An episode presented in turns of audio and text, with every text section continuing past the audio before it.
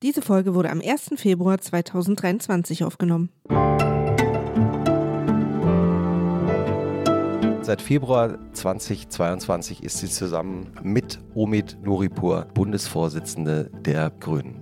76 Prozent der Stimmen gewählt worden ist, die jüngste Politikerin, die je einer Regierungspartei vorsaß. Unsere Gästin ist nämlich immer noch erst 29 Jahre alt. Der Stachel im Tofu-Burger der Grünen.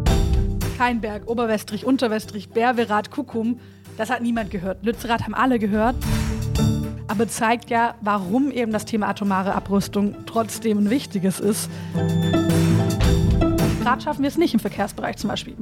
Sind wir meilenweit davon entfernt, unsere Klimaziele einzuhalten. De facto hatten wir eine Situation, das war damals, das kann man glaube ich so sagen, eine ziemliche Scheißsituation, ähm, wo wir mehr gute Leute hatten, als wir Posten hatten glaube, dass die Leute es nicht gewohnt sind, dass junge Frauen sagen, dass sie Macht wollen. Die Vermischung von Flucht, Klima und dann noch eine junge linke Frau, die aussieht wie ich, das war irgendwie das komplette Kopfexplosion bei, bei vielen Rechten. Drauf angesprochen.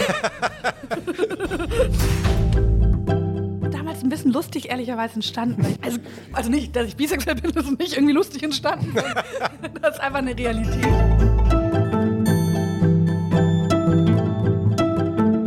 ja, auf viele Dinge werden wir gesamtgesellschaftlich verzichten müssen. Es ist aber kein reines Verzichten, sondern an vielen Stellen entstehen auch neue Dinge.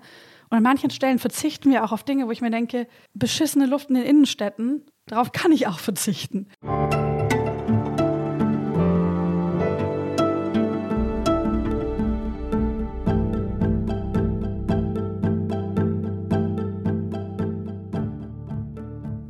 Herzlich willkommen zu Alles gesagt, dem unendlichen Podcast, der genau so lange dauert, bis unsere Gästin findet, nun sei alles gesagt. Heute mit der Politikerin Ricarda Lang, Co-Bundesvorsitzende der Grünen. Herzlich willkommen. Hi. Herzlich willkommen. Und äh, das war die Stimme von Jochen Wegner, Chefredakteur von Zeit Online, der gerade seine Brille abnimmt äh, und schaust mich Möchtest so überrascht an. fortsetzen? Nee, weil das war, äh, du hast mich gerade so, hast mir so zugezwinkert gerade, deswegen war ich. äh, und, natürlich Herausgeber äh, und äh, Präsentator von äh, Alles gesagt, dem unendlichen Podcast. Herausgeber, so, so. Christoph Arment, der seine Brille noch aufhat und auch nicht abnehmen kann, weil er nichts mehr sieht. Aber ich bin, ich sehe dich dann nur noch Ähm, unscharf. äh, Der, der, der eben zu hören war, ist wirklich Herausgeber, nämlich von der Weltkunst und Editorial Director des Zeitmagazins und Zweitpodcast dabei. Und was machst du am Wochenende? Ja.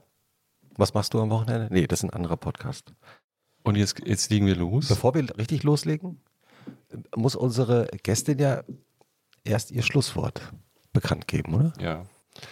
Waren Sie eigentlich schon mal, haben Sie schon mal irgendwie in unsere Podcasts reingehört? Wahrscheinlich nicht, ne? Ich höre, um ehrlich zu sein, super wenig Podcasts. Das Ha. heißt, ich habe nur einen gehört, den von Thomas de Maizière. Immerhin. Das ist auch eine gute Folge gewesen. Ja, die fand wurde wir- mir ja von sehr vielen Leuten empfohlen. Wirklich? Auch viele, die politisch eigentlich gar nicht ihre Meinung sind, wie ich ja auch bei Ja. vielen Themen. Okay. Die habe ich mir angehört. Nee, man muss sich nicht dafür entschuldigen, dass man keine Podcasts hört. Wir hören eigentlich auch ganz wenig Podcasts. Doch, dabei unsere Gästin, da kommen wir auch noch drauf, ist ja selber Podcasterin, ich weiß Ja. gar nicht, gewesen oder Ich habe, äh, ich würde ihn als inaktiv bezeichnen, Ja. mit meiner Parteikollegin Jamila Schäfer, als wir damals stellvertretende Vorsitzende waren, während Corona, wo alle Podcasts angefangen haben, haben wir natürlich auch einen Podcast angefangen. Disco und Diskurs. Aber es ist ehrlich gesagt ein bisschen eingeschlafen, als Corona dann wieder etwas abgeflaut ist und wir wieder Ja. viel unterwegs waren. aber Disco und Diskurs ist ja im Grunde genommen auch unser Motto. Ja. Ähm, also, ähm, es gibt eine Tradition in diesem Podcast. Dieser Podcast endet nicht. Manche nennen ihn auch unendlich. bedrohlich. Ja, nö, gar nicht. Also er endet nicht, außer die Gästin spricht ein Schlusswort, das sie am Anfang selbst festlegen kann und das danach nicht mehr genannt werden sollte, weil dann endet der Podcast wirklich mit dem Wort, dann ertönt sofort die Abschlussmusik. Es gibt eine Folge, die immer noch läuft.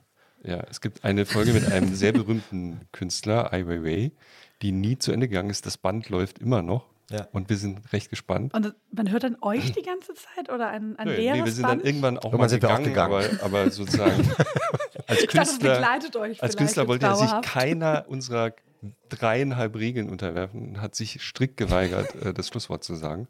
Oder überhaupt eins festzulegen. Und das war dann auch ganz interessant. Ja. Und es gab eine andere Folge, die, ich glaube, zwölf Minuten gedauert hat. Legendär mit Uli Wickert, der danach versehentlich das Schlusswort gesagt hat. Das war Giovanni, ne? Wir warnen, wir warnen. Also, haben Sie sich ein Schlusswort schon überlegt in Vorbereitung? Ja, ich hatte tatsächlich, weil ich habe auch unglaublich große Angst, das Wort zu sagen und habe deshalb überlegt, ich nehme ein Wort, das ich selbst eigentlich so gut wie noch nie verwendet habe, und zwar Sapperlot. Herrlich. Interessant, aber ich kann jetzt nicht mehr danach fragen. Nee, Schwäbisch. Übrigens, äh, die Recherche für diesen Podcast haben äh, übernommen Hanna Schraven, Sophia Hubel und Vincent Mank. Und es gibt ein ganz besonderes Angebot für alle Hörerinnen und Hörer von Alles gesagt. Und zwar ähm, bekommt ihr eine, ein, ein Abo für vier Wochen kostenlos von dieser berühmten Wochenzeitung Ja. aus Hamburg. Ja. Die Zeit. Ähm, ganz einfach unter abo.zeit. slash alles gesagt. abo.zeit.de slash alles gesagt. Außerdem gibt es einen fantastischen Newsletter, den man abonnieren kann unter zeit.de slash alles gesagt. Macht Sinn. Ne? Und falls ihr Gästinnen, Gästewünsche habt, Lob, Kritik, es kommen ja jeden Tag E-Mails, wir lesen sie alle. Ganz einfach an allesgesagt.zeit.de. Ich habe noch eine Internetadresse. Noch eine? Ja, wir, wir sind halt, wir sind, uns gibt so lange unter shop.zeit.de slash alles gesagt, shop.zeit.de slash alles gesagt, gibt es, glaube ich, noch alles gesagt, A oder B Spiele. Zweieinhalb. Das ist wirklich gut gelaufen, ne? Ja. Also Und wir haben so. Merch, Swag. wie wir sagen, ähm, aufgelegt, unter anderem ein, ein Kartenspiel, das viele an Weihnachten gespielt zu haben scheinen. Ich habe ganz viele Nachrichten bekommen. Ja. Und auch diese Folge wird natürlich wieder produziert von Maria Lorenz Buckelberg von Pool Artists. Ja. Äh, und der Christoph hat diesmal äh, die Freude und Ehre, unsere Ja. Gästin ein bisschen vorzustellen. Äh, und in der Vorbereitung habe ich natürlich erstmal festgestellt, dass unsere Gästin vor kurzem Geburtstag hatte. Ja. Stimmt, Äh, vor zwei Wochen. Herzlichen Glückwunsch. Dankeschön, vielen Dank. Äh, unsere Gästin ist nämlich immer noch erst 29 Jahre alt. Ja. Ähm, und damit war sie die jüngste immer von allen, äh, in allen Ebenen. Da kommen wir im Detail sicher auch noch drauf. Sie nickt und lacht. ähm, wie Jochen schon gesagt hat, seit Februar 2022 ist sie zusammen mit Omid Nuripur Bundesvorsitzende der Bündnis 90 Die Grünen. Bündnis 90, kommen wir vielleicht auch nochmal drauf zu sprechen. Äh, sie war also gerade mal 28, als sie mit 76 Prozent der Stimmen gewählt worden ist und damit war sie die jüngste Politikerin, die je einer Regierungspartei vorsaß. Wie ist es dazu gekommen? Das klingt immer so fast andächtig historisch.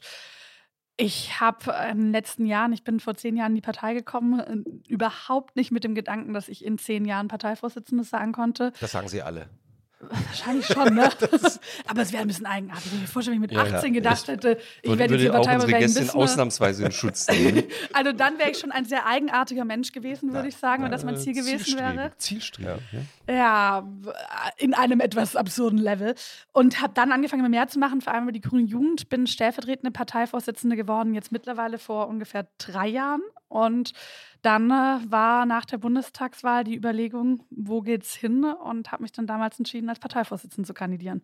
Und die Ehre bekommen, von dieser Partei diese Verantwortung auch übernehmen zu dürfen. Aufgewachsen ist sie äh, bei ihrer Mutter in Nürtingen, einer Sozialarbeiterin, die, wenn ich das richtig gelesen habe, 14 Jahre lang in einem Frauenhaus gearbeitet hat. Und als dieses Frauenhaus wegen Geldmangels schließen musste, Genau. hat ihre Mutter ihren Job verloren. Und ähm, unsere Gästin hat gesagt, dass sie im Grunde genommen für sie, das war ein Schlüsselmoment, wie sie ihr soziales und politisches Engagement entdeckt hat. Ihr Vater war der Bildhauer Eckhard Dietz, der 2019 gestorben ist. Und welche Rolle er in ihrem Leben hatte oder auch nicht, darüber können wir später sicher auch noch reden. Abitur 2012, so Jochen. Äh, sie ist ja unser, Ah, äh, unser oh, ja. ich habe eine, eine blaue Markierung. Das sind die ganz Ja. wichtigen Markierungen. Also weil wir wir haben so In eine der vielen kleinen Traditionen Ja. in unserem ähm, kleinen Podcast, ist, dass wir über die Abiturnote äh, unserer Falls die Leute Gäste Abi und haben, natürlich. Also natürlich, falls sie eins haben. Ähm, und also ich muss, also ich meine, ich bin in Hessen äh, zur Schule gegangen zu einer Zeit, als es noch Ja. kein Zentralabitur gab. Ja, Deswegen bin ich besonders beeindruckt gewesen. Schwäbisches, also baden-württembergisches ja, wir Abitur am präzise In bleiben. meinem Fall auch Schwaben. Schwaben, Ja, ja, aber, am ähm, Hölderlin-Gymnasium Nürtingen mit einem Notendurchschnitt von 1,1. Darf ich als Badener hinzufügen, das ist wirklich gut. Ja. Das ist, das ist ist, nicht so einfach. Gell? Das kannst du, also du, in Hessen wäre das. Ja, wäre das 3, Komma- ja. Ich darf nicht anfangen, Schwäbisch zu sprechen, denn Doch, das erhöht die Wahrscheinlichkeit, dass ich mein Wort sage. Weil ich habe ja extra was Hanoi. ausgesucht, was immer meine schwäbische Oma gesagt hat. Weil ich dachte, das sage ich dann Ja, nicht. das- Das, das- heißt, das ist ein aber wir, kommen, gefährlicher Pfad wir für müssen, mich. es ist Pflicht, dass wir später mal kurz. Aber 1,1 aber gut. aber 1,1 heißt, in, Das welchem- ist wirklich in welchem gut. Fach waren Sie schle schlecht? Sport und Kunst. und ich hatte aber das große Glück, eine sehr nette Sportlehrerin zu sagen, die am Anfang ungefähr sowas gesagt hat wie, naja, ihr seid diejenigen, die Volleyball und Tanz und Gymnastik gewählt habt. Das heißt, von euch will eh niemand irgendwas mit Sport machen in seinem Leben später. Das heißt, ihr kriegt alles so ungefähr zehn Punkte durchschnittlich. Das hat Das auch ist funktioniert. sehr freundlich von Das der ist aber, Sportlehrerin. also fast, also würde man von einem strengen baden-württembergischen Jetzt hör auf Gymnasium gegen gar das. nicht. Ja, das Nein, ist schon. ich, voller Ernst, voller Bewunderung. Also, die, die Politik hat ja früh gerufen und Sie haben es ja gerade schon gesagt, Sie haben früh bei den Grünen angefangen, haben aber auch ganz ordentlich studiert, also fast ganz ordentlich studiert. 2012 begann das Studium der Rechtswissenschaften in Heidelberg, später in Berlin, allerdings ohne Abschluss. 2019 war irgendwas sonst lo- los in Ihrem Leben, dass Sie nicht mehr ähm, zum Studieren kamen. Es war natürlich schon davor so, dass Politik einen immer größeren Raum in meinem Leben eingenommen hat, auch schon als Sprecherin der Grünen Jugend. Und dann war natürlich mit der Kandidatur für den stellvertretenden Parteivorsitz, das war zum Zeitpunkt, wo ich im Studium meinen Schwerpunkt abgeschlossen hatte. Da habe ich in Rechtsphilosophie und Rechtsgeschichte gemacht und das Repetitorium angestanden wäre. Also diese Vorbereitungszeit, ein bis zwei Jahre, wo man sich wirklich nur noch auf das Staatsexamen vorbereitet und von morgens bis abends in der Bibliothek sitzt. Und das war der Moment, wo ich gesagt habe, das geht nicht mehr parallel. Also entweder ich mache das richtig oder ich mache Politik richtig. Wenn ich das jetzt beides versuche, halbherzig nebeneinander herzumachen, mache ich nichts davon gut und habe mich deshalb dann entschieden zu sagen, ich fokussiere mich jetzt auf die Politik. Ich gehe noch mal so ein paar Jahreszahlen durch äh, und bitte immer korrigieren, falls irgendwas nicht stimmt, weil ähm, stimmt ja nicht alles, was in den Medien so veröffentlicht wird, habe ich gehört. Äh, 2014 bis 2015, damit ging es los, also zwei Jahre nach dem Abitur, Sprecherin des Bundesverbands von Campus Grün. Dem, das ist der Dachverband grüner Gruppen an Hochschulen und Universitäten. 2015 bis 2019 Mitglied des Bundesvorstands der Grünen Jugend, nickende Gästin. 2017 bis Obwohl ich die 2019 Jahreszahlen gar nicht mehr im Kopf habe. aber, Ja. äh, stimmt, das Bundessprecherin der. Grünen Jugend und dann eben, wie schon erwähnt, 2019 bis 2022 stellvertretende Bundesvorsitzende und frauenpolitische Sprecherin der Grünen. Seit 2021 Mitglied des Deutschen Bundestags und seit Februar die Chefin. Seit, ich glaube, sogar dem 30. Januar. Seit 30. Januar sogar. Unsere Gästin ist außerdem die erste offen bisexuelle Politikerin im Bundestag und sie ist seit sechs Jahren mit ihrem Freund zusammen, was auch deshalb bekannt ist, weil sich die beide regelmäßig auch auf Instagram Ja, ich habe es äh, gesehen. zeigen. Also, ja, also gesehen. ja, Treff. Ja. Ein Geheimnis. Treffen so ein bisschen Also auf jeden häufiger. Fall so alle, alle sechs, alle sechs Es Instagram-Posts. gibt, wir haben Beweisfotos festgestellt. Ja. Ähm, ja, und seit ihrem Aufstieg in der Politik äh, hat sich Ricarda Lange auch immer wieder mit Hasskommentaren und Morddrohungen auseinandersetzen müssen. Darüber reden wir sicher später auch noch. Außerdem liebt, liebt sie die Musik von Taylor Swift und Drag Queen Makeovers. äh, auch wenn sie, wie sie mal selber gesagt hat, krass nervös ist, oder zumindest war. Ich habe ein YouTube-Video gesehen, als sie sich verwandelt haben oder verwandelt wurden in eine Drag Queen. Und das ist auch ein einmaliges Event bisher gewesen von meinem damaligen Mitbewohner. Ich habe mit zwei Tracking zusammengelebt und dann durfte ich einmal auch in den Genuss kommen des Umstylings. Heute nicht mehr? Nee, heute nicht mehr. Ach, wir haben es nämlich gefragt. Ja, aber äh, wir sprechen über die WG sicher auch noch. Das sah jedenfalls sehr lustig aus in dem ich Video. hatte auch sehr viel Spaß in dem Video. Wahrscheinlich bisher das Video, in dem ich am meisten selbst Spaß hatte. Weil aber auch am Ende war ihre Haarfarbe Lila. lila. Ist es eine Lieblingsfarbe? Nee, gar nicht. Hat sich die Drag Queen ausgesucht für sie. genau, wahrscheinlich, ich glaube, bei ihr ist es eine Lieblingsfarbe. Ja, das hat man gesehen, weil sie hatte, glaube ich, Die die, die gleiche Haare Haarfarbe. waren auch lila, Ja. genau. Alle Perücken in lila. Und in der Schulzeit war ihr Spitzname Ricky. Ja. Und später hat sie eine Zeit lang in der bösen Bubenbar in Berlin gearbeitet, wobei das weder eine Bar ist, noch irgendwas mit bösen Buben zu tun Gearbeitet hat. habe ich da nie. Ah ja, hieß es. Das steht aber Steht irgendwo. irgendwo. Ich habe Wirklich? das gestern Siehst du, ja, jetzt, ich hab jetzt extra- spielen wir Wikipedia. Ja, ja, jetzt spielen wir Wikipedia. Das steht nicht auf Wikipedia, aber es steht steht- in irgendwelchen Quellen. Ja, er hat mehrere äh, Artikel wir treffen uns in der Böse Bubenbar, wo sie auch gearbeitet. hat. gearbeitet. Ja, Ja. irgendein Interview, äh, ein stimmt frühes. Interview. herausfinden. Lustigerweise wegen ja alles Wikipedia, gelesen, das war tatsächlich auch mein Spitzname, war Wikipedia immer. Was? Weil sie so viel äh, wissen. Oder? Ich, ich, ich glaube, weil ich wahrscheinlich viel erzählt habe immer. viel mein Wissen teilen wollte. Also für Wikipedia kann man festhalten, ihr Spitzname war auch Wikipedia. genau. Aber ich habe nie in der Büssenbubenbar gearbeitet. Ich habe dort schon einige Abende verbracht, Ja. aber. Vielleicht waren sie so oft und so lange da, dass die Leute gedacht haben, Genau. die muss da Die haben arbeiten. mich einfach zum Inventar gezählt. Die, die Ricky ist da immer. Also herzlich willkommen, Ricarda Lang. Hallo. Wie geht's denn eigentlich so? Also, das ist eine verbotene Frage für JournalistInnen. Aber in dem Fall dachte ich schon, wie geht's der Frau jetzt nach dem ganzen Drama da neulich? In Lützerath. Ja, äh, Sie haben ja heute auch äh, unseren Kollegen von der Zeit ein Interview gegeben. Äh, ich nehme mal an, es ging auch darum, ich habe jetzt nicht extra nicht nachgefragt, aber ähm, das ist ja das, was, was man sich als Außenstehender die ganze Zeit fragt, wie, wie sehr hat das diese Partei zerrissen? Und Sie haben darüber ja auch schon gesprochen. Wie geht's denn so mit einigen Wochen Abstand? Heute geht es mir gut, aber das war natürlich unfassbar. ja, Das, das schöne Wort wäre jetzt immer intensiv, aber ich würde auch sagen. Ja, das, das, das lernt man, glaube ich, ich habe gehört in Medientrainings, wenn man eigentlich was anderes, äh, irgendein Schimpfwort sagen will, sagen wir, das ist ja intensiv. sehr intensive Wochen auch für mich persönlich auf jeden Fall. Ähm, nee, es war schon krass. Also wenn ich jetzt überlege, na, dieser eine Samstag, wo dann dort eine Demo war, Mhm. circa 35.000 Leute und ich habe diese Bilder gesehen und war natürlich total zerrissen innerlich. Weil auf der einen Seite denke ich mir, boah, 35.000 Leute, die für einen schnelleren Kohleausstieg auf die Straße gehen, was wofür ich immer gekämpft habe, eines meiner politischen Kernanliegen. Und auf der anderen Seite stehe ich da nicht. Während ganz viele Freunde von mir dort stehen, stehe ich da nicht, sondern bin ja nicht nur in irgendeiner Form Adressatin, sondern wirklich auch Adressatin von einer sehr klaren Kritik. Und ich glaube, gleichzeitig war es auch für mich, habe ich schon auch viel gelernt, weil ich glaube, dass es sich da wie unter einem Brennglas diese Frage gestellt hat, von welche Rolle haben eigentlich Parteien, welche Rolle haben Bewegungen. Und da auch zu merken, es gab manche Stimmen, die ja natürlich auch so waren, oh, die Klimabewegung ist jetzt so gemein, wo ich mir denke, ja Mai, was ist denn deren Job? Ist ja nicht deren Job, sich damit zufrieden zu geben, was wir mit SPD, FDP, Also manche Stimmen CDU, aus den Grünen. RWE, Ja. ja. oder auch manche, die es dann nicht rangetragen haben von außen, ne, sich damit zufrieden zu geben. Sondern natürlich ist es ihr Job zu sagen, was wäre eigentlich notwendig. Und unser Job zu sagen, ja, auch ich würde immer sagen, wenn man das 1,5 Grad Ziel anschaut, dann kann man ja mit keinem Kompromiss zufrieden sein.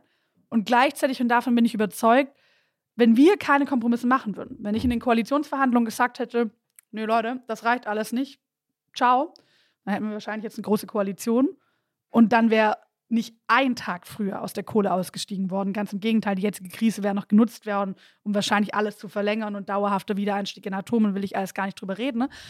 Und wären Sie gerne in Lützerath gewesen? Na, an dem Tag nicht, weil wahrscheinlich wären wir nicht so nett begegnet worden. Ne? Aber Eigentlich Ich verrückt, hab- ne? Also für eine Grü also wenn man sich das einmal mit dem Abstand von ein paar Jahren anschaut, die Parteivorsitzende der Grünen weiß, dass wenn sie da jetzt hingeht, Mhm. da so wird sie nicht freundlich empfangen. Ja, aber ich habe natürlich jetzt eine andere Rolle. Und das ist vielleicht auch mit der Frage, da wäre ich gern dort gewesen. Es ist nicht so, dass ich Sehnsucht habe. Ich habe mich ja bewusst entschieden, ne, die jetzige Rolle. Ich hätte ja auch sagen können, ich mache einen ganz anderen Weg. Damals, als ich Sprecherin der Grünen Jugend war, ich entscheide mich für zivilgesellschaftliches Engagement, ich entscheide mich für Aktivismus, was auch total legitim gewesen wäre. Ich glaube, wie gesagt, dass es gar nicht darum geht, was ist besser oder wirksamer, sondern Ja. am Ende braucht es beides. Aber natürlich habe ich mich auch bewusst dazu entschieden, meine jetzige Rolle einzunehmen.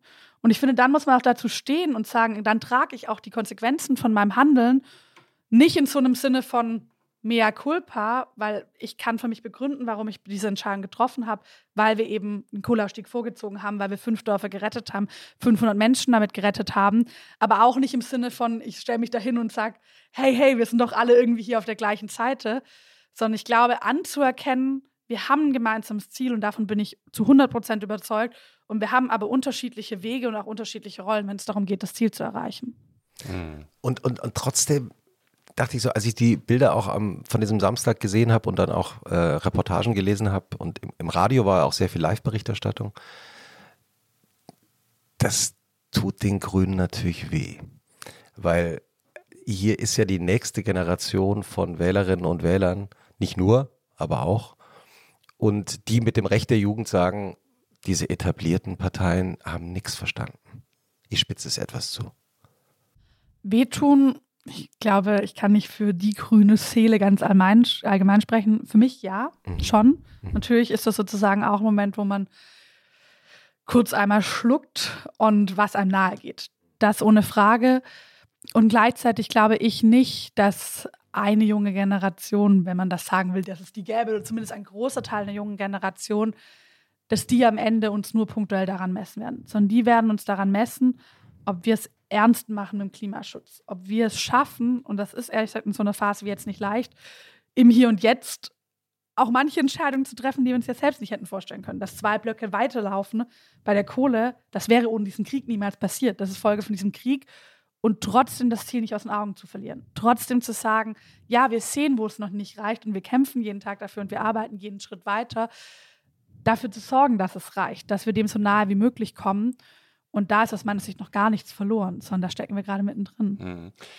Aber was da gerade, also Sie sind, sagen wir, ich versuche mal so mich ranzurobben. Sie sind deswegen interessant, weil Sie halt in sehr kurzer Zeit von der einen Sphäre in die andere gewechselt sind. Ja, also Sie kommen sicherlich aus, äh, waren vor wenigen Jahren noch in, in einer Sphäre, wo Sie den Leuten, die da waren, also den Fridays for Futures und anderen, erheblich näher Bisschen Milch. Kein, äh, keine, wir hätten auch Hafer. Wir haben auch ich Hafermilch. sie gesehen. Ja, ich wollte es nur sagen.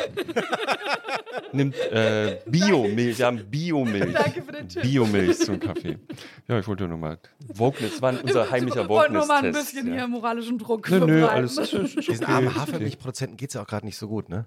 Ja. Hab ich gerade gelesen. Ich glaube, ja. den Milchbauern auch nicht. Nee, denen geht es auch ja. nicht gut. Das stimmt. Okay, also nur in Klammern. Wollte ich noch nicht unterbrechen. Im Grunde haben, haben Sie sozusagen in so einer Art Zeitraffer von wirklich sehr, sehr kurzer Zeit von der, von der, ich sag mal, Protestfraktion, kann man, das ist vielleicht übertrieben, in diese, wir sind jetzt an der Regierung, ich repräsentiere mehr als uns Sphäre gewechselt. Also es war halt selten so schnell zu beobachten, wie so ein Wandel vor sich gehen kann. Ne?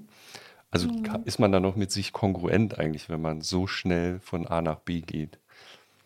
Ja, also ich glaube, das stimmt, dass diese Geschwindigkeiten, das ist natürlich auch was Besonderes, weil man merkt, dass oft andere, wenn sie von ihren Erzählungen, wie sie, na, dann haben natürlich bei uns viele in der Partei die Erzählungen, wie sie damals geschottert haben und Wackersdorf. Und das sind Sachen, die sind Jahrzehnte her. Ja. Und bei mir sind das natürlich Erfahrungen, die ich vor fünf, sechs Jahren gemacht habe. Aber ich glaube, zum einen stand ich ja immer zwischen den Sphären. Also wenn man sich die Rolle der grünen Jugend anschaut, zumindest so mhm. wie ich sie damals identifiziert oder für mich auch definiert habe, ist sie ja eine, die ein Bindeglied ist zwischen sozialen Bewegungen auf der einen Seite und einem parlamentarischen Betrieb, einem politischen Betrieb auf der anderen Seite. Das heißt, ich war ja nie, dass ich sagen würde, ich habe einen Zeitenwechsel vorgenommen, sondern ich war immer da auch irgendwie dazwischen. Und zweitens ist es, glaube ich, eine Frage auch, wie transparent geht man damit um? Kann man das erklären, warum man Entscheidungen mhm. trifft. Und das ist was, ne, wo ich die Erfahrung auch jetzt rund um Lützerath gemacht habe. Die Leute schätzen da einfach eine Ehrlichkeit. Dass man ihnen nicht irgendwas vom Pferd erzählt und sagt, nee, nee, aber das ist jetzt alles Paletti oder ähm, damit habe ich gar nichts mehr zu tun. Sondern ich glaube, wenn man auch diese eigenen Prozesse, die man durchgemacht hat, die Entscheidungsgrundlage, das, was einen auch zum Nachdenken gebracht hat, wenn man das offenlegt, dann können Leute auch ganz viel nachvollziehen und gar nicht, dann ist das, glaube ich, in keinster Weise jetzt ein Zeitenwechsel oder sowas, sondern es ist, ja, da setzt sich jemand für das ein, was wir wollen, aber setzt sich dafür vielleicht an einem anderen Ort ein, als wir es mhm. tun. Aber dafür braucht es, glaube ich, sehr stark diese Ehrlichkeit. Es gibt so eine Debatte, also wir springen ja jetzt wild durch die Gegend, aber so ist ja. es hier immer und machen eine Million Klammern auf, die wir irgendwann wieder zumachen. Ähm, es gibt ja so eine Debatte, die, die genau das äh, zum Anlass nimmt, zu sagen, naja, vielleicht brauchen wir wieder eine neue Protestpartei. Ne? Also wir brauchen, die Grünen sind jetzt einfach eine Volkspartei, dazu vielleicht gleich, weil das ist ja auch interessant. Und äh, aber wo finden sich eigentlich Louise, die Luisas wieder? Ich weiß schon, äh, habe ich gelesen, sie seien in Speaking Terms, in Good Terms, aber ähm, Luisa Neubauer meinst du? Luisa Neubauer. Äh, Grüße gehen raus. Sie ist Madonna. Sie braucht War auch schon mal in diesem Podcast. Ah, ja, weißt du noch unsere erste Pandemieaufnahme? Die, die, wo finden solche Menschen und vielleicht die Menschen nach, die nach ihr kommen, die sagen, was sollen diese Kompromisse? Wir haben keine Zeit mehr. Ja, auch die Weisen, äh, die sozusagen eher auf der Physik von den Vorgängen, über die wir gerade sprechen, sind, sagen, eigentlich haben wir keine Zeit für Kompromisse. Das ist ja sozusagen die Hauptbotschaft vieler Forscher. Und was passiert da gerade? Spaltet sich das Land nochmal neu? Gibt es nochmal sozusagen eine neue Jugendbewegung oder vielleicht auch eine, eine breite Bewegung, die sagt, das reicht nicht, wir sind zu langsam? Ich sehe diese Spaltung nicht. Um ehrlich zu sein, ist das, glaube ich, eine These in den unterschiedlichsten ja. Formen, die ja die politische Debatte die letzten zehn Jahre geprägt hat. Überall ist immer alles gespalten und das Land ist irgendwie gespalten. Ich glaube das nicht. Ich glaube tatsächlich, was ja stimmt, ist, dass wir als Grüne auch im Selbstverständnis als Partei eine mhm. Veränderung durchgemacht mhm. haben. Das würde ich auf jeden Fall sagen, dass eher, auch wenn man Texte liest, zum Beispiel von Petra Kelly damals, das Verständnis, als die Grünen gegründet wurden, war ja sehr eine Partei der Avantgarde. Mhm. Also die, die vielleicht von hinten treibt oder vor allem die auch einen Schritt vorangeht. Also eher einen kleinen Teil der Gesellschaft repräsentieren und dann aber drücken und für das stehen, was sozusagen in der Zukunft kommt. Und das hat sich auf jeden Fall verändert. Dass wir jetzt sagen, auch als Bündnispartei, es geht eben nicht darum, von außen zu drängen, mhm. sondern es geht darum, ne, nicht vor der Tür zu stehen und anzuklopfen, sondern am Tisch zu sitzen mhm. und zu sagen, ja, wir schmieden auch die Bündnisse von den verschiedenen Teilen der Gesellschaft. Wir müssen eigentlich alle mitnehmen, ist vielleicht immer ein Versprechen, das niemand einlösen kann, aber verschiedene Teile mitnehmen, zusammenbringen. Und deshalb würde ich auf jeden Fall sagen, dass das Selbstverständnis der Partei sich verändert hat, dass das aber ganz neue Handlungsmöglichkeiten schafft. Dass das nicht zu weniger Klimaschutz führt, sondern am Ende, weil wir eben nicht nur sagen, wir wollen andere drängen, sondern wir wollen am Ende auch diese Entscheidung selbst treffen, selbst umsetzen. Ne? Und ich glaube gleichzeitig nicht, und wäre jetzt natürlich auch sehr überraschend, wenn ich als Vorsitzende von Bündnis 90 Die Grünen was anderes sagen würde, aber dass da irgendwie eine neue Partei, also was soll dann deren Rolle sein? Und Gut, das glaube, hat, die SPD damals ja, genau. in den 80ern hat Helmut Schmidt auch immer gesagt, ja also was, was, was, wir brauchen noch keine andere linke Partei, uns gibt es doch schon. Aber eine andere Partei wäre ja genauso Teil auch von diesen parlamentarischen Prozess, ne, von den Mehrheiten, die wir jetzt gerade haben, dass es den Druck braucht, von denen, die sagen, das reicht noch nicht, auf jeden Fall. Ich glaube nicht, dass es dafür eine neue Partei braucht. Ehrlich gesagt, der Druck, das funktioniert ja gerade schon sehr gut. Und der kommt auch an bei uns. Ah, ich hoffe nur, dass er manchmal auch ankommt bei den anderen, weil das ist natürlich ein Problem und das wäre ehrlich gesagt, was jetzt, glaube ich, wenn nochmal durch eine weitere Zersplitterung mit mehr Parteien noch viel weniger gelöst werde. Was wir natürlich schon als Problem haben, ist, dass immer noch Klimaschutz als die Aufgabe von einer Partei an vielen Stellen gesehen wird, von uns Grünen. Und jetzt verstehe ich total, dass die Leute sagen, auch von Fridays und sowas, ja, wenn wir eine Partei Erwartung haben, dann an euch. Deshalb aber adressieren wir euch besonders. Das macht total Sinn und das kann ich total nachvollziehen. Und gleichzeitig merke ich dann doch manchmal, wenn ich in so Koalitionsausschüssen sitze, solange da immer noch eine SPD und eine FDP und in Ländern sitzt dann eine CDU sitzt, die denken, naja, solange es Klimaproteste gibt, ist es ja ein Problem für die Grünen, weil es ja deren Ding. Da haben wir ein Problem. Wir müssen das hinbekommen, dass eigentlich alle Parteien auch ein Verantwortungsgefühl haben und auch wissen, wir haben was zu verlieren, wenn wir es nicht hinbekommen beim Klimaschutz. War denn Lützerath dann auch ein Kommunikationsproblem für die Grünen? Also, ich sag, wenn man so mit so einem etwas unscharfen Blick da auf dieses Phänomen draufschaut, war es ja so, man, man wusste ja im Vorfeld, da, da wird was kommen und dann war es doch nicht ganz so stark am Anfang, wie man so, mhm. glaube ich, dachte. Und ähm, Robert Habeck war da immer sehr klar in allen Interviews. Äh, ähm, allerdings, also hatte ich trotzdem das Gefühl, dass die Kommunikation sehr oft doch defensiv war. Also als es dann immer hieß, ja, warum habt ihr zugelassen, dass mhm. Lützerath hier platt gemacht wird, kam dann irgendwann, ja, aber fünf andere Dörfer haben wir gerettet. Mhm. Diese fünf anderen Dörfer sind aber in der Geister, ich, Geisterdörfer. Geisterdörfer. Mhm. Entschuldige, also, ja. Entschuldigung für, ja? bei allen, die noch da sind, aber genau. sind nicht sehr viele. Ne? Ja, aber man da schon sagen muss, also ich hatte jetzt zum Beispiel vor ein paar Wochen telefoniert mit einer Frau, die dort geblieben mhm. ist, Eggerater Hof. Mhm. Das ist einer von den Höfen, ja. also noch mhm. nicht mal den Dörfern, die gerettet wurde. Und das war ein krasses Telefonat, weil die meinte halt zu mir, Frau Lang, wir hatten uns das nicht mehr vorstellen können. Wir mhm. waren die letzten vier Jahre davon ausgegangen, dass wir weg müssen. Und jetzt haben wir mit dieser Entscheidung die Garantie, die Sicherheit, dass wir bleiben können. Wir können unseren Kindern sagen, hier wird irgendwie ein Ort sein, wo ihr auch in Zukunft zu Familien fahren könnt. Dieses Zuhause, diese Heimat bleibt auch bestehen.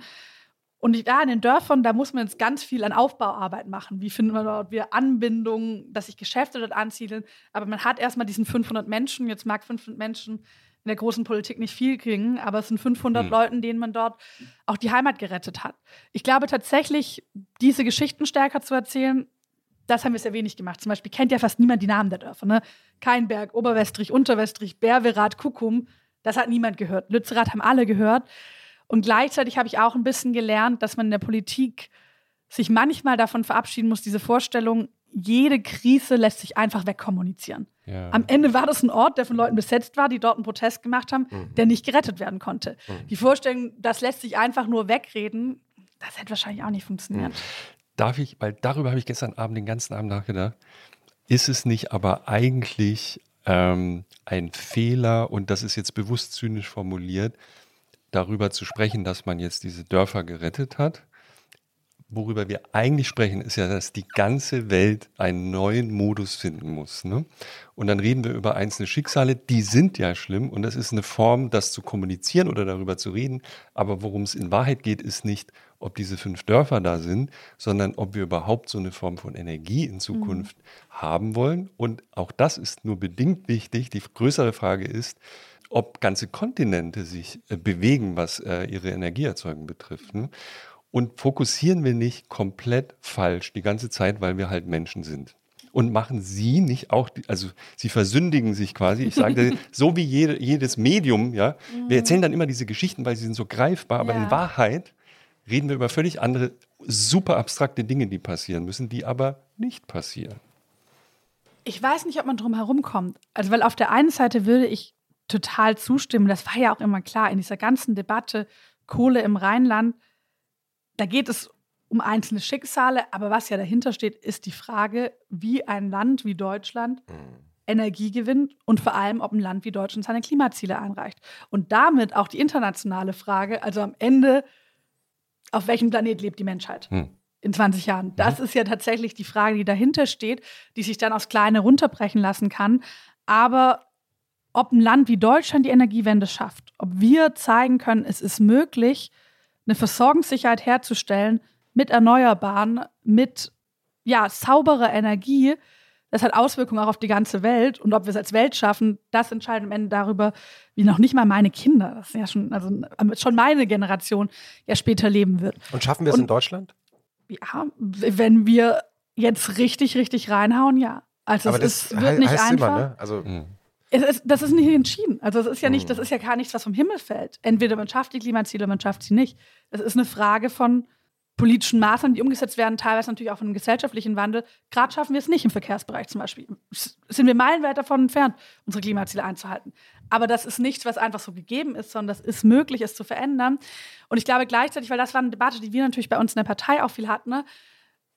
wenn wir es immer auf der abstrakten Ebene lassen, bleibt es für Leute ein Thema, das unglaublich weit weg ist. Mhm. Und ehrlich gesagt war das, glaube ich, auch ein totaler Gewinn der Klimadebatte in den letzten Jahren, dass man davon ein bisschen weggekommen sind. Also jetzt mal ganz, ganz platt gesprochen, dass wir nicht mehr über Eisbären reden, sondern über Kinder, die oh. hier leben, die hier zur Schule gehen. Ja. Weil es für die Leute, solange es abstrakt bleibt, bleibt es ja auch was, wo man das Gefühl hat, für mich ändert sich gar nichts. Ja. Und dann ist es natürlich total schwierig, weil am Ende geht es für mich bei der Frage von, wie gehen wir mit der Klimakrise um, die Grundfrage, die dem zugrunde liegt, ist ja ein bisschen eigentlich, wie gehen wir mit Veränderung um? Und wenn die Leute das Gefühl haben, Klimakrise, das ist was total Abstraktes mhm. und jetzt, da verändert sich für mich gar nichts. Jetzt kommen diese Klimaschützer an und die sagen mir, hey, hier verändert sich jetzt was. Durch einen Kohleausstieg, durch eine Veränderung bei der Landwirtschaft kann man es alles durchdeklinieren. Dann ist es natürlich so, hey, ich will doch gar nicht, dass sich was verändert. Was wollen die Klimaschützer? Und dann gehe ich in Abwehr. Während wenn ich verstehe, die Klimakrise ist die größte Veränderung, die wir uns überhaupt vorstellen können. Und wir stehen nicht vor der Entscheidung, wollen wir, dass sich was ändert oder nicht, sondern wir stehen eigentlich vor der Entscheidung, sind wir passive Zuschauer bei der Veränderung? Mhm.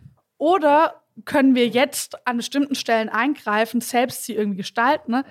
Dann verändert sich auch die Debatte um Klimaschutz total. Und ich glaube, deshalb ist dieses Runterbrechen so wichtig, weil die Leute am Ende verstehen müssen, Klimakrise hat was mit mir zu tun. Das ist nicht andere Teil der Welt. Das ist nicht der Eisbär im Polarkreis. Ja. Und äh, wenn, wenn wir schon bei hat was mit mir zu tun sind, eine meiner Lieblingsfragen in diesem Podcast aufgestellt, sorry, wenn ich es nochmal frage, aber es hat ja These wahnsinnig wenig mit dem persönlichen Verhalten zu tun. Ja, also ich weiß nicht, äh, Sie trinken jetzt keine Hafermilch, ja. Mhm. Ähm, ich, ich nehme an, also nach allem, was man über Sie so liest, sehen Sie das auch eher politisch als persönlich. Ne? Äh, äh, äh nicken.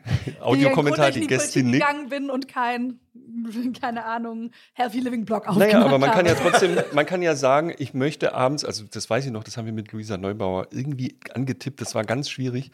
Kann man eigentlich Netflix gucken, weil da versenkt man so viel Energie, wenn man abends Netflix guckt. Und das ist natürlich eine Frage, die man sich stellen kann, wenn man als Vorbild äh, dient, aber es ist natürlich eine Quatschfrage, sondern die eigentliche Frage ist, wie kriegt man, mhm. ich bitte ähm, äh, haut mich für das Wort, ein, eine Weltrevolution hin. Ne? Und das macht man natürlich mhm. äh, weniger durch eigenes Verhalten, sondern indem man, ich will jetzt kein Wort in den Mund legen, aber in die Politik geht zum Beispiel. Klar. Und dann erstmal Deutschland ähm, überzeugt und dann müsste man aber auch die USA, China, Südafrika, ich weiß nicht, überzeugen. Voll, obwohl vielleicht kurz aus diesem internationalen Aspekt und dann nochmal auf dieses ähm, ne, individuell und politische. International muss man ja sagen, das stimmt komplett. Es wird nicht gehen ohne die USA, es wird nicht gehen ohne China. Und trotzdem habe ich gern mal erlebt in den letzten Jahren, dass das natürlich auch ein bisschen als Ausrede benutzt wird. Also mhm. wir müssen doch erstmal die. Mhm. Solange China nicht genau. Was sollen wir dann und überhaupt tun? Deutschland, ich finde jetzt 2% ja. vom globalen Ausstoß von Land mit der Größe Deutschland gar nicht so wenig. Und natürlich haben wir eine historische Verantwortung und es macht einen Unterschied. Ich war bei der letzten Weltklimakonferenz in Sharm el-Sheikh. Mhm. mhm. Da macht es einen Unterschied, ob Deutschland vorangeht mhm. oder ob Deutschland auch mhm. sagt, oh nö, schau mal alle anderen an. Aber tatsächlich ist diese Frage mit individuell und strukturell, vielleicht mal so zusammengefasst, eine, die mich in den letzten Monaten unfassbar umgetrieben hat, rund um diese Energiespardebatte. Weil ich war immer jemand, und gibt es auch ganz viele Interviews und so von mir, wo die ganz, ganz hart gesagt hat, Leute, es geht nicht darum, wie wir uns individuell verhalten. Das ist ein bisschen neoliberaler hm. Schmarrn, das darauf zu fokussieren. Weil ich bin aufgewachsen mit einer Politik, die total, ich denke da mal an diese Du entscheidest Kampagnen von Julia Klöckner, die strukturell sogar noch eine Massentierhaltung gefördert hat und gleichzeitig alle Verantwortung auf das Individuum und alle Verantwortung auf den Konsumenten verlagert hat und so ein Gefühl entstehen lassen hat von, naja, wir können es da irgendwie rauskonsumieren, indem wir nur richtig mhm. konsumieren.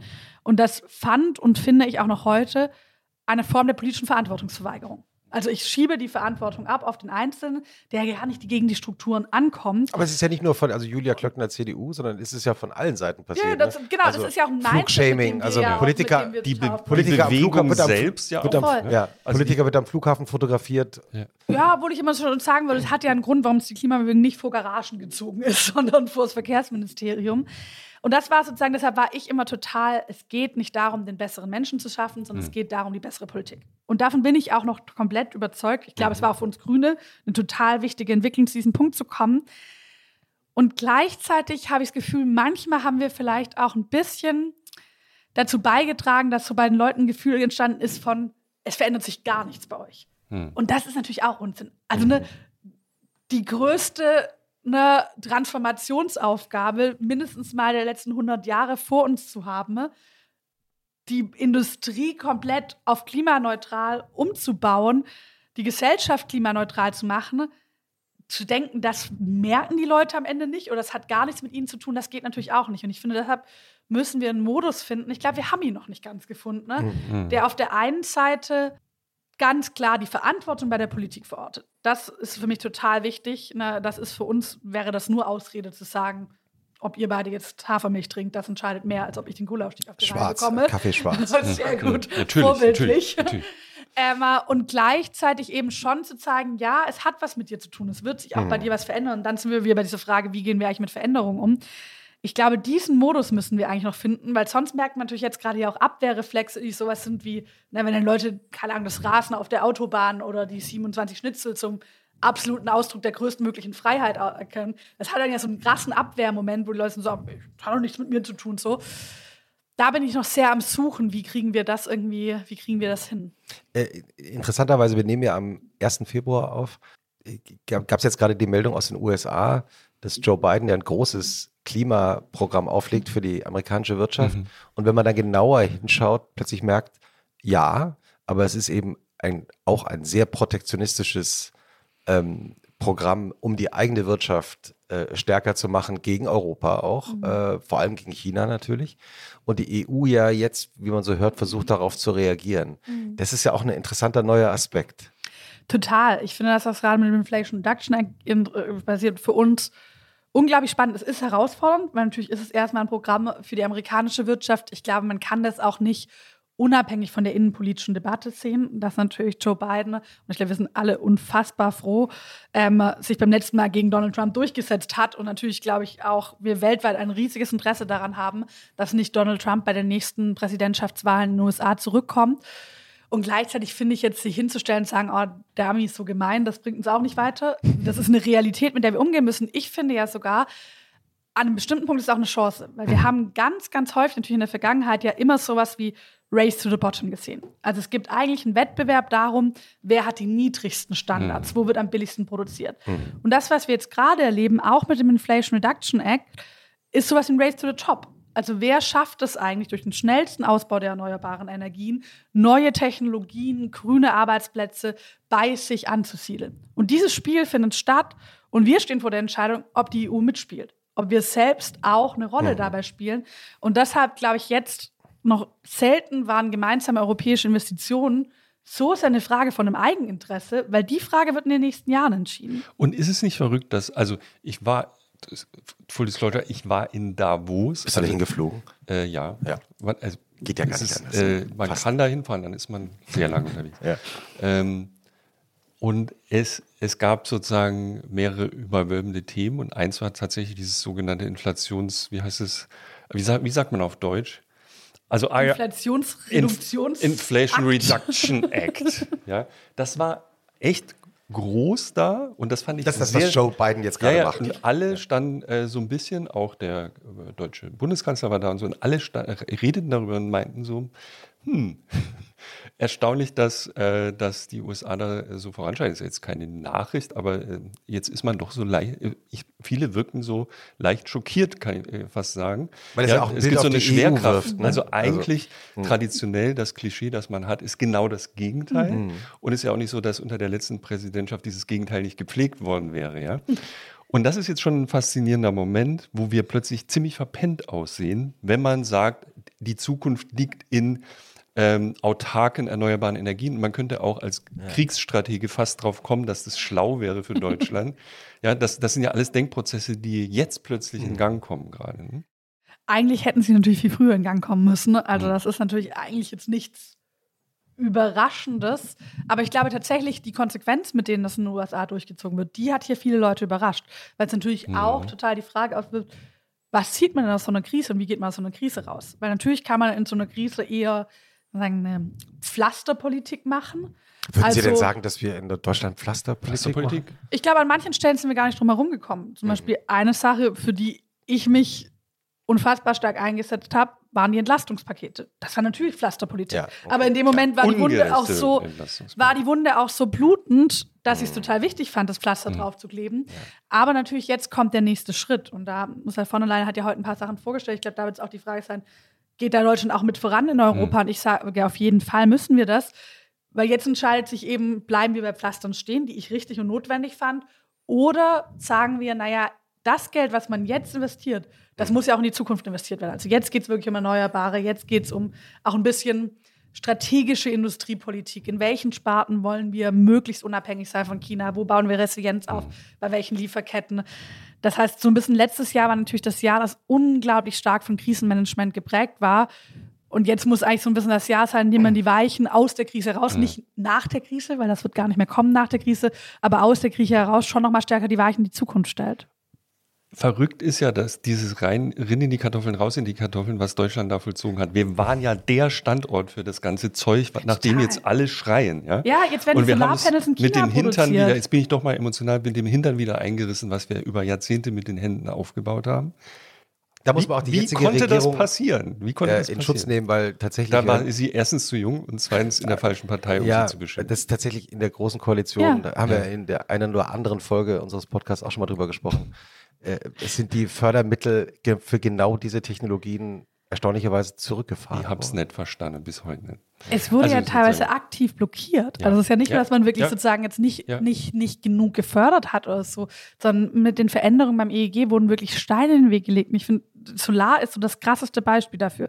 Der Großteil der Solarpanels wird heute in China produziert. Wir hatten hier in Deutschland mal eine florierende Solarindustrie. Ich könnte Das- Namen nennen von Umweltministern, die daran maßgeblich beteiligt waren. Peter A. Punkt, in eine andere, aber vielleicht können wir irgendwann nochmal einladen. Ähm, das ist schon fast, also das ist jetzt keine kritische äh, Frage, das ist mir klar, aber Nee, es ist, ist faszinierend für jemanden, der, wenn man das länger beobachtet, wie, wie im Nachhinein, Mhm. wie blöd wir waren. Äh, natürlich sind wir hinterher immer schlauer, ja. Und man muss ja auch fairerweise sagen, dass es damals in der breiteren Öffentlichkeit in Deutschland keinen Aufstand gab. Mhm. Richtig? Ist ja auch in der Frage, finde ich, über ja. welche Arbeitsplätze reden wir eigentlich? Das ist total krass, ne? Über die Arbeitsplätze im Kohleabbau wurde auch zu Recht, weil natürlich müssen diese Menschen in Perspektiven gehen, aber gab es massive bundesweite Debatten, ne? Als Zehntausende Arbeitsplätze in der Solarindustrie abgegeben Ey, Das war irgendwie kein Politikum. Also, das ist ja auch so, ne, wann, wann zählt es denn eigentlich? An welcher Stelle zählt es eigentlich? Und ich meine, ich hatte diese Momente schon immer wieder im letzten Jahr, seit wir in die Regierung gekommen sind, wo man gesagt hat, boah, krass, wie konnte man das so weit kommen lassen? Ich glaube, äh, was man unterschätzt, und auch darüber ist ja alles jetzt geschrieben, alles analysiert worden, äh, zu, äh, als die, die Vorwürfe gegen die, die vorigen Regierungen, also äh, Mer Merkel 1 bis, habe ich vergessen, ähm, lauter wurden. Man, hat, man versucht ja auch die Geschichte so ein bisschen umzusingen. Es war ja ein, zu bestimmten Zeitpunkt total opportun, günstige Energie in Deutschland für so eine Art kleines oder größeres Wirtschaftswunder zu haben. Ja, also was das Land, das ja ein Industrieland ist, lange äh, sozusagen nach vorne gebracht hat, war wirklich günstige Energie. Hm. Also äh, Gas aus Russland. Exactly. Das ist ja auch ein bisschen Merkels Argumentation. Also es gab jetzt einmal, glaube ich, so ein größeres Spiegelporträt, wo es ja ein bisschen auch in die Richtung geht, Aber sozusagen das ist eine sagen, naheliegende und es hätte nicht funktioniert, wenn es nicht will. Ist ja auch nicht falsch, was Nee. sie sagt. Ne? Also nicht, nicht komplett falsch, würde ich sagen. Naja, aus einem kurzfristigen Moment heraus. Und jetzt merke ich selbst, seit wir in der Regierung sind, wie schwierig es ist, aus diesem kurzfristigen Ah, auszubrechen. ne? ja. Weil natürlich, ja, jeder wird, ne, wir haben Legislaturperioden von vier Jahren. Mhm. Ähm, und dann ist die Frage, und währenddessen gibt es noch Landtagswahlen und sowas. Das heißt, ich will mich da jetzt gar nicht irgendwie frei davon machen. Aber natürlich hat es aus einem kurzfristigen heraus Sinn gemacht. Billige Energie, schnelles Wirtschaftswachstum, super. Und gleichzeitig merken wir ja jetzt, war nie billig. Also das war, ne, es war günstig, aber es war, also den Preis zahlen Menschen in der Ukraine, den Preis zahlen jetzt auch sehr viele Menschen hier in diesem Land. Das heißt, eigentlich sind die Kosten riesig davon. Und was man ja eigentlich wegbekommen muss, ist dieses, ich weiß nicht, den englischen Spruch, there's no glory in prevention. Ja. Das ist ja eigentlich so, was sich auch im Politischen viel durchgezogen hat. Da kann ich auf die Energiepolitik Also ich man wird nicht zum Helden schauen. erklärt, wenn man äh, vorsorgt Genau. und sozusagen nichts passiert. Regieren sei ja auch, ich, ich kriege das jetzt, äh, ich google im Kopf, äh, Mer Frau Merkel hat mal irgendwas sinngemäß äh, in die Richtung gesagt, Regieren sei ja die Kunst, äh, die Dinge, äh, der Dinge, die nicht geschehen. Ja? Also Ja. sozusagen diese Ruhe zu haben äh, bei vielen Themen setzt voraus, dass man irre viel managt im Hintergrund, das, worüber man nicht so gerne reden möchte.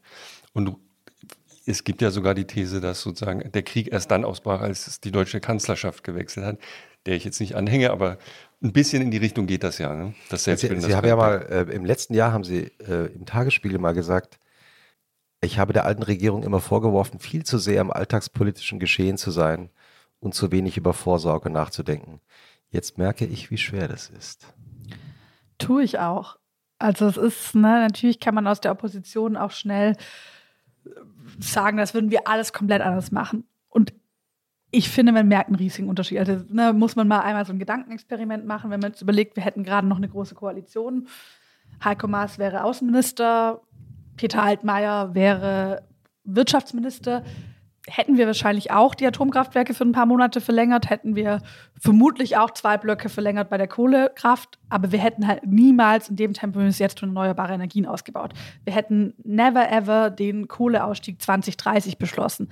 Das heißt, es macht einen Unterschied und trotzdem muss man immer wieder ein bisschen gegen eigentlich die inhärenten Logik Denn ich meine, andererseits gehören Sie, gehören Sie einer Regierungskoalition an, bei der einen der Koalitionspartner jetzt sagt, wir müssen dringend die Autobahn ausbauen.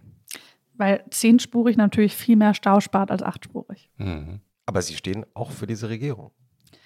Klar, aber natürlich in der Regierung wird man nicht plötzlich eins. Das wäre ja auch absurd, wenn drei Parteien plötzlich eine Partei werden, sondern ich glaube, das hat man im letzten Jahr sehr gemerkt, manchmal vielleicht einen Ticken zu sehr, dass wir doch auch viele Debatten innerhalb der Regierung führen. Und das Verkehrsthema ist dann natürlich gerade das, das Brennendste, weil, wie ich vorher gesagt habe, wir sind meilenweit entfernt davon, unsere Klimaziele einzuhalten. Ne?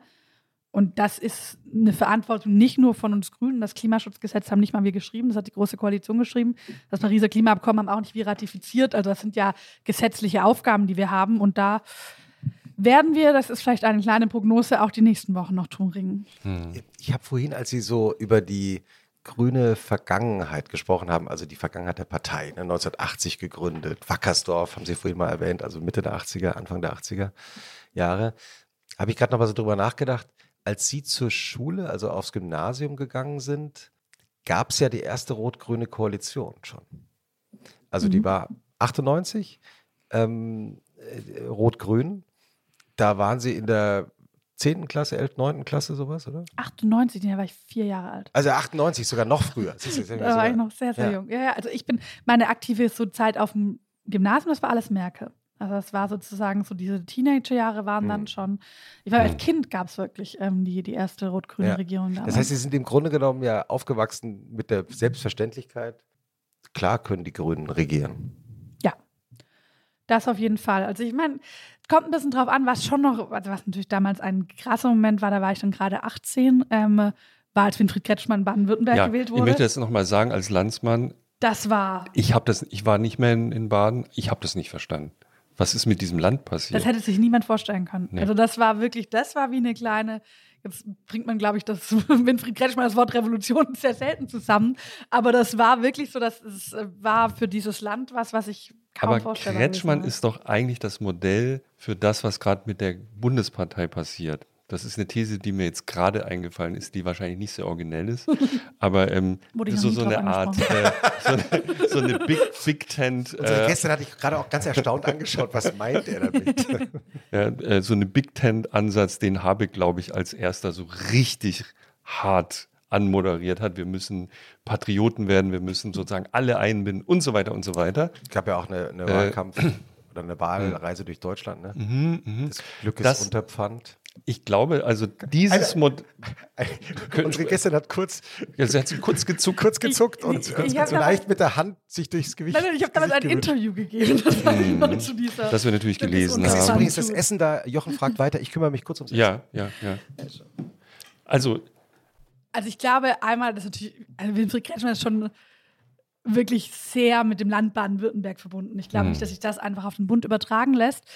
Was wir natürlich schon geprägt haben, ist, ist glaube ich, vorher einmal dieser Begriff der Volkspartei gefallen. Mhm. Und ich kann damit immer total wenig anfangen mit Volkspartei. Das hat für mich einfach so ein bisschen Aha. so dieses immer den größtmöglichen Kompromiss und irgendwie alle mhm. untereinander und am Ende ist nicht mehr so richtig viel erkennbar. Das ist jetzt ein sehr klischeehaftes, aber mhm. so ein mhm. bisschen das Bild, das ich von Volkspartei hatte. Wir hatten ja für uns ja diesen Begriff Bündnispartei so ein bisschen verwendet in den letzten mhm. Jahren. Das ist natürlich schon dieses zu sagen. Auch von Habeck, oder? Ich bin mir nicht sicher. Ja, ja. Mhm. einmal Annalena und mhm. Robert waren diejenigen, die das sehr stark geprägt haben, so Grundsatzprogramm rund um diesen Prozess.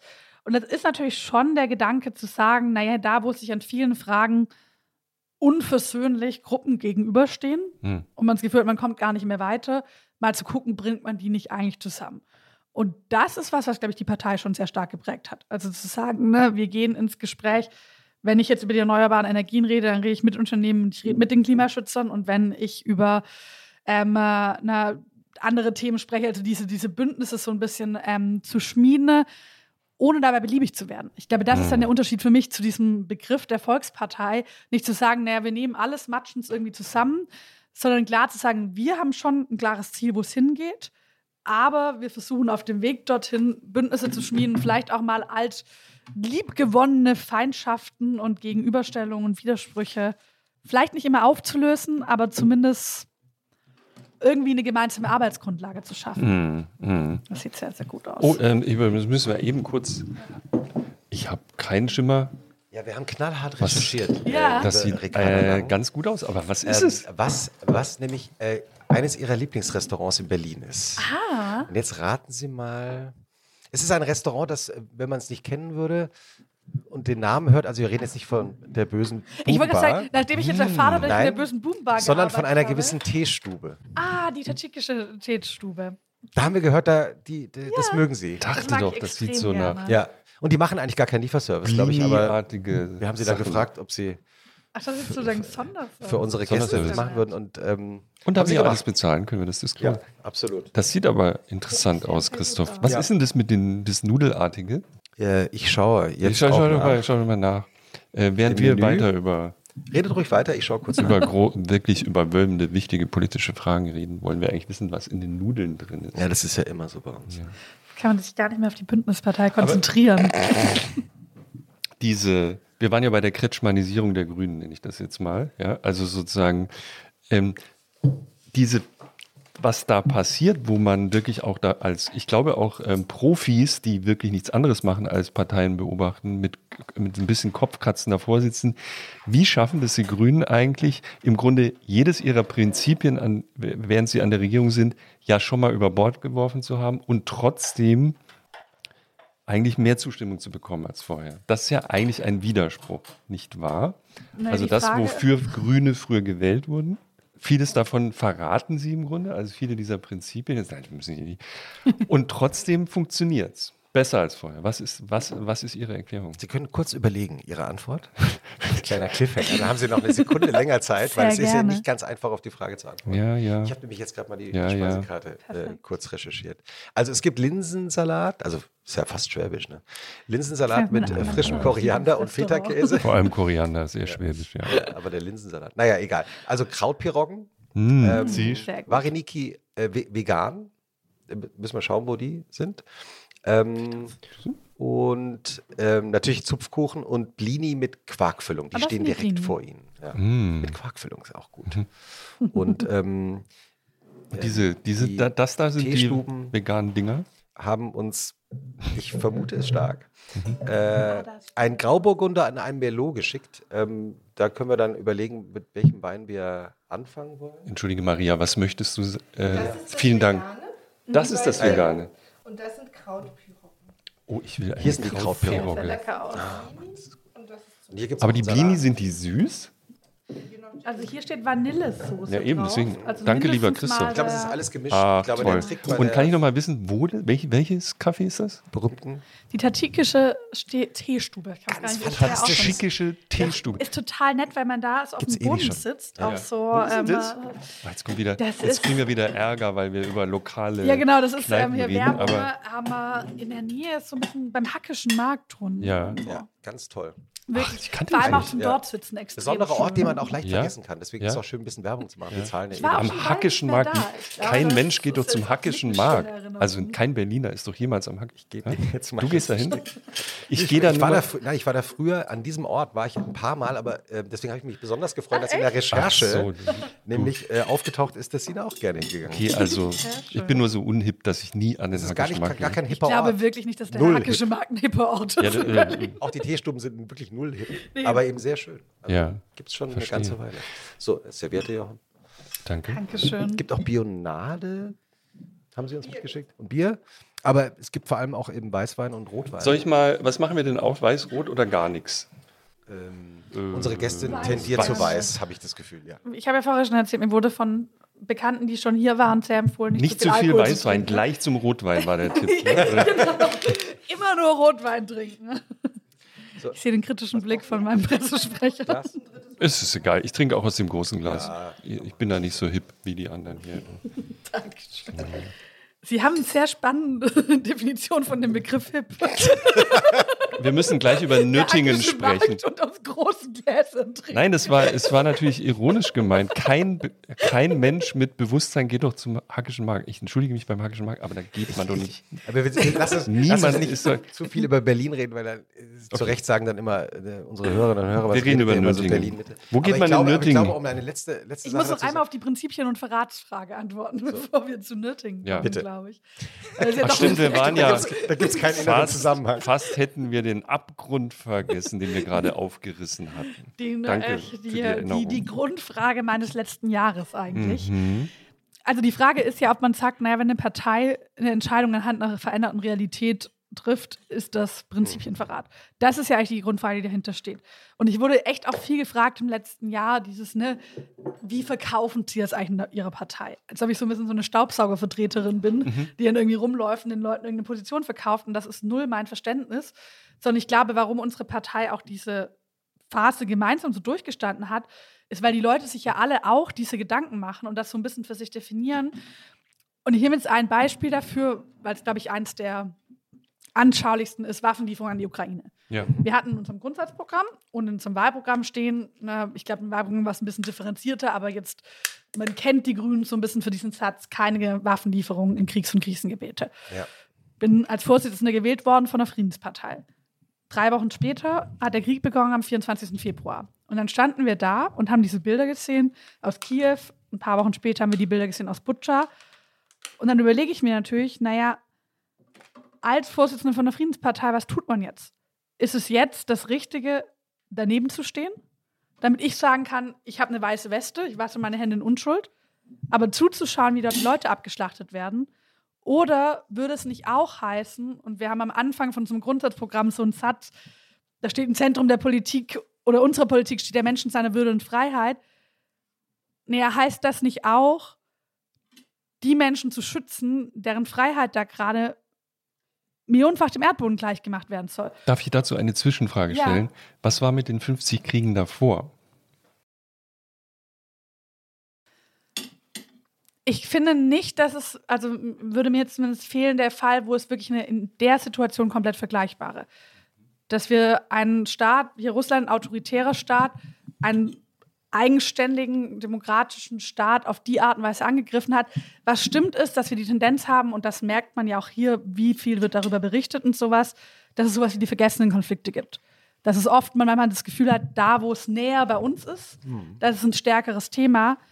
Und trotzdem würde ich auch bei den Konflikten davor immer wieder am Einzelfall entscheiden, was ist jetzt gerade das Richtige zu tun. Und ich bin für mich zur Überzeugung gekommen, auch weil hier natürlich, da geht es ja auch darum, dass die Ukraine nicht nur sich selbst verteidigt, sondern gewissen Weise auch die internationale Rechtsordnung. Das, was Putin gemacht hat, ist ein völkerrechtswidriger Angriffskrieg. Ja. Gerade auch als Vorsitzende von der Friedenspartei ich es richtig finde, die Menschen dort zu unterstützen, zu schützen. Und was auch mit war, Waffenlieferungen. Was war beim ersten Angriff anders? Mein 2014. Mhm.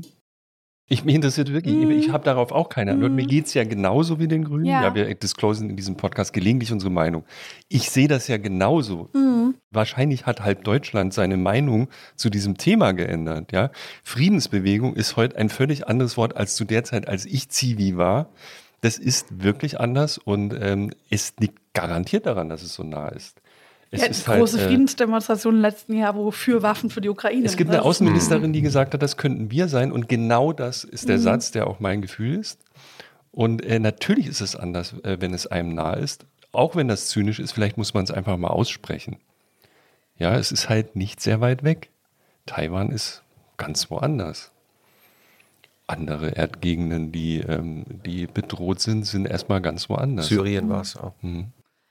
Stimmt Anders. natürlich, dass man nicht ausblenden kann. Ich finde, man kann auch diesen Konflikt nicht verstehen, wenn man sagt, es gibt jetzt, das habe ich gerade eben selbst gesagt, aber seit dem 24. Februar gibt es Krieg. So dass der Krieg für die Ukraine natürlich schon viel länger begonnen hat.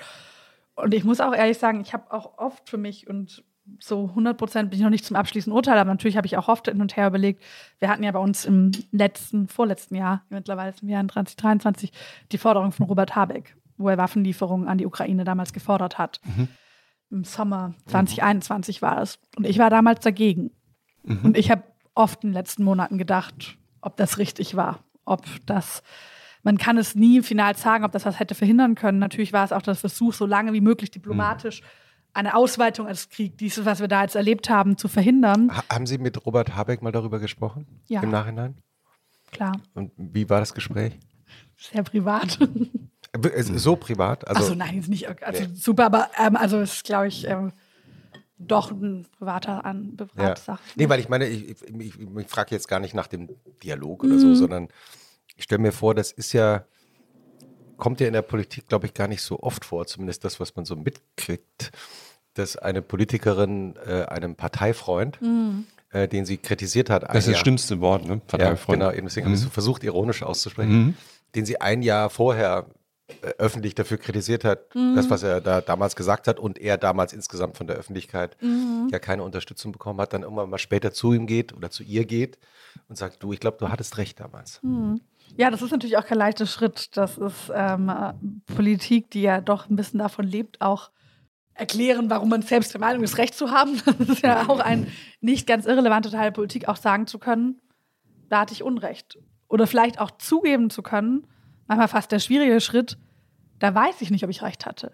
Denn auch mhm. heute würde ich nicht sagen, ne, final hätten wir damals schon Waffen geliefert, hätte das verhindert werden können. Auch heute ist immer die Frage, bei jeder Waffenlieferung, was wird das am Ende bedeuten? Ne? Werden wir am Ende Recht gehabt haben? Ne? Mhm. Und das ist ja gerade das Schwierige an diesen Entscheidungen. Du triffst sie immer im Moment, wo du das nicht final sagen kannst und du musst sie trotzdem treffen. Mhm. Weil da, wo wir uns aus der Unsicherheit, wir könnten am Ende Unrecht haben, vor jeder Entscheidung drücken, da überlassen wir das Schicksal seinem Lauf, da überlassen wir die Menschen der Ukraine.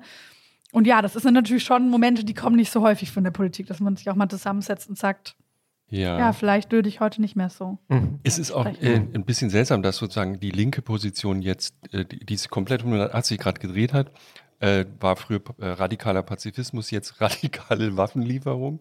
Ja, und was ist mit Flugzeugen? Und, und gleichzeitig ist es fast schon eine konservative Position, zu sagen, ja, ein bisschen vorsichtig könnten wir vielleicht mit mal Vorsicht, ja, ähm, was, was sozusagen dem, dem Bundeskanzler schon vorgeworfen wird. Wenn er zögert, wenn er zu langsam ist, auch international natürlich. Wahrscheinlich stimmen da die, diese Kat Kategorien auch gar nicht mehr. Ne? Reden wir ja auch öfter drüber. Was ja. ist konservativ? Gibt es noch? Konservativ, links. Ich glaube, das gibt es ja? auf jeden progressiv. Fall. Progressiv. Ja, bedeutet total. das noch was? Ja. Kommen wir jetzt nach Nürtingen. was, was bedeutet das eigentlich? Nürtingen. Ja. Das bedeutet auf jeden Fall, was ich finde, diese Vorstellung von, es gibt keine politischen Kategorien mehr, sondern natürlich sozusagen gibt es bestimmte politische Haltungen und gleichzeitig, was zum Beispiel für mich sehr spannend war, wir haben ja auch diese viel umformulierten und beschriebenen Flügel bei uns in der Partei.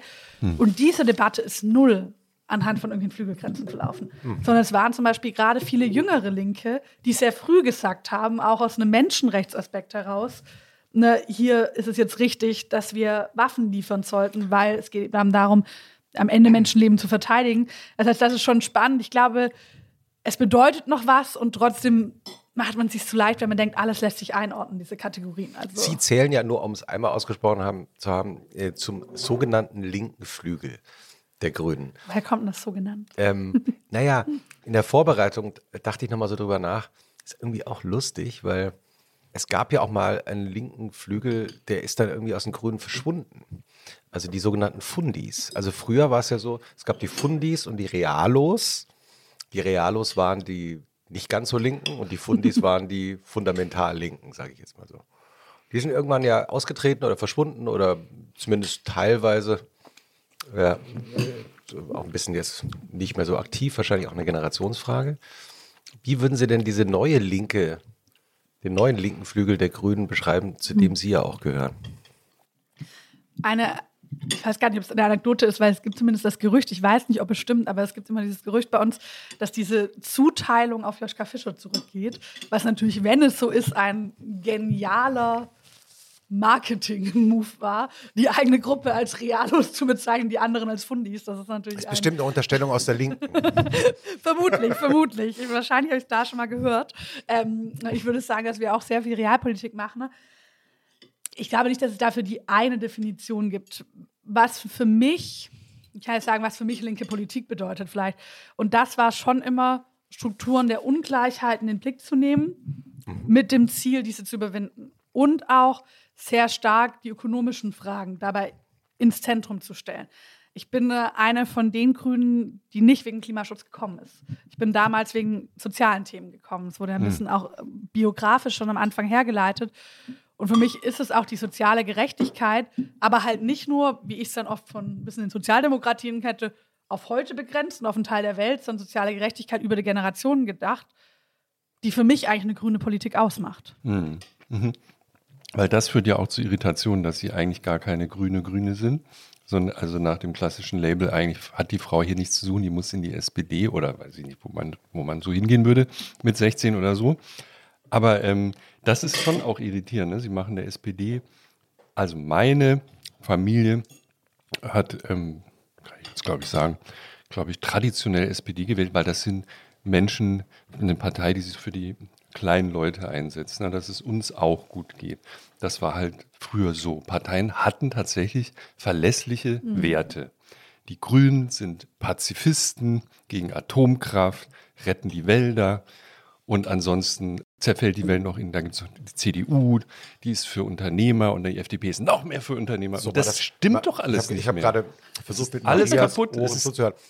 Alte Westbundesrepublik. Ja, stimmt Entschuldigung. Nein, nein, aber das ist sehr bonnig. Entschuldigung. Auch meine, natürlich auch meine Jugend. Ja. Mhm. Schwarzwald. Sehr bonnig. Das habe ich noch nie gehört, das ist toll. Ja, oder? Ja. Das ist sehr so, wie man sich so im guten Bonn vorstellt. Liebe Hörerinnen und Hörer, es gab eine Zeit, da war der Regierungssitz gar nicht in Berlin. Wir haben auch sehr viele junge Menschen, die uns zuhören, ja. sondern in einer Stadt namens Bonn, die es hm? immer noch gibt, wie ich aus zuverlässiger Quelle weiß.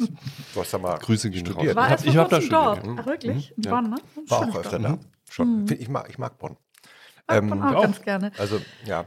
Ähm, Aber klar, ich meine, am Ende macht man halt Politik nicht für die Realität, die man sich gewünscht hat, wo man sagt, naja, alles so, wie wir es mal auf dem Reißbrett aufgeschrieben haben, sondern für die, die da ist. Und dann muss jede Partei auch sagen, wo kann ich über meinen eigenen Schatten springen und wo na, verändern wir auch mal Positionen. Und ich glaube, wie gesagt, das ist dann am Ende dieses, für mich ist das kein Prinzipienverrat, weil ich kann sagen, warum ich gerade als Vorsitzende der Friedenspartei für diese Waffenlieferung bin. Und ich glaube, so sehen es auch ganz viele Menschen. Aber natürlich gibt es nicht diese einfachen Schablonen, wo man sagen kann, die Grünen machen immer das und die machen immer das. Und was für mich damals, weil ich werde es natürlich auch häufig gefragt, warum denn die Grünen? Ne? Wenn man erzählt, Mutter mhm. damals Job verloren, dann habe ich angefangen Politik zu machen, ist natürlich genau diese Frage, hä, und warum die Grünen? Mhm. Und ich glaube, was ich immer spannend fand an der Partei, ist, dass sie sich zur Aufgabe gemacht hat, mag manchmal auch nicht 100% funktionieren, falsche Widersprüche zu überwinden. Und zum Beispiel diesen Widerspruch zwischen den kleinen Leuten und dem Klimaschutz. Also das müsste man sich entscheiden. Und entweder man macht das irgendwie für die kleinen Leute oder man macht Klimaschutz. Was natürlich überhaupt nicht aufgeht. Ne? Es ist klar, am Ende wird es die Leute viel hm. mehr treffen, die ihre Wohnung nicht sanieren können und sowas. Und diese Verbindungen aufzumachen, das zu sagen, nee, auf der einen Seite wird es nur mit Klimaschutz Gerechtigkeit geben und auf der anderen Seite wissen wir, das wird nur gelingen, wenn wir es sozial gerecht machen, also genau für diese kleinen Leute. Das ist das, was eigentlich für mich ich auch als eine meiner Hauptaufgaben auch meines politischen Handelns sehe. Ich glaube, diese. Verbindung zu machen. Und gleichzeitig ist es wahrscheinlich so, was man vielleicht, wenn man in die grüne Geschichte schaut, wir hatten immer Leute, die andere Schwerpunkte gesetzt haben und so. Aber was es doch manchmal gab, war vielleicht dieses, es wird viel über Menschen mit einem geringen Einkommen geredet. Ich weiß nicht, was mein einer irgendwie so eine Strategiesetzung, dann meinte irgendjemand so, ja, aber die Lidl-Verkäuferin, versteht die eigentlich, was wir sagen? Und ich war so ein bisschen so, also ich kann mir eins versprechen, wenn hier eine Lidl-Verkäuferin sich verlaufen hätte und bei dieser Veranstaltung gerade sitzen würde, würde sie spätestens jetzt gehen und den Raum verlassen, weil es super paternalistisch ist. So ein bisschen dieses, ne, Von leicht oben herab. Für die anderen hm. machen wir auch noch eine soziale Politik. Ja. Also die Wohlstandspartei Grün. Genau, die, ja. die Sozialgerechtigkeit eher als eine Form von Altruismus versteht. Und ich glaube, das hm. ist eigentlich das, und da hat sich aber unglaublich viel verändert in den letzten Jahren, schaffen wir Sozialgerechtigkeit mit den Menschen, für die Menschen zu machen. Darf ich einmal, äh, wir haben ja hoffentlich Zeit. Ja, hier, ne? ich, das würde mich schon interessieren. Oft ist es ja doch, aber die, die wahre, wahre Geschichte oft auch ähm, zum Beispiel, dass man zufällig jemanden kennenlernt, der in der Partei ist und der sagt, kommt doch mal mit und so. Wie war das bei Ihnen? Also erinnern Sie sich eigentlich noch, wie Sie in Wahrheit, ja? In ich glaube Ihnen das alles, aber oft, also wir haben hier schon öfter auch tolle Politiker, Politikerinnen sitzen gehabt, es war auch diese dann sagen, ja, am Ende hätte damals nicht XY das gesagt, dann wäre ich halt wahrscheinlich jetzt woanders hingegangen oder so. Gab da im Ortsverband genau, den es gab Ausflug einfach eine coolen, coole Frau und dann bin ich, ja. wie waren das bei Ihnen? Ich würde es einfach gerne wissen. Mhm. Habe ich nicht gelesen zumindest. Nee, gibt, weil es einfach keine gute Geschichte gibt. Das ist immer so ein bisschen, es Aber es gibt Leute, immer eine Geschichte. Die haben schon eine total geile Geschichte von und dann habe ich da versucht, diesen Baum Nö. zu verhindern und hat man diesen ja. Ach so, Baum, ja. Ähm, also wie ich halt hatte da bin so ich in Grün eingetreten. nee, weil das, ähm, es, sie, sie sagen halt immer, naja, ähm, ähm, da, das, darauf kommen wir noch, disruptiv war halt, als ihre Mutter ihren Job genau. verloren. Das verstehe ich auch alles. Mhm. Aber als wie, das Frauenhaus geschlossen wurde. Genau. genau. Äh, aber wie war das jetzt wirklich? Also sind Sie irgendwann, ich glaube, der Habeck hat es mal äh, bei uns auch erzählt, auch nicht zum ersten Mal wahrscheinlich im Podcast damals, wie er auf die erste, auf so eine Ortsverbandssitzung ging und um einen Weg zu retten. Glaube ich. Ja, ja Fahrradweg, glaube ich. Ja, sehr, das meine ich. Das, sehr lustige Geschichte. Das ist eine, eine Geschichte. Genau. Ja was ist Ihre Geschichte? Es gibt keine Geschichte, Sie sind einfach, Sie haben gesagt, so, ich werde jetzt grün und hier, wo ist der Verband, da gehe ich jetzt hin. Das war tatsächlich, also der initiale Moment war das mit meiner Mutter. Ich war während meiner Schulzeit tatsächlich auch nicht mal so übermäßig politisch interessiert mhm. ähm, und geschweige denn irgendwie politisch aktiv. Er hat irgendwie alles andere im Kopf. Und dann kam eben diese, ja, das, der Jobverlust bei meiner Mutter und das war schon so eine extreme Ungerechtigkeit, die ich da empfunden habe. Und dann habe ich gedacht, boah, du könntest dich doch mal engagieren. Wie hat Ihnen die Mutter, Ihre Mutter davon erzählt? Mhm. Abends. ähm, und dann war natürlich total emotional. Das sowas kündigt sich natürlich an. Das heißt, sowas, das kam jetzt nicht total überraschend. Aber es war natürlich davor schon ein totales Ringen und Abwarten und ich, Angst Das stelle ich mir als einen der härtesten Momente überhaupt vor, als Mutter das dem eigenen Kind zu erzählen. Weil das ja auch mit, ja, mit sozialen Problemen total. zu tun hat, auch vielleicht auch mit Schamgefühlen. Mhm. Auch wenn man nichts dafür kann. Ja. Ja, klar, total. Also ich meine, das war natürlich schon auch so eine extreme Verzweiflung und ja auch in mehrerlei Hinsicht das eigene. Wie geht es eigentlich weiter? Mhm. Das Gefühl, wie sehr wird das eigentlich anerkannt, was ich da 14 Jahre lang geleistet habe? Das Denken an die Frauen, die man betreut hat. Ich meine, das kommt ja in dem Fall auch noch dazu. Das war ja nicht nur für die Arbeit Mitarbeiterin, sondern mhm. da ist eine Hilfsstruktur weggefallen. Mhm. Spannenderweise, ich war jetzt vor drei Wochen an meinen ersten Neujahrsempfang dieses Jahr in Herrenberg. Und das ist in der mhm. Nähe von dort, die gleiche mhm. Region, mhm. wo dieses Frauenhaus war. Und nach 14 Jahren bekommt jetzt in diesem Jahr dieses, diese Region wieder ein Frauenhaus. Das ist, aber 14 Jahre lang mussten die Frauen in die Gegend nach Stuttgart fahren oder sowas, was natürlich, ne, wenn ich mir überlege, ich bin in einer gewaltvollen Beziehung, das ist eh ein Riesenschritt, meinen Partner zu verlassen. Und wenn ich dann noch weiß, ich muss umziehen, meine Kinder müssen die Schule wechseln, ich mhm. gehe aus meinem mhm. Netzwerk an auch Unterstützung raus. Ich mache es den Frauen viel, viel schwieriger noch zu Klar. verlassen. Das war natürlich auch, also es wurde ja alles zusammengemischt, diese persönlichen und auch das, ja, was passiert eigentlich mit diesen Frauen dort, ähm, Gefühl. Das war schon krass. Ich meine, es war zum Glück Glück vielleicht ein doofer. Ich war halt 18, das heißt, es war nicht mehr so ein hm. ich, Treffen der ganzen Familie, wie es vielleicht gewesen wäre, wenn ich 10 gewesen hm. wäre oder so. Also die soziale Unsicherheit war anders, als sie wahrscheinlich gewesen wäre, wenn ich jünger gewesen wäre. Aber ja, das war ein unfassbar einschneidender Moment. Mhm. Ich glaube, daher kam das ja auch bei mir, dass es so, ich habe ja auch meine Mutter allein sehen. Und das war dann natürlich was, was ich eigentlich unerträglich fand. Wann waren Sie zum ersten Mal auf so einer grünen Ortsverbandssitzung oder wie, wie vielleicht habe ich es auch nur geträumt, aber es muss doch einen Moment ja, gegeben haben, ja? Gestern, also ich bin dann, genau, das war dieser Moment, ich habe gesagt, ich will das machen. Dann habe ich mich ein bisschen umgeschaut, überlegt, welche Partei könnte es sein. War dann sehr stark zwischen Sozialdemokratie und Grünen, wo ich so ein bisschen hin und her überlegt habe. Linke Spiel hat damals in Baden-Württemberg einfach wenig Rolle, also mit da gab es wenig, irgendwie hat keine, kaum eine Rolle gespielt so. Hm und habe mich dann für die Grünen entschieden. Dann bin ich eigentlich erstmal, deshalb meine ich so eine keine gute Geschichte, erstmal total langweilig ähm, einfach mit Brief Mitglied geworden. Ah. Und dann weiß ich noch, dass dann jemand sich gemeldet hatte aus dem Kreis, war eigentlich so total nett. Und so war auch, wir freuen uns, so man hat gemerkt, die haben sich auch sehr gefreut. Das war noch bevor wir als Grüne diese riesigen Mitglieder zuwächst hm. Das ist eine junge oh, neue ein, Frau. ein Mitglied. Ja, und da war ich so, mal Kaffee trinken und so. Oh. Ich war total bevor. So, äh. Da habe ich aber nichts gemacht. Mal und nicht alt, keine alt 68erin. Ich rufe die gleich an. Die haben sich wirklich unfassbar gefreut, dass ich so eine Mail bekommen, wo ganz viel so, ja, und da kannst du mitmachen, da kannst du mitmachen. Wer ist mal komplett überfordert? Und, und gab es dieses Kaffee trinken? Nee, ich habe einfach einen Monat lang nicht geantwortet und nichts gemacht, weil ich so war, oh Schock. Gott, oh Gott, was wollen Schock die von mir? Und es ist ja auch erstmal ne, mit so einer totalen Überwindung, dann auch zu so einer Sitzung zu gehen. Aber so. auch ein bisschen Generationsthema, oder? Also, oh Gott, Klar. eine Verabredung. ja, wenn es auch keine, diese. Da gab es dann keine Jugend damals, also keine ja. grüne Jugend. Und da bin ich nach Heidelberg gezogen, damals zum Anfang des Studierens und hatte hm. dann das ist natürlich das Mekka der Grünen. Geguckt, wo kann ich denn da mal hin? Und dann weißt du, man musste ich überlegen, ob ich zur Grünen Hochschulgruppe oder zur Grünen Jugend ging. Mhm. Und am Ende ist die Entscheidung gelaufen, weil die Grüne Jugend gesagt hat, sie treffen sich nur alle zwei Monate auf ihrer Homepage, aber leider vergessen haben hinzuschreiben, in welchem Ton. man das, wusste halt das ist, glaube ich, die Habeck-Situation. Wo ist eigentlich dieses Treffen? Genau, man wusste halt nicht, ob man jetzt zufällig eine Woche abbekommen hat, wo diesen Treffen Wussten Sie den Ort wenigstens? Also hätten ja. Sie einfach jede Woche hingehen genau, können? Ich hätte, ich hätte jeden, das weiß ich noch bis heute, das war Mittwoch um 18 Uhr. Und dann stand auch so, dass jeden zweiten Mittwoch um 18 Uhr. Ich so, cool. Und naja, aber dann gibt es nach zweimal, genau. wenn, ich, wenn, ich, wenn ich nicht verrechne. Hat die Grüne Hochschulgruppe hat sich jede Woche getroffen, Mittwoch um 20 Uhr. Und deshalb bin ich dann zur Grünen Hochschulgruppe. So werden politische Karrieren. Siehst du? Ja.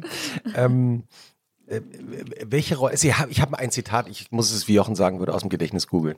Ein Zitat ähm, gelesen oder gehört in der Vorbereitung. Ähm, da wurden sie zu ihrem Vater gefragt, dem, dem äh, in, in Baden-Württemberg auch richtig bekannten Künstler, macht hat Skulpturen gemacht, stehen auch in vielen Städten. Mhm. Schwäbisch Münd. Schwäbisch Münd. Ja. Mein Wahlkreis auch. Oh, sorry. Ähm, oder haben Sie. Bitte nicht mit vollem Mund in diesem Podcast sprechen. Das haben Sie Sinn, nur wir. Nein, wir versuchen auch. Ich, ich rede einfach weiter, machen Sie keine Sorgen. ähm, da haben Sie sinngemäß gesagt, er hat immer pünktlich gezahlt. Nein. Stimmt es nicht? Nö. Er hat ja nicht immer pünktlich gezahlt. Doch hatte. Ähm, Aber es, es war ein Satz, also so sinngemäß, also ich habe zumindest da rausgelesen, vielleicht ist total falsch interpretiert, dass er nicht so präsent war. Er hatte eine ganz andere Rolle als meine Mutter. Ja. Das war, ich bin schon ganz klar bei einer alleinerziehenden Mutter aufgewachsen. Meine Mutter war oh Gott, Mittelpunkt meines Lebens. So, also das war mhm. schon, ne, sie hatte da die ganz klare zentrale Rolle. Und mein Vater war, ich war oft am Wochenende da, habe ihn oft besucht. Also wir hatten einen Kontakt, wir hatten auch einen engen Kontakt, auch einen sehr liebevollen Kontakt. Mhm. Also das war nicht in einem verhärmten oder in irgendeiner Form frustrierten, sondern das war einfach, es gab eine klare Aufteilung und er hatte eine ganz klar andere Rolle. Okay. Ich glaube dadurch, dass es nie anders war. Ich glaube, mhm. es ist mhm. deutlich schwieriger, wenn ich Freundinnen habe, wo sich die Eltern getrennt haben, während des Aufwachsens. Ich glaube, mhm. das ist ja viel schlimmer, wenn du mit beiden zusammengelebt hast und plötzlich verändert sich diese Zusammenstellung. Bei mir war es ja von Anfang an so. Also meine Eltern waren die haben nie zusammen schon, gewohnt. Die haben nie zusammen mhm. gewohnt, mhm. waren auch nie klassisch ähm, zusammen. Mhm. Und dementsprechend war das von klein auf so. Und deshalb hatte ich ein sehr schönes Verhältnis tatsächlich zu meinem Vater, ein sehr liebesvolles Verhältnis, aber halt ein komplett anderes und ein viel weniger prägendes, als es jetzt zum Beispiel bei meiner Mutter war. Was würden Sie sagen, haben Sie von Ihrem Vater? Ein gewisses Selbstbewusstsein. Mhm. Also mein Vater hatte immer, und ich glaube, davon habe ich schon alles geerbt, so ein, irgendwie so ein Gefühl von, am Ende wird alles klappen. Mhm. Also gar nicht jetzt Selbstbewusstsein im Sinne von so, auftrumpfend und ich erkläre noch mal 27 Mal, wie was ein geiler Hecht ich bin oder so, sondern vielleicht so ein Vertrauen in sich selbst. Mhm. Und ich glaube, davon habe ich ein bisschen was geerbt. Mhm. Was haben Sie von Ihrer Mutter? Ein Kampfgeist. Eine, ja, nicht aufgeben und ich glaube auch so ein, eine gewisse innere Unabhängigkeit, also mich mhm. nicht von anderen definieren lassen zu wollen. Wie ging es dann für Ihre Mutter eigentlich weiter, nachdem das äh, Frauenhaus geschlossen worden ist? Sie hat dann einen neuen Job gefunden und arbeitet jetzt auch dauerhaft im sozialarbeiterischen Bereich weiter. Mhm. Was ich leider von keinem von beiden geerbt habe, ist künstlerisches Talent. Das ist, wirklich, das ist eigentlich eine, eine, krasse Traurigkeit, weil auch meine Mutter total künstlerisch begabt ist. Mein Vater war Bildhauer. Mhm. Und ich habe nichts davon. Also wirklich, eine, ich glaube, eine Beleidigung, wenn man manche Bilder von mir anschaut, die ich auch als Kind gemalt habe. Sport und Kunst. und es war auch immer, mein Vater ich auch ganz lustig, weil es, glaube ich, so umgedreht war zu, wie das vielleicht viele junge Menschen erleben. Als ich damals meinem Vater als, ähm, gesagt habe, was ich studieren will, dann war ich so, ja, ich überlege noch, ob ich Jura oder Psychologie studieren will. Und er war so. Hm. Und Kunst kannst du dir gar nicht vorstellen. und ich war so, na ja, als erstens glaube ich, wir sind nicht reich, das heißt, wir haben nicht genug Geld, um irgendeine Kunstakademie in diesem Land zu bestechen. Und ohne Bestechung würde ich da nicht reinkommen. Aber es war so ein sehr umgedrehtes, glaube ich, während so andere Leute offen, die sagen, ich will Soziologie studieren, so, kann es nicht Jura sein? War ich so, ich will Jura studieren. Ich wollte gerade sagen, kann es nicht Kunst sein? Tausende von ja. Hörerinnen und Hörern denken jetzt gerade, wenn mein Vater mich gefragt hat, willst du nicht lieber Kunst, Kunst studieren? Das ist doch ja, auch genau. total interessant. Wirklich so was Anständiges, bist du sicher? Genau.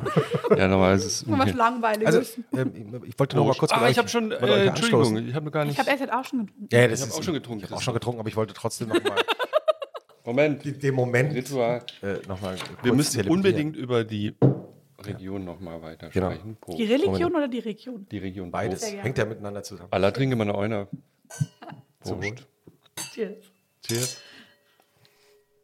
Wie war denn so die Kindheit in Darf ich, eine, darf ich ein, eine, eine, was vorlesen? Ja. Esslingen, Plochingen, Wendlingen, Oberbeuchingen.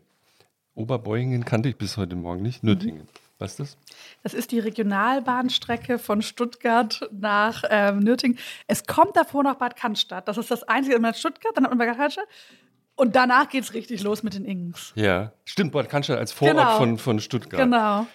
Das, ist, das sagt mehr, also ich finde, die Musik, die da drin liegt, sagt schon alles über die Region, oder? Aber es geht ja danach noch weiter. Ja, ja, es kommen noch ganz viele Ingens. Metzingen. Ja. Nee, Bloching kommt davor noch. Genau, Metzingen kommt noch und dann Tübingen ist die Endhaltestelle. Wer ist noch mal in Metzingen? Es sind ja überall ganz berühmte Firmen. Hugo Boss. Danke. Outlet City Metzingen. Und Nürtingen ist ja, Überall riesig. im Grunde, Nürtingen ist ja durch die Harald Schmidt Show im Grunde erst so richtig in den Orbit geschossen worden, oder? Aber das weiß heute keiner mehr. Ja. Haben Sie Harald Schmidt geschaut damals? Sie waren zu jung, oder? Ich habe Harald Schmidt. In der Endphase wahrscheinlich. Doch, mit meiner Mutter habe ich das mal geschaut. Ah, ja? ja? ja, der hatte, ach, der hatte irgendwas. In irgendeinem Jahr haben wir immer Olympia angeschaut und danach kam immer die, die Harald Schmidt-Show noch. Und natürlich in Nürtingen ist das. Da kommt der man gar nicht drum herum. Ja. Ich hatte eine Lehrerin, die noch Harald Schmidt unterrichtet Wirklich? hat. Und diese Lehrerin, ja, Frau Jüttner. Und Frau Jüttner hat, ich glaube, ihr Leben lang Generation über Generation von Schülerinnen des Höllern-Gymnasiums die Geschichte erzählt, wie Harald Schmidt einmal einen kompletten Aufsatz erfunden hat. Da hat- hatten sie irgendwie die Aufgabe bekommen, einen Aufsatz, ich weiß nicht mehr, worüber zu schreiben. Und sie hat gefragt, wer einen vortragen will. Harald Schmidt hat sich gemeldet, ist nach vorne gegangen. Ach, einen vorgetragen. Hat einen vorgetragen und Ja. dann hat sie ja nachgesehen, dass er ein leeres Blatt vor sich liegen hatte und einen kompletten Aufsatz Das ist wahres Genie. Keine schlechte Mhm. Geschichte. Ja. Heute würdest du ChatGPT äh, auf dem Handy schnell. Das stimmt. Das hat der Harald Schmidt nicht nötig. Wie war diese Gegend? Ich kenne die so ein bisschen, also als Badener ist man da jetzt nicht so oft, aber ich habe Verwandtschaft in der, in der Region. Wie, wie ist es da aufzuwachsen? Ich glaube, es gibt ja nicht das universelle Erlebnis eines Aufwachsens, weil es schon einen Unterschied macht. Jetzt zum Beispiel, Ja. wie sind die Eltern aufgestellt und so, aber es ist schon tendenziell eine wohlbehütete Gegend, würde ich Schon, sagen. ja. Also so damals die großen Probleme der Welt waren jetzt nicht mitten in Nürtingen angekommen. Ja. Ja. War John Daimler gefahren. Viele Wir Leute. nicht. Ja, aber Meine viele, Mutter hatte oder? mal einen kleinen Waren. Nissan Micra. Ja. ähm, Ja. Aber klar, es war eine wohlhabende. Ich glaube, ne, als ich dann vor allem aufs Gymnasium gegangen bin, Hm. da waren jetzt die Anzahl von Kindern, die bei Alleinerziehenden aufgewachsen sind, eher gering. Und die, Ja. die, wo die Eltern nicht das Haus langsam auch schon gut abbezahlt hatten, auch eher gering. Was ja viele nicht glauben, es gibt ja wirklich eine Kehrwoche. In Baden gibt es sie nicht, aber in Schwaben gibt es sie schon. Natürlich. Ne?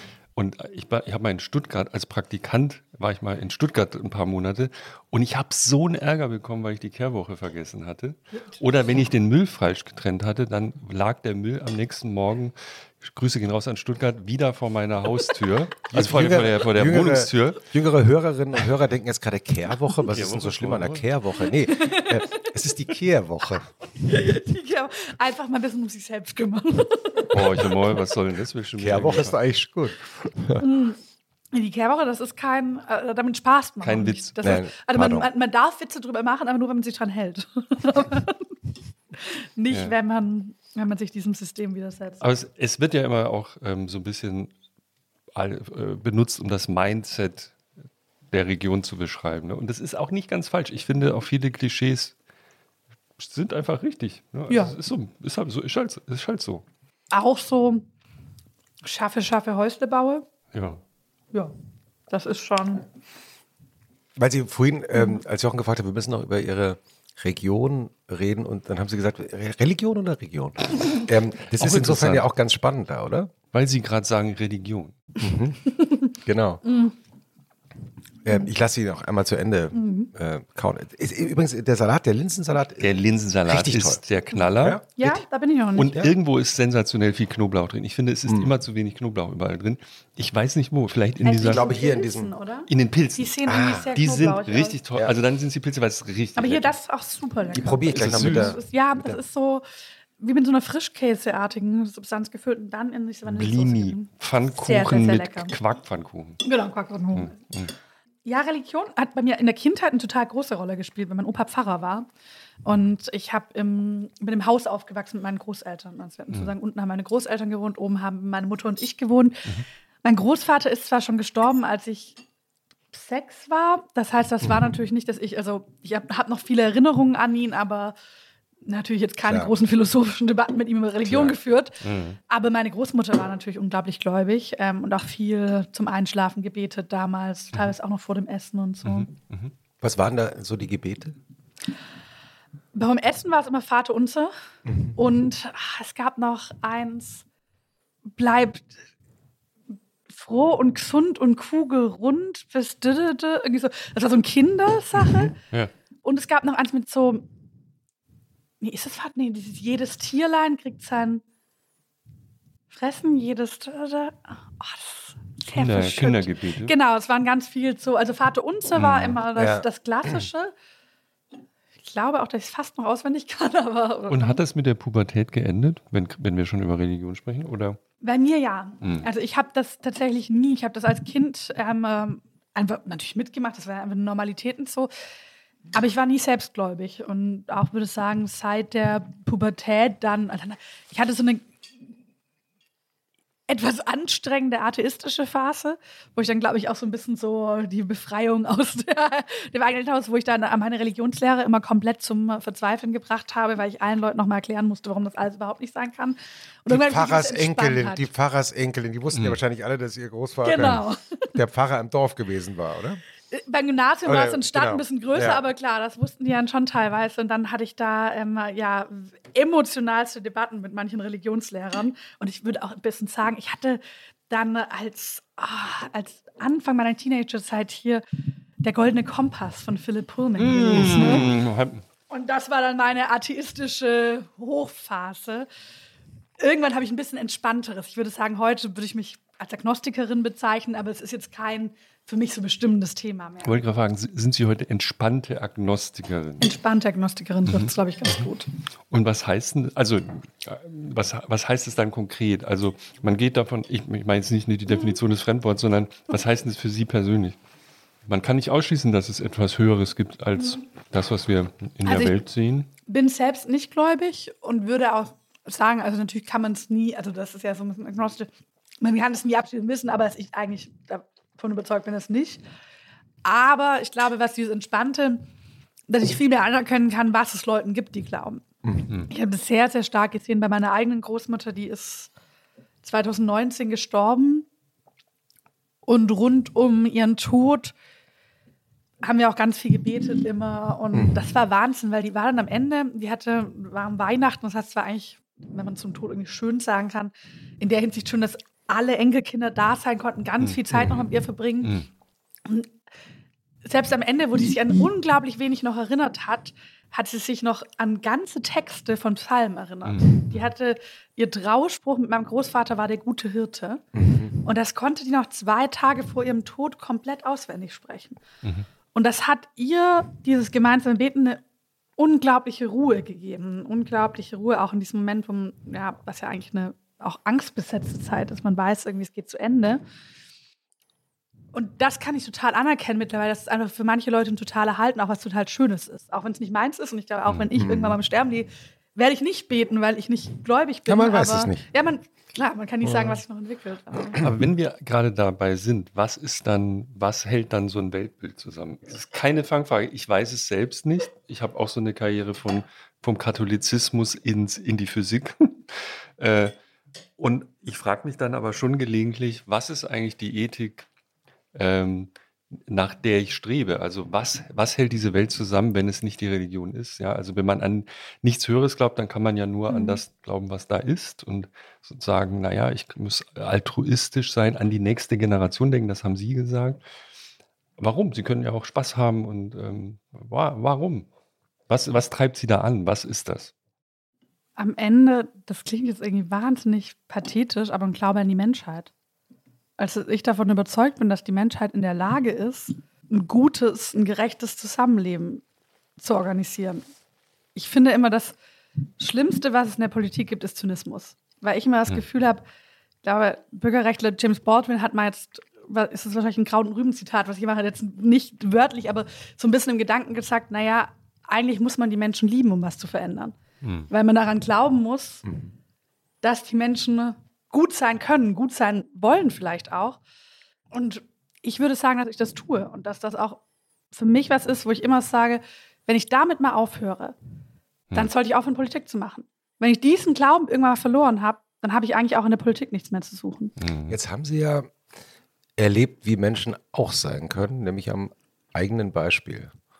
Also wie Menschen eben nicht, ich sage jetzt mal, in diesen einfachen Kategorien gut sein können, sondern als sie immer erfolgreicher in der Politik wurden, immer prominenter auch, immer sichtbarer, haben sie ja eine Zeit erlebt, in denen sie Body-Shaming erlebt haben, Morddrohungen, andere Drohungen, auf den sozialen Medien, sicher auch auf anderen Kanälen, wo man es dann öffentlich nicht so mitbekommt.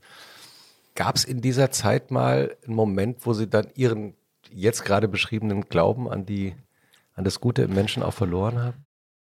Nee, zum Glück war das ja immer was, was ein partieller Teil meiner, meines Erlebens war. Aber in so vielen anderen Gesprächen, die man führt und sowas, erlebt man ja sowas anderes. Also das ist auch immer, wenn ich auf der Straße angesprochen werde, das ist ganz selten, dass da irgendwie Hass dabei ist. Das sind mal Leute, die sagen, ach, ich finde es toll, was sie machen. Auch manchmal Leute, die sind so, sie sind doch Frau Lang. Das sagt man so, ja, und die sind so, okay, cool. Oder auch mal Leute, ich beschimpfe sie jetzt nicht für ihre Politik, aber dann weiß ich das jetzt. Dann weiß ich Bescheid. Dann weiß ich Bescheid.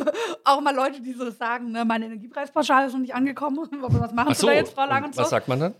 Dann versuche ich herauszufinden, was für eine Lebenssituation sie haben und ob das entweder einfach ist, weil sie tatsächlich noch nicht ausgezahlt wurde, wie bei den ja. Studierenden, oder ob da im Einzelfall was falsch ist. Wenn ich das Gefühl habe, da ist im Einzelfall was falsch, gebe ich auch mal meine Mailadresse, dass die Leute sich nochmal melden und ich versuche dann. Sie sind also so eine Art Wahlkreisabgeordnete für Deutschland auch so ein bisschen? Manchmal, für, für die Deutsche Bahn tatsächlich. Ja. Ich glaube, wenn es einen Ort gibt, wo ich am meisten Zeit verbringe, ist das vermutlich Wahlkreis Deutsche Bahn. Deutsche Bahn. Da, sitzt doch die Ricarda Lang, die quatscht genau. jetzt mal. Ich hoffe, dass ich jetzt hier nicht viele Leute motiviere, immer wenn ich in der Bahn sitze, ich so mein kleines, ja so, so meine kleine Bürosprechstunde habe. Ähm, Was heißt das? Wie, wie bauen Sie sich da auf? Ich hatte mal eine Phase, aber das habe ich dann jetzt leider, wo ich bekannter geworden ist, war es mir zu peinlich. Aber ich hatte eine Phase, wo ich wirklich im, Le im Europawahlkampf als grüne Jugendsprecherin, da habe ich noch selbst meinen Zeitkalender gemacht und ich habe eine beschissene Kalenderplanung. Das heißt, ich hatte ganz oft so Nachtzüge, aber es gibt ja keine Nachtzüge mehr. Das heißt, ich bin im ICE ah, nachts, jetzt gibt es wieder ein paar Stunden, aber damals gab es echt wenige. Ich bin im ICE nachts gezogen und so. Und dann habe ich mir immer wirklich in einem Koffer einfach so ein richtiges Kissen und eine Bettdecke ja. mitgenommen und lag dann da so. Weil die dann einfach stundenlang irgendwo stehen. Genau. Und damit ja. man morgens irgendwo dann kommt man morgens um vier an teilweise und so. Das mache ich jetzt alles nicht mehr. Ähm, aber ich habe auch ein bisschen jetzt im Büro, was meine Kalenderplanung gemacht. Das ist besser geworden. Das heißt, meistens sitze ich einfach nur mit meinem Laptop, Kopfhörern da. Mhm. Und dann verbringe ich da sehr viel Zeit. Aber das heißt, das war jetzt nie für mich, dass ich das Gefühl hatte, oh, das lässt mich an der Menschheit zweifeln oder so. Ich muss sagen, manchmal habe ich fast ich finde, Mitleid ist das falsche Wort, weil natürlich ist es widerlich, was mir Leute schreiben. Ich bin natürlich auch teilweise verletzt und wütend und alles. Aber manchmal auch so eine Form von, ja, doch vielleicht so Mitleid, weil ich das Gefühl habe, bei vielen Leuten, die diese Hasskommentare schreiben, kommt das auch aus so einer eigenen Ohnmachtserfahrung oder so einem eigenen nicht gesehen werden oder mhm. sich nicht wichtig fühlen. Also mhm. ich habe, was ich ganz oft habe, was ja an sich komplett irre ist, so, dass unter einem Post von mir, unter einem Tweet, schreibt jemand um 20.30 Uhr, Frau Lang, das interessiert mich überhaupt gar nicht. Dann um 20.35 Uhr, niemand interessiert sich für ihre Meinung. Um 20.48 Uhr hat sich noch nie jemand für sie interessiert. Und dann um 20.49 Uhr, was interessiert es mich? Und dann denke ich so, ja, ich glaube, es interessiert dich schon. Mhm. Aber dass es ganz oft dieses ist, dass die Leute mir absprechen wollen, irgendeine Relevanz, dass die irgendwie so ein Gefühl haben, glaube ich, von, ich bin nicht gehört. Mhm. Und wie kann das dann sein, dass Menschen dieser Frau zuhören? Warum soll die was zu sagen haben? Mhm. Und das ist schon, wo ich mir denke, eigentlich ist es was unfassbar Trauriges. Dieser Gedanke, wie da Leute alleine, wahrscheinlich mit einem Bier in der Hand, vor ihrem Laptop sitzen, diese Kommentare schreiben, ist ja eigentlich was zutiefst Tragisches. Mhm. Und ist das tatsächlich eng mit der, also was Christoph geschildert hat, weil Sie auch, Sie haben das, glaube ich, 2018, wenn ich das richtig google mhm. in meinem Kopf, äh, gab es diesen berühmten Moment, wo Sie im Spiegel das mal erzählt haben. Ne? Aber war es tatsächlich so eng verbunden mit Ihrer politischen Karriere? Also ist es so, und vorher hat es keinen interessiert, also ist es ja auch verknüpft mit der Politik eigentlich. Ne? Also diese öffentlichen Angriffe, dass ja. man irgendwie als junges Mädchen oft auf sein Äußeres reduziert wird und sowas, ja. das ist klar, aber diese Form von Hate Speech, total. Ja. Das kam, ich wurde 2017 zur Sprecherin der Grünen Jugend gewählt. Mhm. Und dann hatte ich eine Forderung, die damals sehr viel Aufmerksamkeit bekommen hat, das war der Klimapass. Mhm. Also, dass Menschen von Inseln, die besonders stark von der Klimakrise bedroht sind, hier einen europäischen oder einen deutschen Pass bekommen sollen, ähm, weil die natürlich staatenlos werden. Also da kann man nicht sagen, wir unterstützen nicht einfach, sondern die verlieren ja wirklich, also die Staaten teilweise, natürlich müssen wir erstmal Klimaschutz machen, damit das möglichst nicht passiert, aber teilweise verlieren da Leute einfach ihre Lebensgrundlage. Und das war natürlich eine Forderung, die Vermischung von Flucht, Klima und dann noch eine junge linke Frau, die aussieht wie ich. Das war irgendwie das komplette Kopfexplosion bei, mhm. bei vielen Rechten. Und da hat es dann nochmal so einen neuen Schub angenommen. Mhm. Und dann sucht man sich irgendein Ventil. ist das so die, die Erklärung. Ja. Ja, und dann ist es natürlich, wenn die Leute dich mal auf dem Schirm haben, jedes Thema. Also Ja. ihr könnt jetzt schreiben, hab gerade einen Warniki gegessen und dann Gibt's wäre Ärger. das 500 Kommentare über ähm, Aber, aber Sie haben doch Ja. damals dann auch zumindest eine Zeit lang auch dann weniger gepostet oder Sie haben sich so ein bisschen aus den sozialen Medien zurückgezogen gehabt, zumindest eine Weile. Ich hatte so eine Phase, wo ich einfach gemerkt habe, dass ich sowas wie eine innere Schere im Kopf hatte. Also dass ich schon vor ganz vielen Postings, vor ganz vielen Sätzen, die ich rausgegeben habe, immer überlegt habe, habe ich die Zeit, habe ich die Kraft, mich dem auszusetzen? Ne? Und das war dann ja auch der Moment, wo ich mich entschieden habe, das öffentlich zu machen, also darüber Mhm. öffentlich zu sprechen, weil ich so gemerkt habe, ich würde zwar immer gern behaupten, das macht mir gar nichts aus und ich lasse es komplett an mir abprallen, aber ganz hat es eben nicht gestimmt. Und dann habe ich eigentlich gedacht, nee, bevor ich jetzt verstumme, rede ich darüber und zeige auch anderen, dass sie nicht allein sind mit diesen Erfahrungen. Das wollte ich gerade äh, fragen, weil die eine Rolle ist ja die der Angegriffenen Ja. in der Öffentlichkeit, aber daraus folgt ja dann immer auch eine Vorbildrolle. Also ich könnte mir vorstellen, dass ganz viele junge Menschen, also noch jünger als Sie, ähm, die das mitbekommen haben, die Sie mitbekommen haben, für die sind Sie vermutlich auch äh, so eine Art Vorbild, weil so viele Frauen äh, in der Position mit, dem, mit der Autobiografie gab es ja vorher auch nicht. Für mich war es am Anfang total eigenartig. Ich fand dieses Vorbild, na, man hat selbst Vorbilder, aber dass man die Vorstellung für irgendjemand Vorbild zu sein, fand ich total, ja, eigenartig. Aber ist man natürlich, wenn man in dieser öffentlichen Position. Irgendwann habe ich da auch gedacht, naja, das ist ja auch eine Verantwortung. Ich glaube, das einfach nur von sich wegzuschieben, dann wird man ja vielleicht dieser Verantwortung nicht gerecht. Und deshalb, ja, wahrscheinlich bin ich das auch für, für manche Leute und versuche dann natürlich dem so gerecht wie möglich zu werden. Hat der Trick eigentlich funktioniert? Also ich nehme an, es gibt immer noch solche Kommentare, Sie schildern das ja. Aber Sie sind vielleicht eine andere. Ist es, hat das eigentlich funktioniert? Total.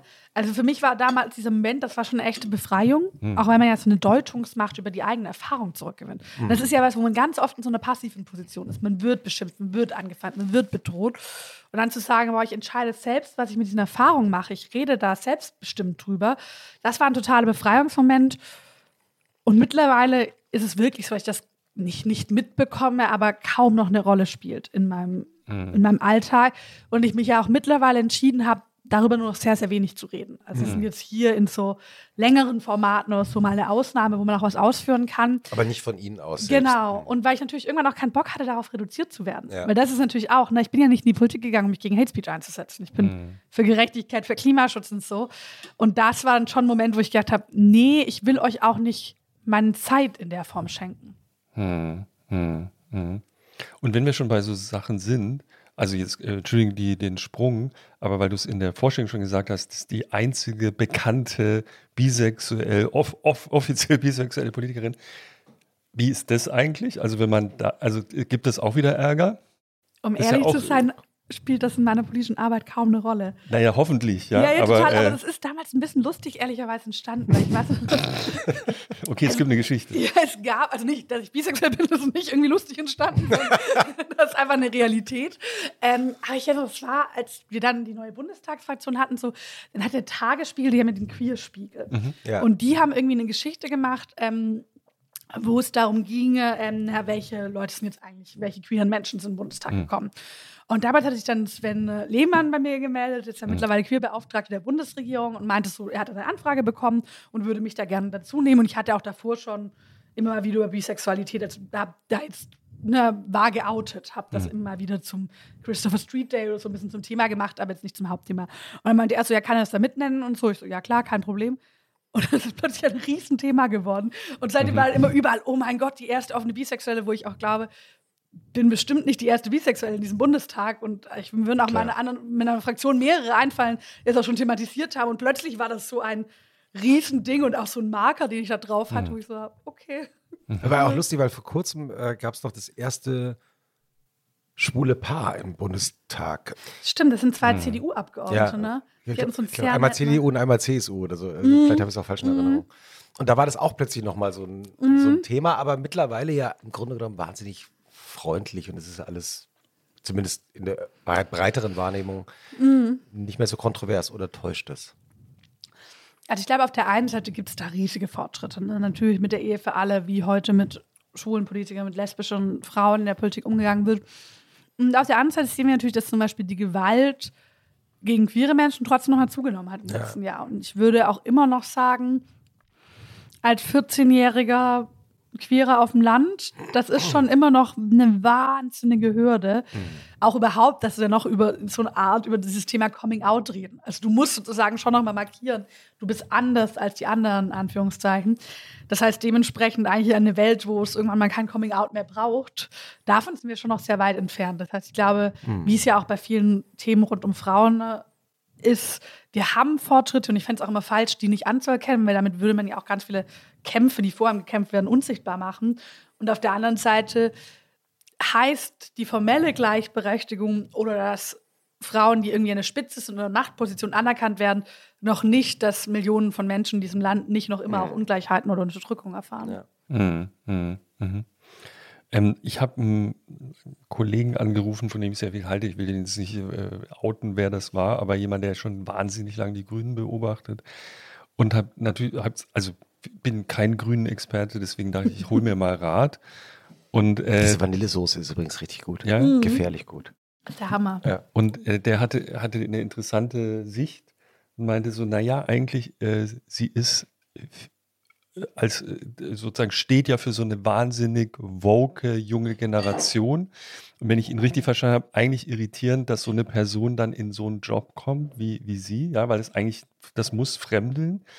Jetzt ist es interessant, weil jetzt hat sich es komplett gedreht. Jetzt ist sie eigentlich viel zu freundlich als Grünen-Chefin zu ihrer Regierung, sage ich jetzt mal. Ja, also eigentlich wäre es ja ihr Job, jetzt viel mehr auszuteilen weil sie sind ja nicht die Regierung, sondern sie müssen eigentlich die Partei repräsentieren. Ne? Und das ist sehr verwunderlich. Jetzt ist sie plötzlich so, äh, also viel zu freundlich zu dieser, zu dieser Regierung. Für Sie ist das kein, also Sie sehen das natürlich offensichtlich anders oder empfinden Sie auch so ein, wir hatten vorhin schon mal über diese Entwicklung gesprochen, fremdeln Sie manchmal mit sich selber? Also so, ah, vor drei Jahren war ich, war ich eigentlich in dieser Rolle.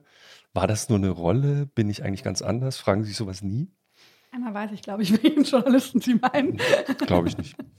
Auf gar keinen Fall. Nee. Aber, also natürlich fragt man sich manchmal, ne, also ich, ich nehme mir schon auch relativ viel Zeit dafür. Ich glaube, es ist auch wichtig, das nicht aufzugeben in der Politik, manchmal über sich selbst nachzudenken, ist nicht in so einem narzisstischen Sinne, dass ich den ganzen Tag vor dem Spiegel sitze und mir denke, ach, wer bin ich? Hm. Ähm, aber ne, bin ich eigentlich auf dem richtigen Weg und sowas. Also zum einen glaube ich, dass es da auch letzten Jahren eigentlich auch manche Zuschreibungen gab, die ich selbst nie verstanden habe. Also eins haben Sie gerade genannt, dieses Woke. Ich weiß ehrlich gesagt nicht, was das Wort Woke bedeuten soll. Also ich weiß, was es historisch bedeutet im Kontext der schwarzen Bewegung. Ich weiß, was heute irgendwelche Rechten da oder daraus machen. Es ist ja zu einem Schimpfwort geworden. Genau, ja? aber es ist immer so, was heißt das denn? Naja, also ne, in klassischen Sinne hieß es irgendwie ein Bewusstsein über Ungerechtigkeiten mhm. oder dann im konkreten Kontext auch von der schwarzen Bewegung Rassismus, mhm. ich hoffe, das haben wir alle als Ziel. Heute bedeutet es natürlich eine Form von identitätspolitischer Verengung, wo man auch wieder drüber streiten kann, was heißt denn dann eigentlich Identitätspolitik? Machen die. Leute, die sich nur einsetzen für, dafür, dass sich für den weißen Mann möglichst gar nichts ändert, ist das nicht auch eine Form von Identitätspolitik?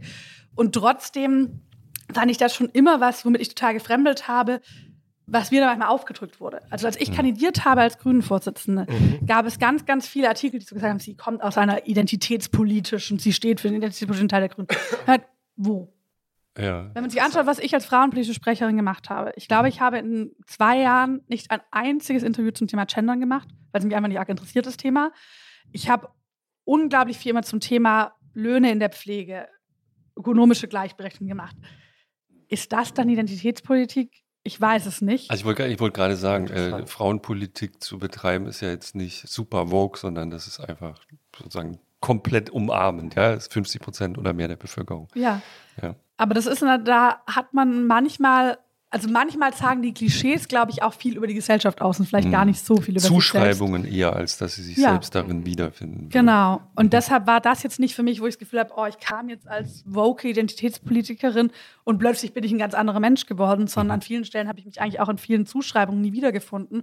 Und ich glaube, viele Dinge von dem, was ich damals getan habe, wie gesagt, einen sehr starken Fokus auf diese ökonomischen Fragen und so, trägt sich bis heute durch.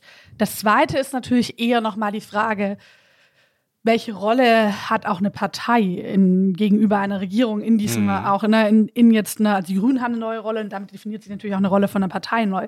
Und da weiß ich, dass natürlich auch viele erwartet hätten, jetzt kommt da eine junge Linke ran, dann wird das ja, jetzt da die ganze Zeit ordentlich Kritik Ramba, geben. Ramba, Zamba und sowas. Ja. Auch da, wenn ich mir ein bisschen überlege, wie ich zum Beispiel damals bei der Grünen Jugend Politik gemacht habe, da war das auch oft, ich weiß nicht, es gab damals so eine Beschreibung, die ich unfassbar affig fanden. Das war immer so der Stachel im Tofu-Burger der Grünen.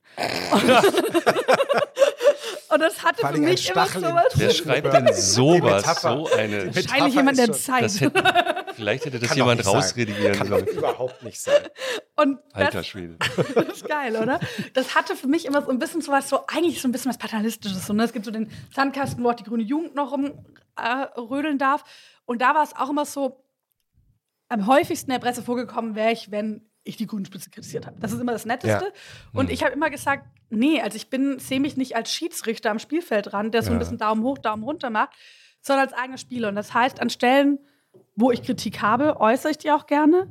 Und an Stellen, wo ich selbst überzeugt bin, äußere ich auch das. Und das ist zum Beispiel bei Lützerath, das war nicht eine Entscheidung, die andere getroffen haben, für die ich dann einstehen musste. Das würde ich auch nicht tun sondern da kann ich für mich selbst herleiten, warum fand ich das richtig. Es gab andere Entscheidungen. Ich hatte zum Beispiel die Waffenlieferung in Saudi-Arabien, habe ich kritisiert, weil ich da der Meinung war, das fand ich nicht richtig. Ja, ich finde, äh, kurzer, kurze Klammer auf, auf diesem Stuhl saß mal ein jetziger Generalsekretär der SPD, damals schon Generalsekretär der SPD.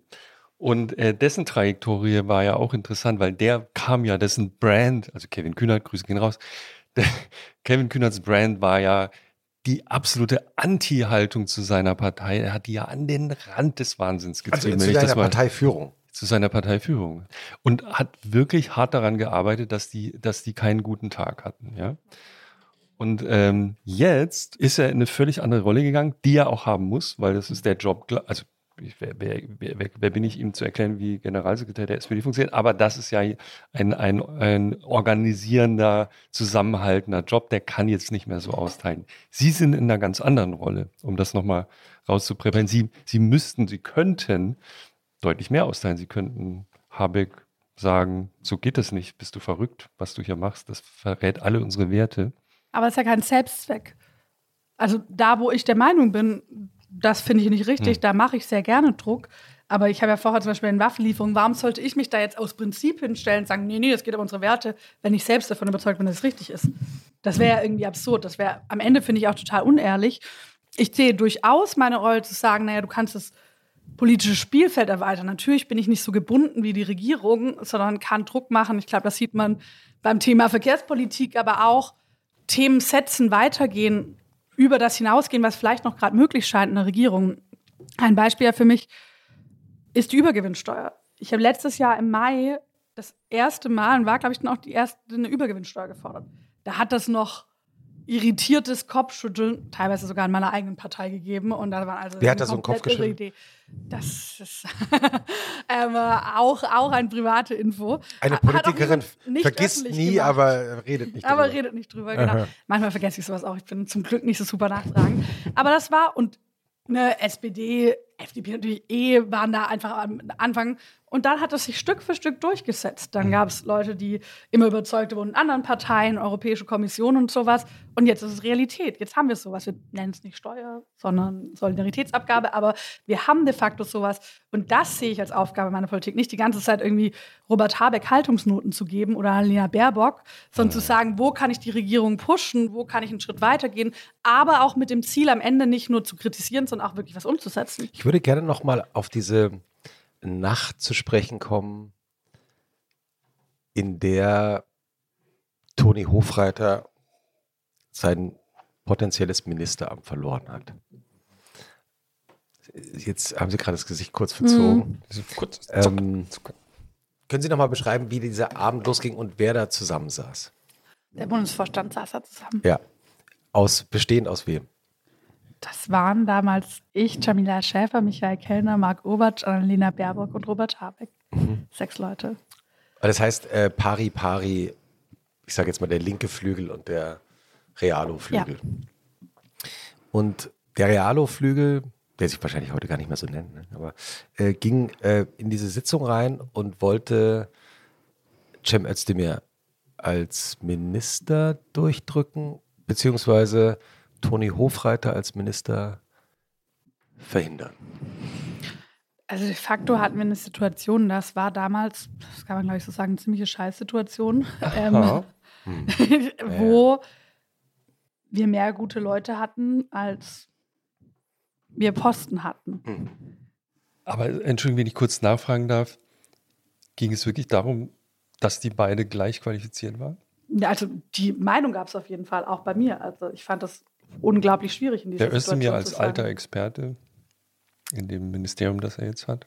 Ich finde, er macht da einen guten Job. Ja, ähm, habe ich auch gehört, ja. Aber das war jetzt nicht die naheliegende Wahl. Die Frage, die dahinter steht, ist, es gibt eine Entscheidung für fachliche Kompetenz, etwas, was wir öfter diskutieren im Moment.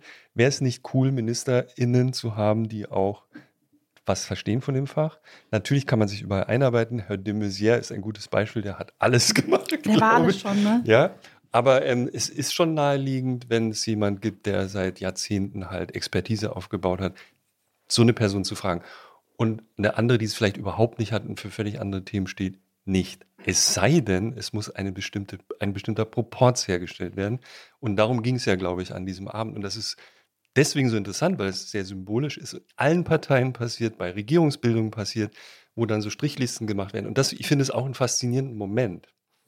Am Ende lässt sich das nie auf einen Faktor zurückbringen, Hm. sondern es spielen ja wirklich unterschiedliche Dinge. Es spielt von einer, wer funktioniert, wie, wer, wer hat welche Fachexpertise, das Ziel, ein paritätisches Kabinett zu da spielen dann hundert verschiedene Faktoren zusammen. Ich glaube, jeder würde auch lügen, wenn er sagt, am Ende war das der eine entscheidende Faktor. Hm. Aber klar, natürlich sind das schon Momente und ich finde es ganz spannend, dass Sie ja auch gesagt haben, was ja alle Parteien haben. Total, das Denn ist- das wird ja das gern ja manchmal so getan. Ja, ja, ne? ja, nein, nein. Da gibt es die einen Parteien, die die Nein. Frauenquote haben, Nein, nein. andere, da wird Nein. über Land, Nein. Bundesländer und so. Nein, Ja, klar, weil am Ende ist ja auch. das muss Also ich aus Baden-Württemberg sein und der muss NRW und jetzt müssen wir aber noch. Gib Ja, mal einen aus Hessen. am Ende ist es ja auch so, weil ja auch die Frage, finde ich gar nicht, jetzt habe ich ein bisschen Max Weber gelesen, aber ähm, final für mich auch beantwortet und nicht, was ist ein guter Minister? Was ist ein guter Politiker? Also die Situation Auch an das dem lässt Abend. sich ja nicht auf wür- eine Sache ich, würde, ich, runterbrechen. ich würde gerne noch Hm. mal kurz bei diesem konkreten Abend bleiben.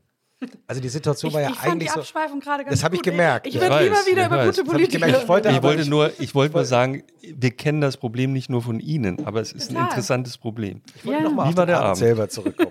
Weil eigentlich war doch die Situation so, äh, nach dem paritätischen Prinzip der Grünen mh, hätte es eigentlich einen linken Minister geben müssen und das wäre Toni Hofreiter gewesen. Anton Hofreiter. Die beiden, ich rede nur weiter, weil ich, ich bin sehr begeistert auch von den Blinis. Genauso Mhm. begeistert wie Sie mit der Vanillesoße. Jochen, willst du nicht doch mal probieren? Doch. Also Doch, sehr, komm. sehr gut. Ja, eigentlich, ich liebe Quarkpfannkuchen. Das gab es bei uns zu Hause auch. Ich reiche dir, die sind wirklich, wirklich gut. Ich reiche so dir mal kurz sehr, rüber. Es gibt es in Schwaben, gibt es nicht auch. In, Nicht so viel. meine Wir Mutter haben eher hat, viel. liebe Grüße gehen raus. Ich weiß nicht, ob sie den Podcast hört, aber ähm, ähm, gab es bei uns auch. Ich liebe es. Wird sie nicht im Podcast? Wir warst sprechen- doch gerade Also es ist interessant. Ich bin mir nicht sicher. Manchmal macht sie. Nein, ich will jetzt nicht sie über meine Bemerkung. Mutter. Aber Meine Mutter hört sich Ich immer bin, alles ich an. weiß, ja, ja, nee, ich ja. weiß Macht sie es auch tatsächlich. macht Ich bin mir nicht ganz sicher. Wir schweifen wieder mal ab, aber macht, macht Ihre Mutter manchmal auch Bemerkungen, wenn sie dann. Total, aber das Ding ist, meine Mutter ist der unzuverlässigste Was? Bewerter der Welt, weil es ist so, man hat ja, man merkt ja War selbst, ne, wieder man hat super. so Talkshows, So wo man wieder super. rausläuft und man denkt sich selbst so, das lief richtig gut. Und dann, dann habe ich danach Ach so, eine SMS von so, meiner ach Mutter, so. wo sie so schreibt, das war der Hammer, du warst super, richtig gut. Und mal so Talkshows, wo man rausgeht und denkt, nee, da habe ich zwei Chancen versenkt und der andere hat mich auch wirklich ins Senke gestellt. Und ich habe erst von meiner Mutter, das war der Hammer, du warst super gut. Und ich bin immer so, ich ja kann es nicht, mehr- ja- ich nicht mehr richtig, richtig ernst nehmen. Aber es ist besser als umgekehrt. Ja, ja, ne? und sie ist dann immer, von ich finde Eltern. auch natürlich als Mutter sozusagen topmäßig fast alles sehr gemein immer. Sie ist immer so, dass der dich einfach unterbrochen hat. ja, okay, ich habe ihn auch dreimal unterbrochen, aber es stimmt, ich fand es auch voll gemein. Also deshalb, ähm, Ja, das Ja. war süß. Also liebe Eine- Grüße an Ihre Mutter. ja, ich, ich, ich grüße sie auch. Hallo Mama, weil sie hört das hier bestimmt auch. Ähm, so nochmal zu diesem Abend zurück. ich weiß, Sie nutzen jeden Ausweg, Sie sind Genau, das, Profipolitikerin. das ist jetzt sozusagen die, die Frage, wie lange ich es hinbekomme, Ja, ja, ich bis das ich dann schon. irgendwann mal ein Wort sage. ja. Also dieser Abend. Also ich frage es nur deshalb, weil Sie haben auch schon mal darüber gesprochen, ist nicht das erste Mal, weil eigentlich klar war, es wird einer der Linken, eben Anton Hofreiter und ähm, die damaligen noch Parteichefs oder nee, die damals schon zum Minister auserkorenen Annalena Baerbock und Robert Habeck sind in die Sitzung rein und haben gesagt, wir wollen Cem Özdemir. Und im Laufe dieser, dieser Nacht, also ich meine, ich war nicht dabei, ich habe es nur nachgelesen, Sie können mich jederzeit korrigieren, wenn das so stimmt, ist einer der Linken, wie es dann immer in der Politik so schön heißt, umgefallen. Also er ist natürlich nicht wirklich umgefallen, sondern hat seine Meinung geändert. Michael Kellner. Und damit wurde Cem Özdemir Minister. Und für sie war das im Nachhinein, sagt man so, gut, weil man gemerkt hat, sie sind dabei geblieben. Sie haben das durchgezogen. Sie sind weiterhin auf Kurs ihres Parteiflügels geblieben. Habe ich das so korrekt zusammengefasst? Es gab auf jeden Fall schon mal einen Artikel, der das so gesehen hat. Ja, deswegen frage ich ja. Ich war ja nicht dabei, deswegen frage ich Sie ja. Sie Gut waren ja war dabei. das für niemand. Also das ist, ne, das hasst man ja nicht abends. Und ich werde auch nicht darüber reden, wie diese Sitzung war und wer da Klar. genau was gemacht hat und so. Ja. Also ich finde, das wäre auch ähm, Wer hat da was absolut gemacht? unanständig. absolut unanständig wäre das. Aber das war für niemand. Niemand ist da rausgegangen und hat sich gedacht, ha, da habe ich jetzt mir selbst irgendwie eine krasse strategische Pole Position oder so. Sondern es war, am Ende war es eine verdammt schwierige Situation. Mittlerweile ist das auch vorbei, weil irgendwie ist man dann in der Politik. Am Ende geht es natürlich auch nicht in erster Linie um uns, sondern das, was wir politisch umsetzen. Und dann sind wir auch alle erwachsen, aber in diesem Moment hat da niemand gedacht, was ist jetzt hier gerade meine politische, wie komme ich hier raus oder so. Das war verdammt schwierig. Und was haben Sie gedacht, als Sie da nachts dann nach Hause gegangen sind?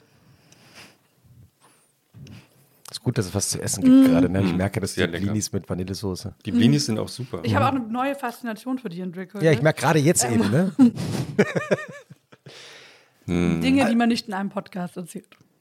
Weil das, ja, also ich, ich frage es deshalb, jetzt unabhängig mal von, der, von den konkreten Szenen, ist ja klar, dass Sie da jetzt keine Details berichten, obwohl wir sie natürlich gerne hören würden, aber ähm, ich frage es nur deshalb, weil das war ja eine Situation für Sie, stelle ich mir vor, in der Sie plötzlich gemerkt haben oder Ihnen das am eigenen, am eigenen Erlebnis klar wurde, in der Politik geht es eben nicht nur um große Sachfragen, sondern es werden auch große politische Fragen anhand von Personen entschieden. Und dann die eine wird's und der andere nicht. Und das verändert dann die Politik. Denn Das- Cem Özdemir ist sicher ein anderer Landwirtschaftsminister als Anton Hofreiter. Also natürlich, naturgemäß. Klar, also das war Biologe, Chemiker, so Background. Ich, deswegen hatte ich vorhin, meinte ich so, der weiß schon ein bisschen mehr wahrscheinlich über die Materie. Also ich, ne, ich habe gerade gesagt, nichts, was man im Podcast erzählt, weil es natürlich auch im politischen, ich, eine persönliche Sphäre gibt, ähm, klar. die äh, nicht breit getreten gehört. Aber klar war das für mich und ich hatte noch ein, zwei andere Momente in diesem letzten Jahr, wo man natürlich, man, man trifft an, am laufenden Band unfassbar weitreichende Entscheidungen. Und wie es jetzt am Ende ist es weitreichender die Entscheidung, die ich zu Milliarden von Geldern ausgegeben werde und ob die Leute entlastet werden oder nicht. Aber das natürlich die, die nochmal einfach auf eine andere Art und Weise nahe gehen. Und dass man plötzlich sozusagen auch in einer Position ist, wo man Entscheidungen trifft, wo man natürlich auch sehr stark über das Leben von anderen Menschen sehr konkret mitentscheidet. Wie geht's weiter? Und natürlich auch nochmal dieses Gefühl, und wahrscheinlich ist das auch ein notwendiges Learning in der Politik. Es kann immer alles anders kommen. Also das, das klingt wie so ein schlechter Es bleibt keine alles deutsche anders. Rockband. So, Ja, Titel, Herbert Grönemeyer so. singen würde. Aber ne, am Ende, du hast nie die, die, die Garantie Hm. für irgendwas. Und ich glaube, das war für mich eigentlich auch noch mal was. Auch ne, für du Sie hast immer- selbst. ja, total. Ist ja eine Das Erfahrung, ist ja nicht, weil das, Sie ist ja denken, nicht, das ah, liegt ja nicht an den einzelnen Personen. beim nächsten Mal kann- geht's um sondern mich, es kann immer auch mich mal treffen. Es kann Mhm. immer der Moment kommen, wo plötzlich andere über dein Schicksal entscheiden, Mhm. wo du dich eben nie darauf verlassen kannst, in der Politik zu sagen, die nächsten zehn Jahre laufen so. Ja. Und darf ich nochmal fragen, wie wichtig Fachwissen über die Materie, über die man täglich entscheiden soll, ist? Weil Sie auch interessanterweise sagen, naja, man ist nicht so sicher, wer ein guter Minister zum Beispiel wird. Der muss jetzt nicht zwingend Jurist sein, um ne, Justizminister zu sein. Ähm, man muss nicht Biologin sein, um Landwirtschaftsministerin zu werden oder, oder Agra- Agrarökonomin. Aber eigentlich wünscht man sich's doch so ein bisschen, dass die Leute grob schon Ahnung haben von dem Fach. Dass eine Verteidigungsministerin, also ich will jetzt keine, ja, also das ist so eine naive Vorstellung, die ich immer noch pflege, äh, dass es vielleicht gar nicht so schlecht ist, wenn die Leute wissen, was sie tun. Also im Sinne Ich finde es auch sehr gut, wenn Leute wissen, was sie tun. Mhm. Ich glaube, einfach dass Leute einen Background haben. ja, sie brauchen ein Wissen und auch eine eine Leidenschaft für ein Thema. Ich glaube, das ist am Ende auch total entscheidend, sozusagen, ne, wie, wie sehr ist das auch mein Thema, das Thema, in dem ich mich engagiere und sowas. Und gleichzeitig gibt es andere Sachen, wie gut kann ich Leute überzeugen, wie gut kann ich Leute mitnehmen, die auch dazugehören. Und deshalb, glaube ich, gibt es dafür einfach nicht die fertige, schablonige Antwort. Aber klar, was ich schon ein bisschen nachvollziehen kann, ist dieses Störgefühl, was, glaube ich, manchmal auch Bürgerinnen und Bürger haben, wenn sie so sagen, der war heute das und morgen das und übermorgen das. Wie funktioniert das denn? Das ist was, was ich schon ein bisschen nachvollziehen kann, dass die Leute das Gefühl haben, so ein bisschen wie Roulettewechsel und hat das dann irgendwas noch mit der Sache zu tun. Ja. Zumal also man ja auch hört aus Ministerien, dass sozusagen denen es angeblich gelegentlich egal ist, wer über ihn, äh, unter ihnen gerade Minister ist. Also die, die diesen Vorwurf gibt es und ich glaube, man kann es auch rauspräparieren, dass es gelegentlich zutrifft. Ja. Traditionelle Nickende große Apparate haben die Tendenz, erstmal zu machen, was sie immer gemacht haben und das dann schon hilft zu wissen, wo man pieksen muss. Das Verteidigungsministerium äh, ein gutes Beispiel. Auch das Außenministerium gilt als ein solches. Ne? Insofern ein Glücksfall, wenn es wenn es gut läuft für, fürs Außenministerium. Was ja tut zum Glück gerade. Klar, aber das sind ja riesige Schiffe, diese Ministerien. Natürlich hat man ja teilweise Leute, die arbeiten da seit 30 Jahren. Und dann kommt alle vier Jahre jemand Neues, im Zweifelsfall neue- sogar noch häufiger. Ja. Ähm, da muss man schon, also ich glaube, dieses dein Laden äh, selbst im Griff zu haben, das ist erstmal eine Aufgabe, die ich auch unterschätzt habe, bevor wir in die Regierung gekommen sind. Das sieht man ja sozusagen aus der Opposition ein bisschen weiter aus der Ferne. Das ist natürlich ein Wahnsinnsjob, erstmal zu sagen. Ne? Vor allem, weil ja auch Leute Ne, das, äh, die haben natürlich eine politische ja auch Einstellung, die dort arbeiten. So jetzt haben die Be- Beamte alle ihren klaren Fokus und sowas, aber natürlich sozusagen auch, wenn man gerade einen sehr klaren Wechsel hat, nimmt man jetzt Häuser, die super, super lange in CDU, CSU hatten, ja das Verkehrsministerium. Das ist natürlich gar nicht so einfach. Das war jetzt unfassbar lange, meistens CSU-Hand, ich glaube auch mal CDU, ne? Ähm, das zu übernehmen, jetzt in dem Fall ist es ein FDPler und kein Grüner, aber das ist natürlich erstmal eine Mammutaufgabe, da sozusagen auch im Haus manche politischen Veränderungen voranzubringen. Wären Sie eigentlich gerne Bundeskanzlerin? Das ist eine Standardfrage in dem Podcast. Keine, Fragst fragen wir alle, ja. ja. Wirklich? Und wie viele Leute sagen ja? Also, So Rezo hab hat ich's- ja gesagt. Also, Ja? So, es- ich glaube, so habe ich sie gar nicht. Also ich weiß gar nicht, ob ich sie Doch, so ich, weiß, ich könnte jetzt, aber, aber gut, vielleicht es gibt Leute, die ich- unseren aber, Podcast besser aber kennen ich habe als Frage wir. eigentlich, also ich, nur weil Ihnen, also eigentlich, was würden die Menschen machen, wenn sie Bundeskanzlerin oder Bundeskanzler wären? aber ich habe mich bei Ihnen gerade gefragt, ob Sie es gerne wären. Im Moment nicht.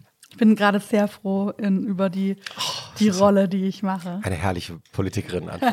Erstmal Moment Ministerpräsident. nicht. Jochen. Nein, also das ist, glaube ich, steht 0,0 zur Debatte. Ist ja klar. Naja, aber das sagen, das Obwohl sagen auch immer alle. Obwohl ne? das auch bei Rezo wahrscheinlich Ja, zutrifft, muss ich sagen. Nee, es sei, er wollte es sein, aber nicht werden. Das fand ich einen interessanten Take. Er wollte es sein, aber der nicht Weg, werden. ja. Ah, der wollte der Weg dorthin ist natürlich die Pest. Das Das würde stimmt. er Ja. nicht machen, aber ähm, sein wäre schon interessant.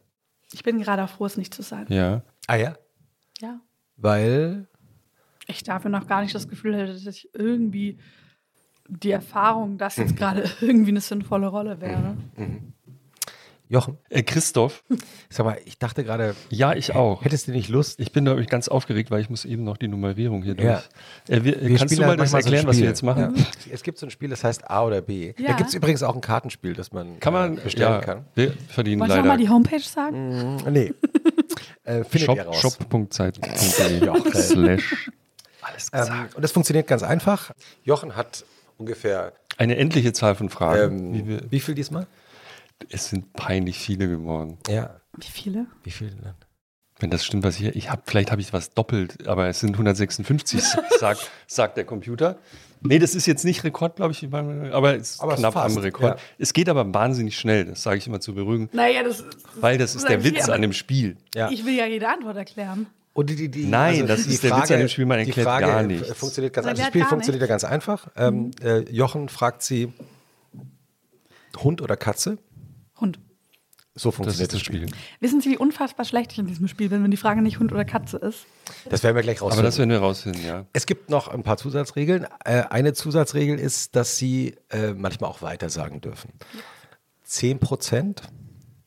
Jochen, das, Das sind also, wenn du 15,6 sagst, Das sind bei Mal. äh, etwas über 150, wir runden ja ab, 15 Mal. 15 Mal. Also falls ich irgendwelche ja Doppelungen, ich habe das nämlich, ich hab, mein Problem ist, ich habe dann angefangen mit einer künstlichen Intelligenz rumzuspielen vorhin, dazu gleich. Das wissen wir ja. Dass Und ich bin mir so nicht mehr ganz sicher, ob ich jetzt irgendeinen Fehler da drin habe. Sind Ja, aber heutzutage nah an der Wahrheit, aber oft falsch.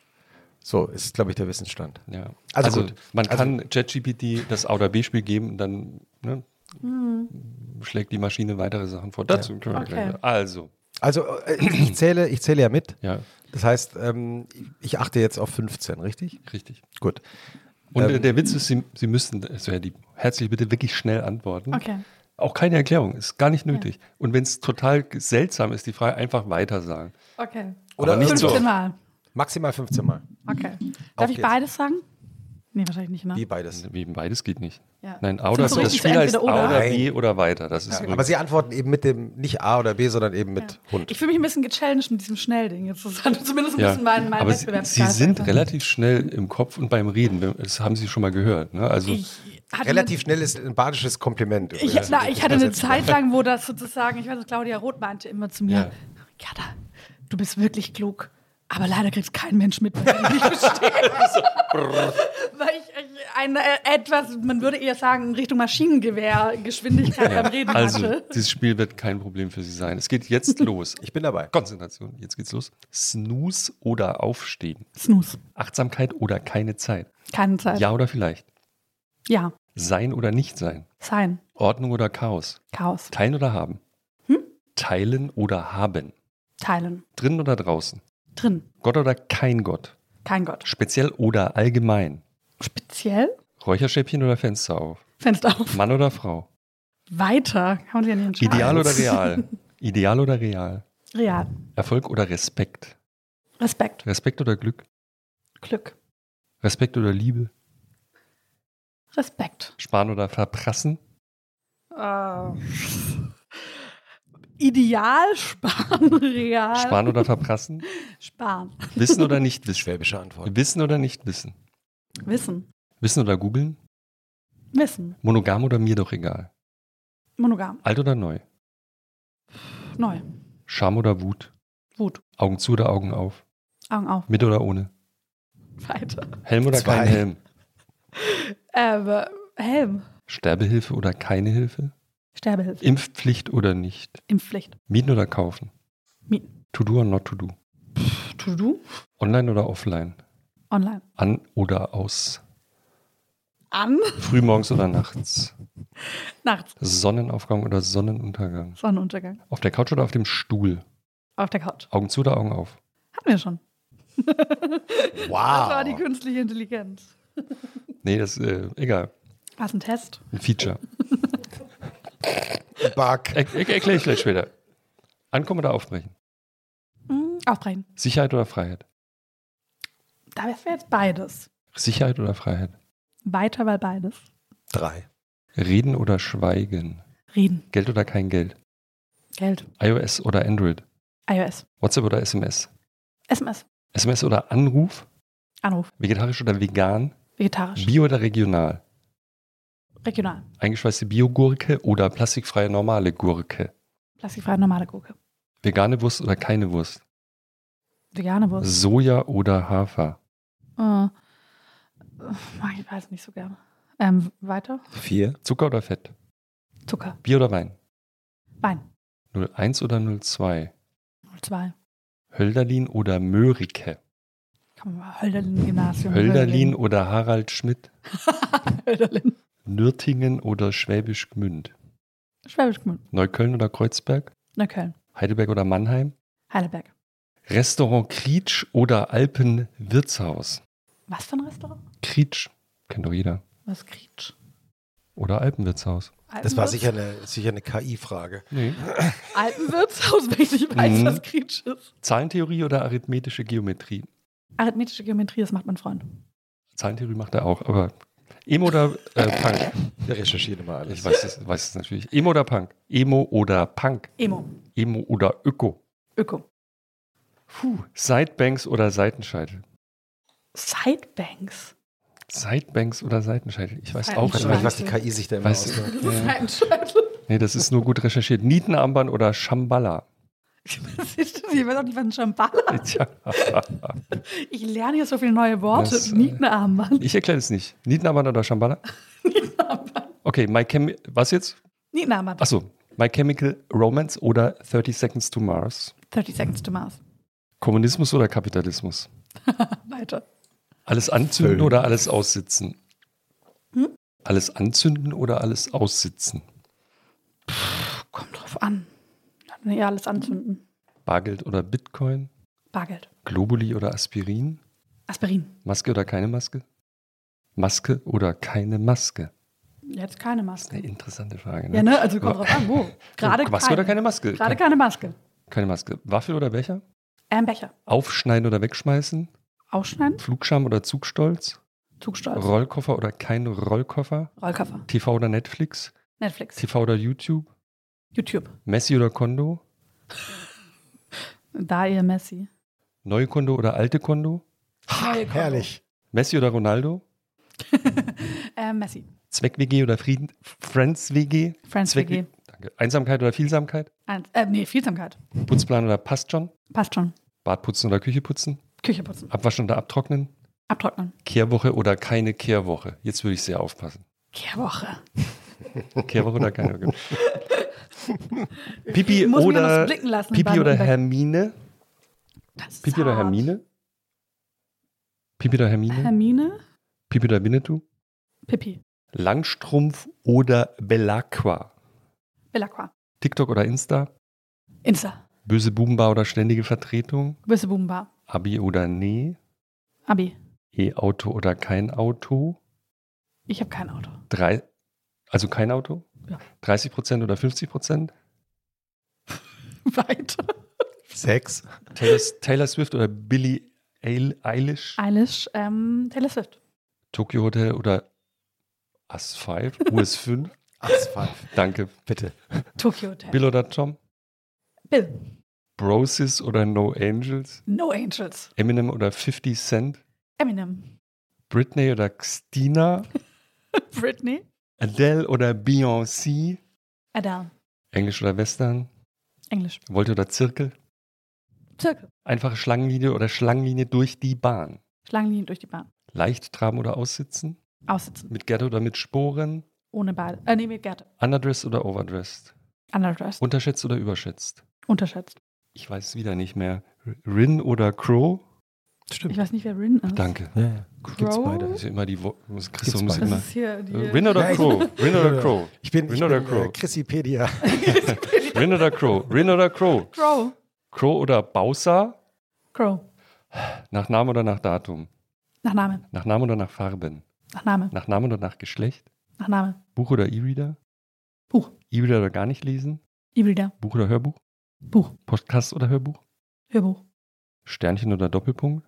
Sternchen. Genderneutrale Toilette oder keine Toilette? Neutrale Toilette. Maultaschen Toilette? oder Spätzle? Spätzle. Schaben oder Schwab? Oh, ich liebe diese Frage. Schwab. Schab. Niemand weiß, äh, wir beide wissen. Flätesupp oder Marsch? Flättesuppe. Ofeschlupfer oder Nonnefürzle? Uferschlupfer. Spotify oder Platte? Spotify. Platte oder CD? Platte. Mit Kopfhörer oder ohne Kopfhörer? Mit Kopfhörern. Links oder rechts? Rechts. Zelensky oder Also, Klitschko? Gott. Nein, jetzt habe ich meine Hand. So funktioniert das Spiel. Jetzt ich meine Endlich Hand. sind, wir im, endlich sind wir im Flow Links. gewesen. Meine Rechtshänderin. Äh, meine linke Rechtshänderin. Alles gut, alles gut. Zelensky oder Klitschko? Ähm, Zelensky. Harry oder William? Harry. Catherine oder Meghan? Mag ich beide nicht so gerne. Weiter. Sieben. Luke oder Han? Han. Bei Rot oder bei Grün? Bei grün. Rot oder Grün? Grün. Gelb oder Grün? Grün. Gelb oder Schwarz? Gelb. Simon oder Judith? Simon. Emma oder Missy Mac? Weiter. A Acht. Room of One's Own oder Le Deuxième Sexe? Oh, das ist hart. Lydium Sex. Jean-Claude oder Christo? Christo. Michelle oder Barrick? Michelle. Melania oder Donald? Weiter. Melinda oder Bill? Neun. Ähm, Bill. Hillary oder Bill?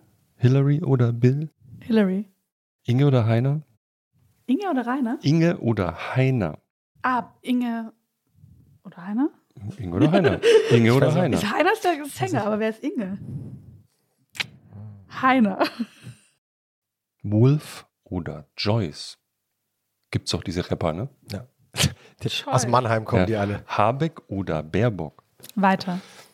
Äh, Zehn. Söder oder Seehofer? Oh, weiter. Esken, Elf. Esken oder Walter Borjans? Esken. Kühnert oder Klingbeil? Ah, die mag ich beide. Mein Kühnert. Thatcher oder Truss? Weiter. Truss oder Zwölf. Johnson? Johnson. Schwarzer oder Steinem? Seinem. Sonntag oder Tolentino? Sonntag. Merkel oder Scholz? Scholz. Lauterbach oder Spahn? Lauterbach. Merz oder Lindner? Lindner. Trump oder Putin? Trump. Geschafft. Genau zwölf. Habe ich noch drei Jetzt- offen, oder? ja, Kann ich jetzt nochmal welche zurücknehmen? Ich weiß Ja. immer noch nicht, wer Inge und Rainer sind. Ich glaube, Ja, es ich war hab- ich hab ganz die längste Version, die Aber wir richtig toll. je gemacht haben. Ja, Sie haben auch ja, sehr schnell geantwortet, Ja. deswegen auch der Spaß mit dem Links-Rechts. So Ja. funktioniert das Spiel nämlich, Ja. dass man sich Es geht nur darum, dass morgen Nein, die, aber- die, nein. die Schlagzeile Ach, das ist ist, ja die keine. Schlagzeile. Das ist ja keine Ich hoffe Schlagzeile. nicht. Aber ähm, zum Beispiel habe ich irgendwie gedacht, interessant, dass Sie bei der Frage Kommunismus oder Kapitalismus weiter gesagt haben. Aber jeder sagt weiter. Naja, weil ich diese Gegenüberstellung, also ich meine, offensichtlich leben wir im Kapitalismus und ich habe mich entschieden, in diesem System Politik zu machen und glaube, dass gleichzeitig, also ich hatte dazu tatsächlich vor kurzem erst ein größeres Interview, wo es auch ein bisschen darum ging, dass es ja doch ein Unbehagen auch oft einer jungen Generation gerade gibt. Und viele sich fragen, naja, wie gestalten wir eigentlich dieses Wirtschaftssystem? Und ich finde, das wird häufig anhand von so ein bisschen so A-B-Fragen oder weiß, diskutiert, ja. Okay. was ja überhaupt nicht funktioniert. Denn es ist ja so, der Kapitalismus hat offensichtlich vielen Menschen in einem bestimmten Teil der Welt erstmal auch eine Beteiligung an den Wohlstand gebracht, einen guten Lebensstandard. Und gleichzeitig hat das natürlich immer auf Basis der Ausblendung von bestimmten Faktoren. Ausblendung von, was bedeutet das für die Umwelt, Ausblendung von, was bedeutet das für andere Teile der Welt und auch Ausblendung von der unbezahlten Arbeit von Frauen, die ja sozusagen überhaupt nicht mit einberechnet wurde. Und ich glaube, die Frage, vor der wir jetzt stehen, ist, naja, schafft man es, ein Wirtschaftssystem zu gestalten, das diese Dinge mit einberechnet und trotzdem Wohlstand schafft. Und das ist, glaube ich, die große Aufgabe. Und ich manchmal das Gefühl, finde Isabella Weber eine Ökonomin, die ich extrem schätze, die so Schöpferin dieses Gaspreisdeckels, die man jetzt beschlossen hat, hat da vor kurzem kluge Sätze mal dazu gesagt, wo sie auch so ein bisschen in diese Richtung war und dann eigentlich gesagt hat, naja, de facto hat eigentlich kein ökonomisches Modell, das wir heute kennen, ist für die überlappenden Krisen unserer Zeit vorbereitet. Und statt uns jetzt so ein bisschen in Grabenkämpfen ne, zu verlieren, sollten wir auch überlegen, pragmatisch anhand der Herausforderung, was muss passieren. Das pragmatisch heißt dabei für mich nicht nur in kleinen Tipselschritten, sondern auch wirklich grundlegende Veränderungen, aber weniger über Namensdebatten zu diskutieren, sondern wie muss das eigentlich gestaltet werden. Muss man eigentlich als erfolgreiche Politikerin, als erfolgreicher Politiker so eine gewisse Volkstümlichkeit haben? Es hilft. Ich glaube, man muss das nicht haben.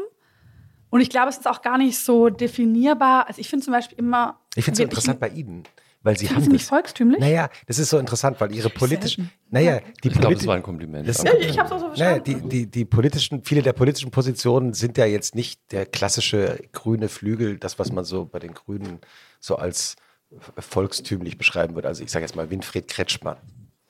Aber trotzdem strahlen sie sowas aus. Und das frage ich mich, ob das ein Erfolgsgeheimnis ist, um egal in welcher Partei ähm, erfolgreich zu sein, weil man die Wählerinnen und Wähler nochmal auf einer anderen Ebene erreicht. Also auf der Linken, in der Linken war es sicher Gregor Gysi über viele Jahrzehnte, ähm, der ja in Talkshows saß und selbst seine schärfsten politischen Gegner mussten lachen und fanden den irgendwie witzig und originell und schlagfertig. Ja, muss man das eigentlich haben? Ich glaube, es hilft, wenn man eine Form von Zugänglichkeit hat und sich Leute mit einem identifizieren können. Also wenn man nicht so ein Gefühl von Distanz, und das ist eine ganz andere Spezies, die sind abgehoben weg von mir, sondern wenn die Leute ein Gefühl haben von, die versteht mich. Ich glaube, das hilft auf jeden Fall. Und auch die, ich glaube, im Zweifel hilft es auch, wenn die Leute das Gefühl haben, naja, wenn ich der abends in einer Bar begegnen würde, wäre es nicht der unangenehmste Abend, den ich hier hatte, sondern dann könnte ich auch mit der über meine Themen reden. Und gleichzeitig finde ich es immer ganz spannend, weil sich das ja gar nicht, ich finde, man kann da ja nicht das nicht in eine Flasche packen das, und sagen, das ist die eine Eigenschaft. Das hat zum Beispiel, ich finde ein spannendes Beispiel, Karl Lauterbach.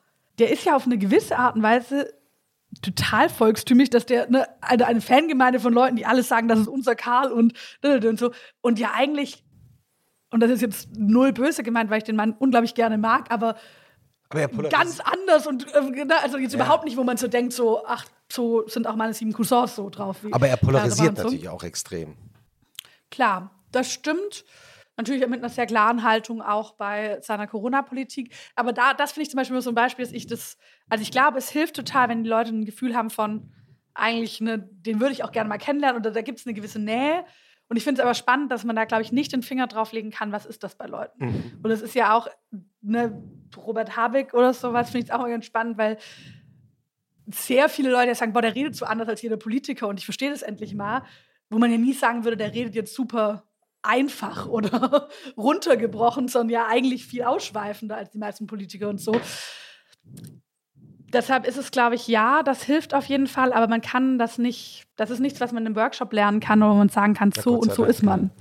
Eine, ja, stellen Sie sich vor, so Volkstümlichkeitsworkshops. Ähm, Ein schrecklicher Gedanke. Aus seltsamen Gründen sind Sie ständig mit Herrn Merz im Fernsehen. Ne? Also es kommt jedenfalls öfter vor. Die sind gar nicht so seltsam. Eigentlich bin ich also, immer mit Herrn Spahn im Fernsehen. Berufsbedingt, ja? Nee, ich ich hab, die, die ersten drei Male, wo ich bei Anne Will war, war ich mit Herrn Spahn da. Ja. Ich war irgendwann so, okay, das auch schön. Haben Sie dann ja, auch schön. gesprochen? Ja. Macht man da so backstage Auch schön. Tatsächlich. Ah, ah. Das Sie, war Sie wirklich wieder. jedes Mal so. Wo, wo sind wir denn diesmal? Ich habe vergessen, aber äh, das ist eine interessante Chemie, ohne dass ich es jetzt schon in Worte fassen könnte, aber es ist mir irgendwie aufgefallen. Ne? Also es gibt so eine Hassliebe, hätte man, hätte, es, also sie, sie müssen und kämpfen ja auch hart und dann ist, ist also mir, ich, mir ist eine Situation im Kopf, wo Herr Merz sehr echauffiert war. Mhm.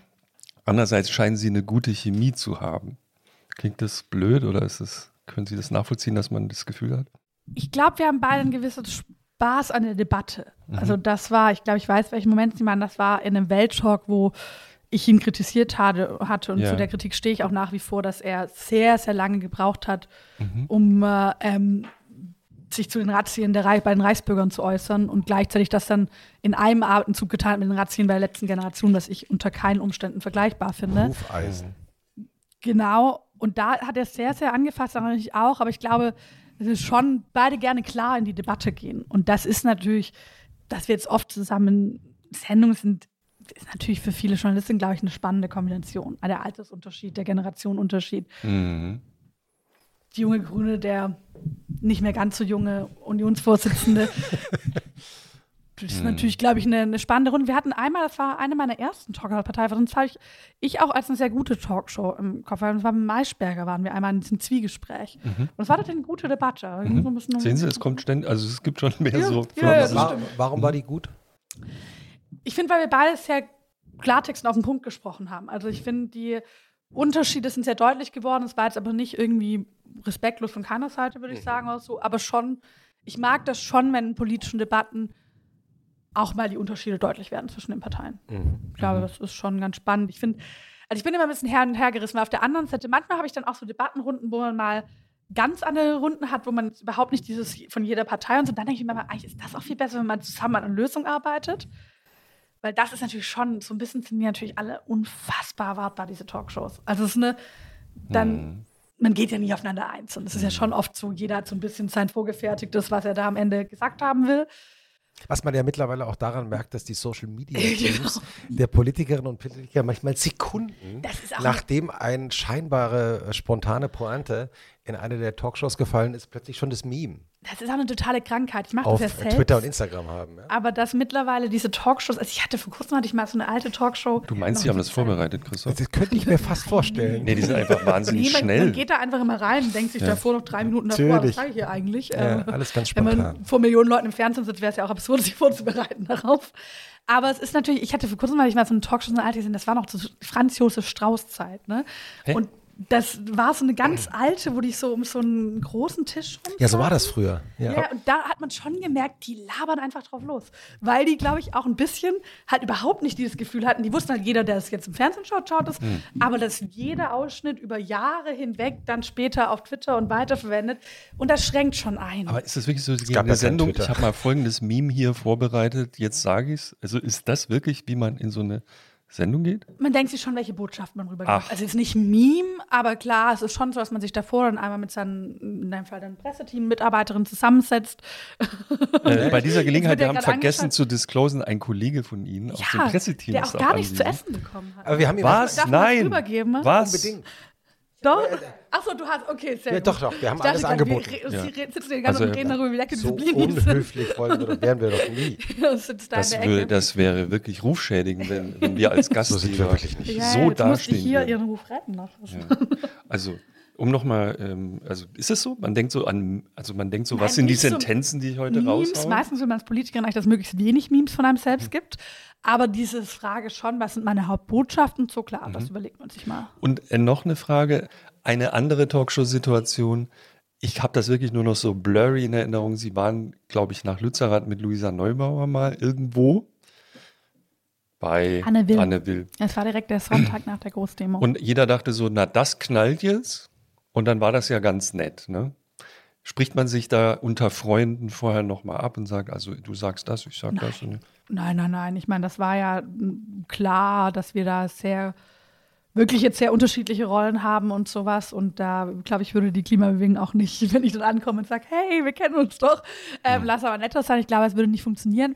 Ich war selbst ein bisschen überrascht in der Sendung, weil ich das Gefühl hatte, dass auch vom Sendungsablauf diese Gegenüberstellung gar nicht so stark stattgefunden hat, was ich eigentlich auch. Ich bin da hingegangen, ich war richtig aufgeregt. Also ich glaube, so aufgeregt es war ich noch in der lang nicht mehr. Mediathek, wer das nochmal gucken will, ne? Ich glaube, so aufgeregt war ich lang nicht mehr irgendwie Aha. einer Talkshow. Ja, ich hätte auch erwartet, sie kriegen jetzt richtig mal Ja, ich auch erwartet. den Marsch geblasen. Ich dachte auch, das ist jetzt so richtig so, ich dachte so, Gott, da hast du auch nichts zu gewinnen. Und dann war das gar nicht so die Gegenüberstellung. Ich weiß, es gab dann einen Moment, wo wir dann angefangen haben, motivativ ähm, und der Hüter über Atomkraft zu streiten. Das ging so zehn Minuten lang. Ich saß daneben und war so, ja, okay. Bin ich ja nochmal Andere- gut davon gekommen. Andere Sendung, als ich erwartet hätte, aber okay. Ist es dann tatsächlich so, dass man dann in, in so einer Live-Talkshow sitzt und denkt plötzlich, ach, die Minuten verstreichen. Ich komme hier durch. Man hat Also schon manchmal Moment, man jetzt so. einen Moment auf die Uhr und denkt so, ah, äh, eigentlich ist es oft eher andersrum. Aber eigentlich hat man oft eher den Punkt, dass man denkt, was ist schon so viel Zeit vergangen? Also dann guckt man plötzlich auf die Uhr, es hängen meistens irgendwo so Uhren rum ähm, über den Kameras aus und dann denkt man so, boah, krass, 40 Minuten, ne? ich habe das Gefühl, wir haben noch überhaupt nichts getroffen und so. Und das fand ich auch eigentlich fand ich es auch ein bisschen schade, weil das hat es natürlich für mich vielleicht in der Situation leichter gemacht, als ich auch im Vorhinein erwartet hätte. Und andererseits dachte ich auch so, eigentlich wäre diese Debatte, irgendjemand hatte das auf Twitter oder im Zeitungsartikel auch geschrieben, eigentlich auch eine lohnenswerte Debatte zwischen zwei legitimen klimapolitischen Positionen. Also es ist ja ne, so, sowohl die, die sagt, Leute, es gibt das Pariser Klimaabkommen, die Rechtsansprüche, auf die ihr euch hier bezieht, die widersprechen dem alle, als auch jetzt meine Position, die sagt, naja, wir stehen im Rechtsstaat, da kann ich das nicht einfach ignorieren, sondern muss einen politischen Umgang finden.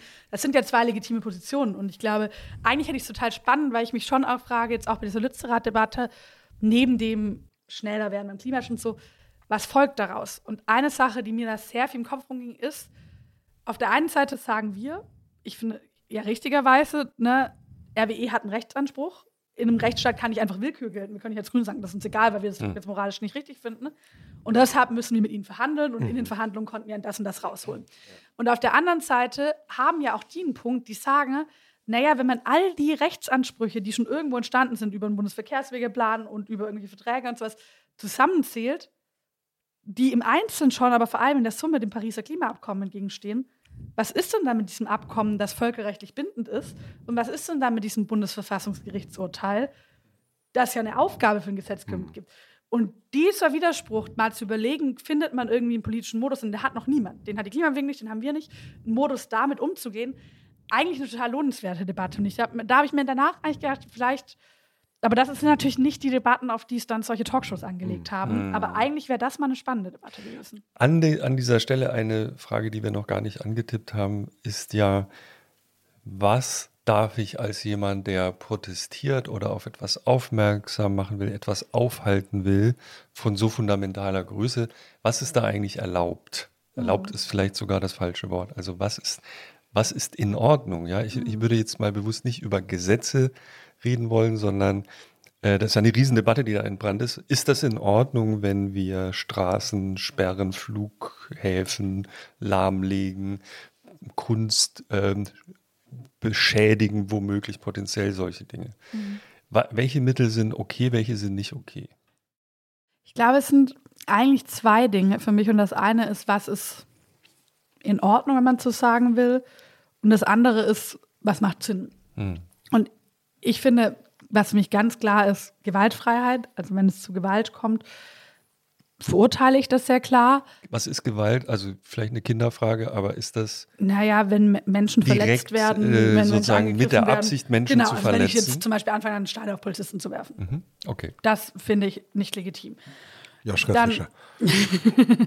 Äh, er wird es mir Naja, verzeihen. das, eine Aussage große Debatte war ja, man, man ist, also sozusagen der Vorwurf war wirklich, da muss man extrem vorsichtig sein, ich möchte nicht in die Details gehen, aber ihr nehmt ja in Kauf, dass Menschen zu Schaden kommen, auch wenn ihr natürlich nicht direkt Menschen angreift. Ja, und ich finde auch, das ist natürlich eine Aufgabe, das auszuschließen. Aber dann würde ich sagen, gibt es, und ich meine, ich komme aus einer Partei, deren Geschichte sehr, sehr eng mit Mhm. dem Ungehorsam verwoben ist. Damals das Schottern, ähm, auch das Blockieren. Ne? Was war das Schottern? Schottern. Schottern, das war sozusagen während dann die Proteste damals gegen die Atomkraft, wo auf den äh, Strecken dann sozusagen das abgetragen wurde, damit man nicht mehr drüber fahren konnte. Und das heißt, ich finde, zivile Ungehorsam kann auf jeden Fall legitim sein. Ich glaube sogar, dass er an vielen Stellen ein zentraler Ausgangspunkt für politische Veränderungen war. Muss man gar nicht nur in die grüne Geschichte schauen, das Frauenwahlrecht. Das Frauenwahlrecht wurde zu Beginn, das war eine Form von zivilen Ungehorsam, wo sich Frauen auf Rennbahnen gestellt haben, teilweise sogar unter Gefährdung ihres eigenen Lebens und dieses Recht erkämpft haben. Und dann ist natürlich einfach, wenn ich das sage, erstmal in diesem Sinn kann zivile Ungehorsam legitim sein und ist, glaube ich, an vielen Stellen sogar sehr, sehr wichtig, ist natürlich trotzdem nochmal die Frage, welche Form davon macht Sinn. Und ehrlich gesagt finde ich immer Formen, die zur Folge haben, dass man vor allem nur über die Protestform redet, nicht so sinnvoll. Also wenn Also wir jetzt die ganze Zeit über Kartoffelbrei reden, weil da irgendwelche Gemälde beglaubt werden, oder auch wenn ich jetzt einen Stau verursache, weil ich mich auf die Straße setze, wo dann irgendwie der Arbeitnehmer, der jetzt gerade nach Hause fährt, Die super genervt ist. Lidl-Verkäuferin nicht zum Supermarkt kommt. Naja, also tatsächlich Ja, ja. ist sie wahrscheinlich ziemlich genervt davon. Na, sicher. Und da frage ich mich dann, naja, bringt das was? Also was ist denn das Ziel? Das Ziel ist natürlich erstmal Aufmerksamkeit zu erzeugen. Mhm. Das ist auch ein legitimes Ziel vom politischen Prozess. Ich finde aber schon Aufmerksamkeit mit dem Ziel, auch irgendwo Mehrheiten zu schaffen. Und das wird in diesem Fall überhaupt nicht geschafft. Während man ja sagen muss, das war ja was nach Lützerath, ehrlich gesagt bin ich auch zu dieser Anne Wilson gefahren, ja, bei allem, wie hart das jetzt für mich wird, wie gut, dass wir wieder über Kohleausstieg diskutieren und nicht über Kartoffelbrei. Wie, wie sehen Sie denn jetzt, wenn man über. kurz, Ja, ich irgendwann auf Toilette? unbedingt. Ja, jederzeit. ja, also- jederzeit. Es geht einfach Jederzeit. weiter. Das, Wir- das ist hier hinten Dann würde ich, geradeaus. glaube ich, einmal Ja, ja, ja. Absolut. Ja. Höchst interessant, höchst interessant. Und Höchst über Winfried Kretschmann haben wir noch nicht so richtig Ich wollte gerade sagen, ich habe öfter gekretschmann, aber ähm, ich bin da noch nicht durch mit dem Thema. Ja. Aber gut, wir sind ja auch Gott sei Dank erst ganz am Anfang. Da bin ich auch mal gespannt. Über Taylor Swift müssen wir auch noch reden. Ja. Feministische Außenpolitik, da ist jetzt ja ein Pressesprecher im Raum. Wir können Ja, mal so ja. eine kurze Liste machen. Feministische Außenpolitik ist auch, auch noch riesig, riesig. Ja, da brauchen wir allein eine Sendung. Ich will auch noch mal über die ähm, Kreuzberger WG reden. Stimmt, aber meine, das man ist sehr vergessen. ungewöhnlich, dass du danach nicht wirklich gefragt Doch, hast. doch, ich habe schon ja, Aber nur das so Video haben wir ganz. Das war- Die WG würde ich noch hinreden. Ja, Weil die klingt irgendwie lustig. ja. So, unsere Gästin kommt wieder zurück. Wir haben nur kurz mit ihrem Sprecher ja, wir haben ja eben die die, nächsten Themen, Themen abgestimmt für die nächsten zehn Minuten. und er hat eigentlich immer genickt. Also er ich hat ihn nicht gesehen, hat aber nicht ich glaube, er hat immer protestiert. genickt. Der sitzt in meinem Nicht Rücken. protestiert. Nein, es nein, nein, der so- arme Kerl. Also wirklich, also er ist unschuldig. Ja, so ein kleiner, kleiner. Ich bin gespannt, was kommt. Nein, er das ist extrem zurückhaltend. Er, er hat eigentlich noch nur guten Tag gesagt bisher. Ja, ja, sehr zurückhaltend. Sehr, sehr freundlich, sehr höflich. Isst nichts, schmutzt nicht. ja. Ein gern gesehener Gast. Nein, wir haben nur kurz Der kommt bestimmt. Ja, ja. ja. ähm, wie, wie kam eigentlich Ihre, Ihre WG zustande? Also die in Berlin. Ja, ich hatte unterschiedlich in Berlin. Also ich habe, ähm, bin damals jetzt 2014 hergezogen, hatte dann Übergang was in Kreuzberg und dann über die Grüne Jugend jemanden kennengelernt, habe in Lichtenberg gelebt, zweieinhalb Jahre und dann musste ich dort raus und habe dann über einen Freundeskreis damals gesucht und dann meine damalige WG, das war die, die jetzt auch schon in manchen Porträts manchmal genannt wurde, und habe dort dann bis vor drei Jahren gelebt. Und dann Ja. bin ich auch wiederum ausgezogen. Und äh, sind Sie dann damit auf die Partys gegangen? Klar. Ja. Was sind die besten äh, im Schwutz? Oder wo sind Ja, die besten ich war meistens im Schwutz. Es gab damals, einer meiner Mitbewohner hatte die ähm, Polymorphia damals organisiert. Die gibt es aber leider nicht mehr. Das fand ich immer die besten Partys. Warum? Es war eine Mischung aus, da war immer am Anfang ein politischer Vortrag, dann Hä? war eine Trackshow und dann war ähm, äh, Was waren die Disco Themen der politischen Vorträge? ach, ich glaube, es ging einmal um eine Kritik an dem Begriff Pinkwashing. Das Okay, war, also schon irgendwie Irgendwas grob Kontext. mit- Im, genau, im Kontext, ja. Okay. Genau. Ja, die hatte man sehr viel Spaß. Ja.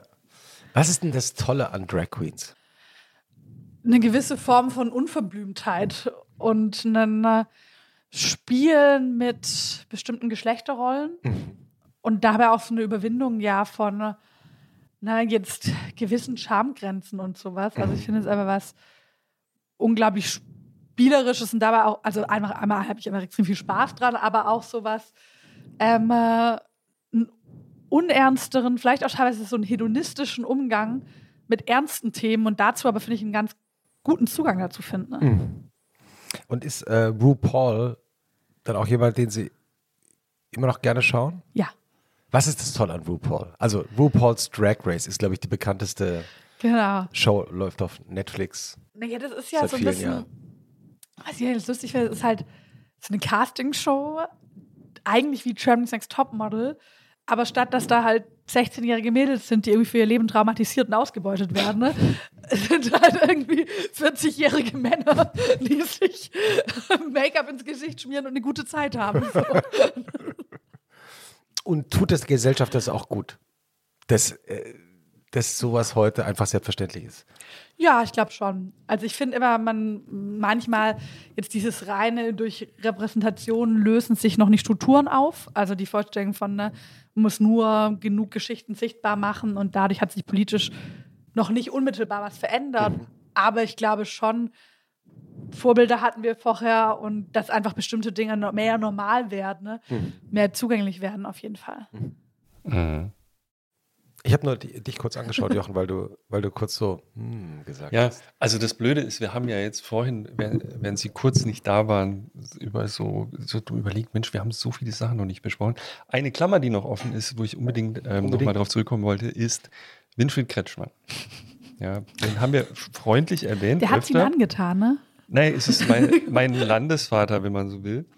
Und ähm, ist deswegen faszinierend, weil er eben, wir haben vorhin schon mal drüber gesprochen, eigentlich überhaupt nicht in diese Partei passt, ja, wenn man so drüber nachdenkt, aber dann für diese Partei, glaube ich, äh, ziemlich identitätsstiftend geworden ist auf eine gewisse Weise. Und ich frage mich natürlich, als jemand, der davon auch geprägt worden ist, nehme ich mal an, also wie, wie haben Sie das wahrgenommen als Landsfrau? äh, wie, wie, wie sich das Land da entwickelt hat. Ich finde es, also ich finde es völlig, ich verstehe es nicht. Das ist eigentlich unmöglich. Also wie gesagt, die erste Wahl, daran erinnere ich mich noch sehr gut, weil damals meine Mutter irgendwie Treppe runtergesprochen hat und gesagt, oh mein Gott, die Grünen haben gewonnen. Und das war also freudig, ähm, äh, weil wie gesagt, das ist halt, ne, so wie man es heute eigentlich Im nur noch aus den Bayern kennt, dass Ja. man so das Gefühl hat, das Ja, aber es wäre so, als würden Bayern Eindruck. die SPD plötzlich an der Macht sein. Oder die Grünen. Die Grünen. Aber ja, das war damals so ein unvorstellbar. Und ich glaube auf jeden Fall, dass das Land sich verändert hat. Natürlich nicht von einem Tag auf den anderen. Ich glaube, dafür ist auch Winfried Kretschmann gar nicht der Typ, der ist selbst nicht so, ne, wird hier alles anders. Aber wenn ich mir überlege, ne, welche Rolle nimmt Klimaschutz, Umweltschutz, auch diese Mischung aus Veränderung und Sicherheit, das nicht als Widerspruch zu verstehen, da hat sich die Welt verändert. Das ist ja natürlich nichts, was nur Baden-Württemberg, aber da hat sich auf jeden Fall auch das Land verändert, oder das Ländle dann in dem Fall. Hm. Also ich sehe das ja bei meiner schwäbischen Verwandtschaft auch. Wenn ich da so in die nächsten Generationen schaue, das sind alles heute klassische grünen Wählerinnen und Wähler. Und wahrscheinlich hätten die vor 20 Jahren oder vor 30 Jahren mit derselben Selbstverständlichkeit, also ihre älteren Familienmitglieder haben dann CDU gewählt. Also da hat sich schon, das ist im Grunde genommen teilweise, glaube ich, dasselbe Milieu. Ich weiß nicht.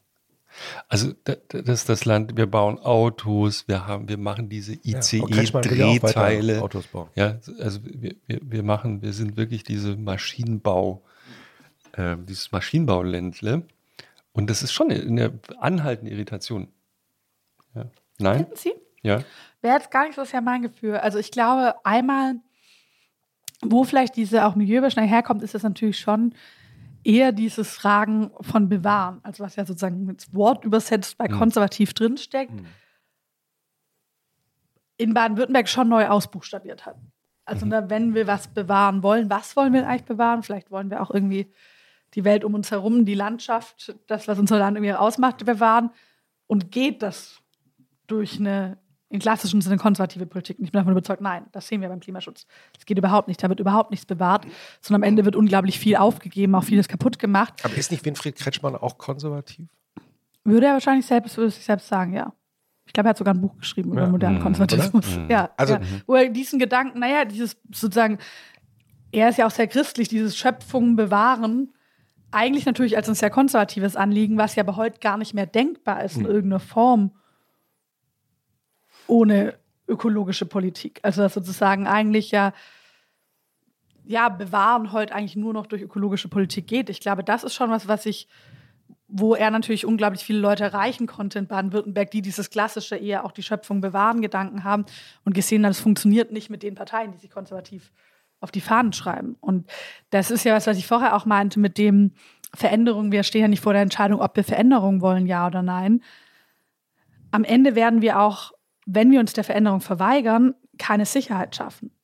Klimakrise ist das größte Sicherheitsrisiko, das wir uns vorstellen. Die verändert alles. Die untergräbt außenpolitische Sicherheit, die vergräbt, untergräbt Gesundheit. Wenn auf dem Rhein kein Schiff mehr drüber fahren kann, dann ist das ökonomische Unsicherheit. Und dementsprechend, glaube ich, zu verstehen, nur wenn wir was verändern oder auch Veränderung einfach erstmal gestalten, ne, die ja auch schon da ist, werden wir Sicherheit schaffen. Ich glaube, das ist was, was sich fundamental verändert hat im jetzt habe ich sehr oft das Wort Veränderung gesagt, aber was sich sehr fundamental verändert hat in der Wahrnehmung vieler Menschen. Mhm. Muss man eigentlich, also ich, ich hatte mal gedacht, um nochmal auf meine naive Welt zurückzukommen, so Fachleute machen dann einen Ministerjob oder so.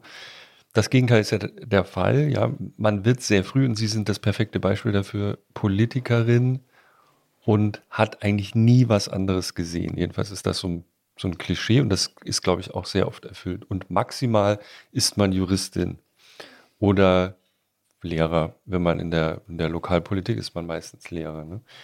Ist das jetzt gut oder nicht so gut? Ist das sozusagen hilfreich, weil man konzentriert sich von vornherein auf diesen Beruf? Oder ist Politikerin eigentlich gar kein Beruf, sondern man ist ja eigentlich in ihrem Fall, man repräsentiert ja Menschen, wird von denen gewählt und sollte ja auch irgendwie etwas haben, was einen mit diesen Menschen verbindet, um die besser zu verstehen. Und das könnte ja auch ein Beruf sein. Ich glaube, es ist in der Hinsicht ein Beruf, dass es auch bestimmte handwerkliche Kompetenzen voraussetzt. Ich hatte ja vorher einmal Max Weber zitiert. Es ist nicht so einfach, ne, also es ist auch was, was man erlernen kann. Es ist was, wo man Erfahrungen aufbaut. Es ist was, wo man eine spezifische Form des Handelns an den Tag legt.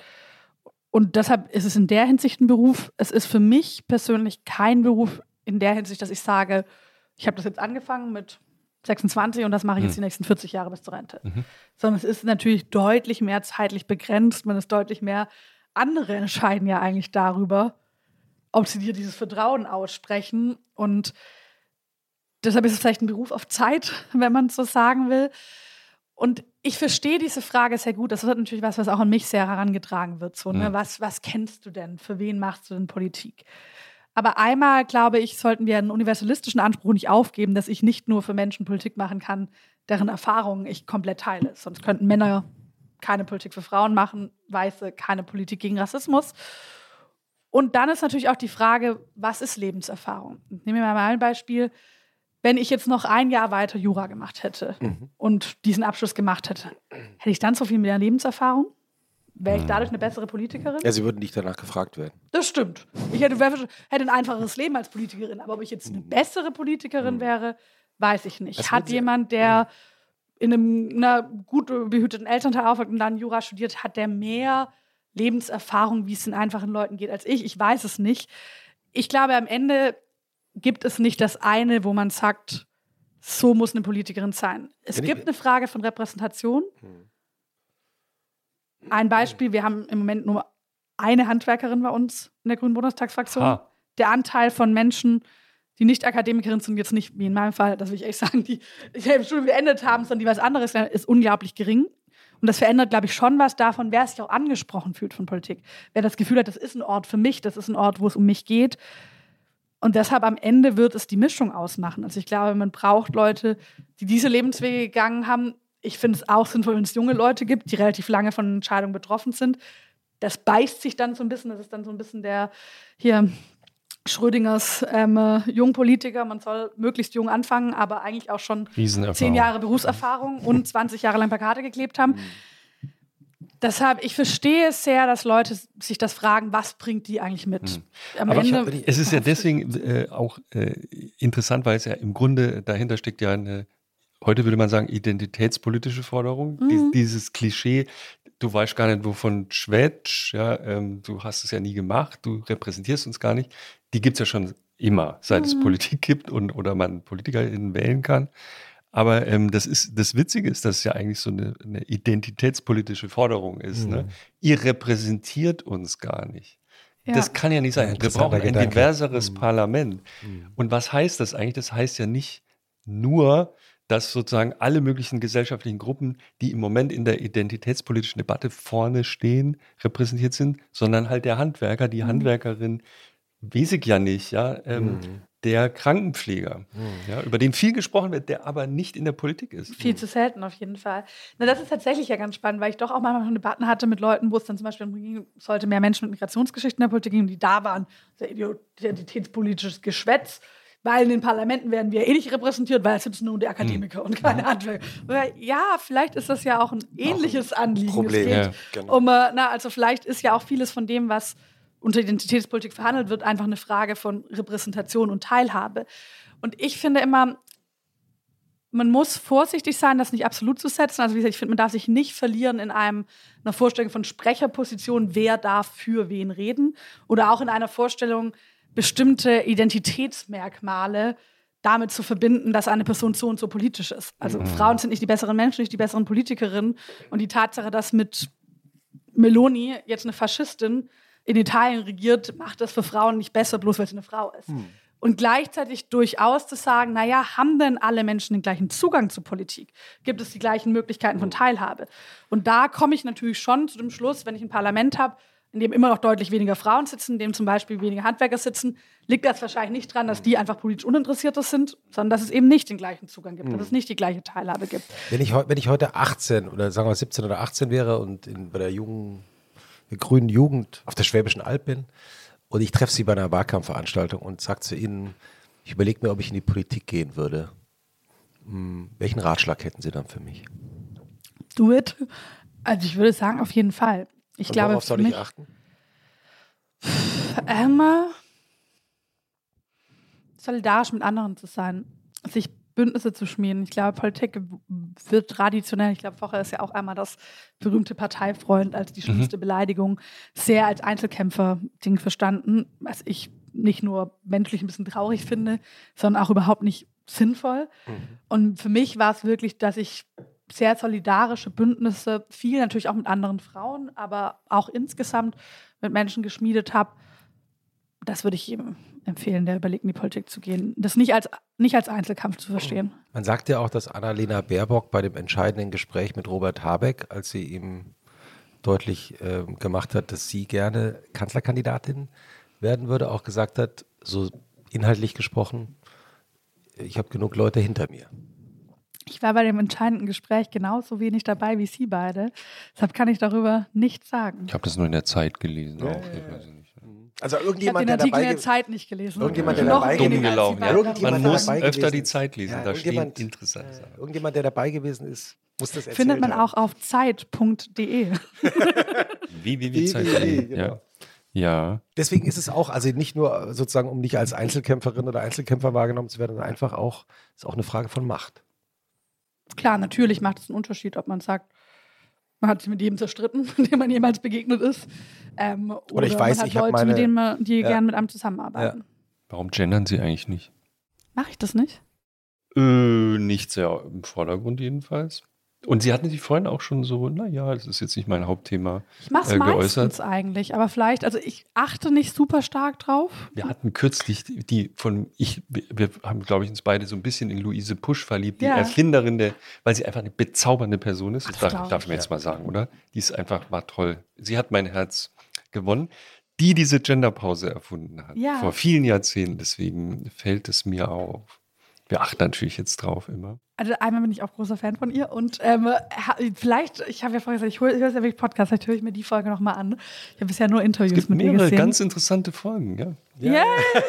Also auch Robert, der, Auf- frühe auf Robert, Humpe- der frühe Robert frühe Robert Habeck Habeck. auf dem Gipfel seiner Entspanntheit Oh ja. Mhm. alles gesagt hören. Oh ja. Gibt es eigentlich irgendein Zeitformat, das nicht mit Robert Habeck Premiere hatte? Da muss ich jetzt lange nachdenken. Ich glaube, als die erste Ausgabe der Zeit gedruckt wurde, ich glaube, da 1946. war Habeck nicht Da war noch drin. nicht auf dem Titel. Da haben die was verpasst. Aber es ist tatsächlich, ich glaube, wenn ich es richtig In Wahrheit erinnere, gar nicht so, ne? Genau. Nee, die allererste Folge, die wir aufgenommen haben und die dann praktisch zeitgleich erschienen ist, war mit Nina Hoss. ah, okay. An diesem Tisch. An diesem Tisch hier und ähm, da waren wir noch so naiv. Das war vor fast fünf Jahren. Ja, fast. War fast fünf Jahren. Fast. Da waren wir noch so naiv, äh, dass nur so zwei Kinderschokoladen ähm, zufälligerweise noch, also von Maria netterweise hingestellt hatten. Wir, hatten uns null vorbereitet. Und es gab dann den herrlichen Moment, äh, dass Nina Hoss irgendwann etwas blass wurde und auf die Uhr schaute und sagte, ist ich, nach zweieinhalb Stunden oder zwei Stunden 15, zweieinhalb. Lächerlich, Also, es tut mir lächerlich, wirklich leid. Ich würde wahnsinnig gerne noch weiter mit euch reden, aber ich muss zur Vorstellung Und außerdem gibt es hier nichts zu essen. aufs Theater. Ach so. Ja, so kurz, kurz vor knapp. aber Und dann haben wir, ich habe immer auf, ich weiß nicht, ich habe immer auf Google Maps geguckt, äh, wie, wie die schafft. Wie schnell sie Fahrzeit gerade ist, damit sie noch die Vorstellung sie kam noch auf die Bühne. Ja. Aber, aber wir waren ja eigentlich bei Gendern und so weiter. Genau, also eigentlich. Nicht so wichtig, ne? Ich glaube, ich mache es nicht mit so einer, ähm, anscheinend nicht mit so einer. Konsequenz, aber im Normalfall schon. Es ist aber nicht mein Hauptthema, nee. Ja. Weil die Realität, also das war eine Frage, die wir mit Luise Busche auch diskutiert haben, wie, wie lange wollen wir eigentlich über Sprache reden und wann reden wir über den Rest? Ja, ist ja eine, eine, ein üblicher Vorwurf an alle, die sich sehr mit Sprache beschäftigen. Ich glaube, es bringt nichts, das am Ende stark gegeneinander auszuspielen. Es ist ja nicht, dass ich mich entscheiden muss, sozusagen, ob ich überhaupt Mhm. über das eine rede. Und ich glaube, es ist klar, und das kann Luise Pusch alles deutlich, deutlich besser erklären, als ich es jetzt könnte. Ähm, aber wie Sprache auch unsere Wahrnehmung beeinflusst und dass sich das nicht trennen lässt. Und trotzdem glaube ich, der Fokus ist es für mich nicht. Denn am Ende, ich glaube, es gab mal ein, ähm, eine Kollegin von mir aus der grünen Jugend hat mal gesagt, das ist jetzt sehr, sehr platt runtergebrochen, aber wenn irgendwie meine Mutter ihren Hartz-IV-Bescheid bekommt, dann ist es für sie nicht so der große Unterschied, ob da, ähm, ob ihr Name gegendert oder ihre Anrede gescheitert ist oder nicht. Und deshalb habe ich immer einen sehr starken Fokus auf andere frauenpolitische Themen gesehen. Aber ehrlich gesagt, Im Frauenhaus deshalb- erlebt man natürlich auch andere Geschichten. ja, das sind andere sozusagen andere dramatischere. ja, dramatisch und Dinge, die ein anderes Einschneidendes haben und so. Und trotzdem, ich finde es immer nervig, wenn Leute dann das an ne, in irgendeiner Form. Das ist so ein Feindbild. Das finde ich, so ehrlich gesagt, ganz viele Debatten, da ist jetzt bestimmt die Folge mit Luise Pusch eine große Ausnahme, die ich in den letzten Jahren zu diesem Thema erlebt habe, werden fast nur noch von Konservativen geführt. Also ein Großteil der Feministinnen, die ich kenne, gendert, finde es auch sinnvoll und sagt genauso wie ich, das ist sinnvoll in dem Sinne, dass wir einfach andere Teile der Bevölkerung sichtbar machen. Und trotzdem kümmern sie sich 90 Prozent ihrer Zeit um 500 andere Themen, von der Pflege über das Fra äh, Frage von Gewaltschutz. Werden aber die ganze Zeit angefragt zum Thema Gendern, weil wieder irgendein CDU-Typ das Gendern verbieten will. So, also, ne, das ist also, wenn was eine identitätspolitische Debatte geworden ist, und zwar echt nicht von Feministinnen, sondern an vielen Stellen von dem Gegenteil, dann ist es doch das Gendern. Ich wollte noch mal über einen anderen Mann reden. Aha. Und zwar über den Mann, mit dem Sie ja zusammen als Parteichefin Ja. gewählt worden sind, Omid Nuripur. Ich frage es deshalb auch, weil der hat im vergangenen Jahr äh, in Interviews äh, ja selber öffentlich gemacht, dass er long, an Long Covid äh, erkrankt war oder erkrankt ist. Erkrankt war. Also es jeden Fall. spielt jetzt keine große Rolle mehr. Er ist voll da Ja. und fit, aber ich weiß nicht, wie man das nennt, ob es dann dauerhaft Ja, also auf jeden Fall hat er damals, also im vergangenen Jahr darüber selber gesprochen. Wie geht man eigentlich damit um als, als Co-Chefin, wo man ja eigentlich angetreten ist, gemeinsam äh, da was zu bewegen und plötzlich meldet sich der äh, Kollege und sagt, du, ich, ich habe Long-Covid. Also erstmal will ich sagen, dass ich den Umgang von ihm unglaublich beeindruckend fand. Er hatte ja letztes Jahr noch im Tagesspiegel ein großes Interview, wo er seine Erfahrung damit geredet hat. Und ich glaube, dass das ganz, ganz vielen Menschen sehr viel gegeben hat, die diese Erfahrung machen, die vielleicht noch nicht so im Rampenlicht stehen, aber von der Arbeit weg waren, aus dem Freundeskreis sich zurückgezogen haben, weil sie einfach nicht mehr konnten. Und ich glaube, dass da ein Spitzenpolitiker sich hinstellt und auch eine Verletzlichkeit hat und über diese Erfahrung redet, fand ich von ihm sehr stark, aber glaube ich auch für viele Menschen unglaublich stark. Und klar, das ist natürlich schon eine, eine Phase, wo auch unfassbar viel ansteht und sowas. Aber ich glaube, das Wichtigste in einem Moment ist, dass man ehrlich da miteinander umgeht mhm. und sagt, wie können wir Aufgaben aufteilen, wie machen wir es. Wir sind trotzdem dauerhaft in einem sehr engen Kontakt geblieben. Also es war nie so, dass da irgendwie eher politisch raus war, sondern das ist natürlich immer klar, was wir uns unglaublich viel abgesprochen haben, auch während der Phase ein enges Vertrauensverhältnis haben. Ich würde in der Gesamtschau sogar sagen, dass es vielleicht sogar eher unser Vertrauensverhältnis gestärkt hat. Ich frage es auch deshalb, weil ähm, als sie beide gewählt wurden, war so ein bisschen die öffentliche Wahrnehmung, naja, da kommt die sehr talentierte junge äh, Politikerin und da kommt der erfahrene äh, regierungserfahrene Mann, der so ein bisschen mit einer bisschen größeren Lebenserfahrung, einfach qua seiner Biografie, ähm, das ausgleicht. Und plötzlich sind sie es, also natürlich nicht in der, in der Theorie, aber doch in der Praxis eine Zeit lang dann quasi alleine gewesen, auch wenn sie es im engen. Austausch mit ihm gemacht haben. Mhm. Also einmal, was ich ganz lustig finde, ich glaube, es geht uns beiden oft so, dass auch da wieder man natürlich ein bisschen Schablonen hat und wir, glaube ich, immer mehr waren jeweils all diese Schablonen. Ne? Ähm, Anna, ich glaube, wenn es um Verantwortungsübernahme angeht, ich jetzt nicht diejenige war, die sagt, nö, nö, ich bin aber jung und gleichzeitig er jetzt nicht derjenige ist, der einfach ein alter Knochen ist, sondern sehr viele neue Ideen mitbringt. Aber klar, also für mich war es natürlich am Anfang, ich war gerade in dieser Kriegszeit unglaublich froh, ihn da an meiner Seite zu haben, weil ich bin keine Außenpolitikerin ähm, und da jemand zu haben, der Experte ist, der über Jahre hinweg die deutsch-ukrainische Parlamentariergesellschaft geleitet hat, der sich da unglaublich auskennt. So, das hat mir auch eine sehr große Sicherheit gegeben. Ich glaube, teilweise konnte ich ihm auch bei anderen Themen wiederum eine Sicherheit geben. Und das ist nie weggegangen, weil also ich war, ich hatte nie das Gefühl, ich mache diesen Job gerade alleine. Ich hatte natürlich vielleicht mehr Termine dann übernommen in dieser Zeit und so, aber es hat sich für mich nie so angefühlt, als ob ich da alleine stehe. Und darüber bin ich auch sehr dankbar, weil wir ja wir hatten da vor kurzem so auch viel jetzt nochmal ja, rund um das Thema ein Jahr, jetzt ein Jahr gemeinsam im Amt drüber gesprochen. Ne? Feiert man das dann? Also sagt man dann irgendwie, ein bisschen, ja. mal drauf Nach an, meinem Bundesvorstand haben wir uns alle mal drüber gefreut. Ja. Ähm, es ist jetzt natürlich gerade nicht die Zeit für die großen Feiern oder Klar. sowas. Auch bei ein Jahr Regierung hatten wir alle. Wir haben dann gemeinsam Gastbeitrag der Parteivorsitzenden gemacht, aber auch gesagt, es ist nicht die Zeit für Lametta und schaut mal, wie geil nee. wir sind, während mhm. dieses Land ähm, in so einer tiefen Krise steckt. Aber es war ja bei uns nicht ausgemacht, ob das gut läuft zwischen uns. Ne, wir hatten in den letzten Jahren, wir kannten uns, so wie man halt Parteifreunde kennt, ähm, hatten aber wenig gemeinsame Themen. Ich habe viel Frauenpolitik und Sozialpolitik gemacht, er hat Außenpolitik gemacht. Und dann hat es sich so ein bisschen rauskristallisiert, welche Leute sich überlegen, für den Parteivorsitz zu kandidieren. Ich weiß nicht, wir hatten dann so einen Tag, das war, irgendein Event, das war schon nach der Wahl am Westhafen da draußen, hat er mir irgendwie so geschrieben, sollen wir mal reden? So, ja, wir mal reden. Also wir haben wir ein Restaurant gesucht, ähm, weil es am Westhafen einfach wirklich wenig gute Restaurants sind. In so einem Fischrestaurant ist was gelandet. Also fettiges Fisch und Chips gegessen. Wie hieß das? Ah, das weiß ich nicht mehr. Aber das findet man raus. Am Westhafen gibt es sicher ein Fisch das Fischrestaurant am Westhafen. Ne? Und dann saßen wir da und ich glaube, ehrlich gesagt, ich, ich glaube, da kann ich jetzt auch ein bisschen mit für ihn sprechen wir sind da beide nicht mit dem allergeilsten Gefühl hingegangen. Also ich glaube, diese, diese Klischees hatten ja. wir jeweils auch so ein bisschen über den anderen im Kopf. Und ich glaube, ja, so, na, ist jetzt irgendwie so ein grünen Jugend heraus. Ich hatte so ein bisschen so der, der seit 100 Jahren Realo in der Bundestagsfraktion.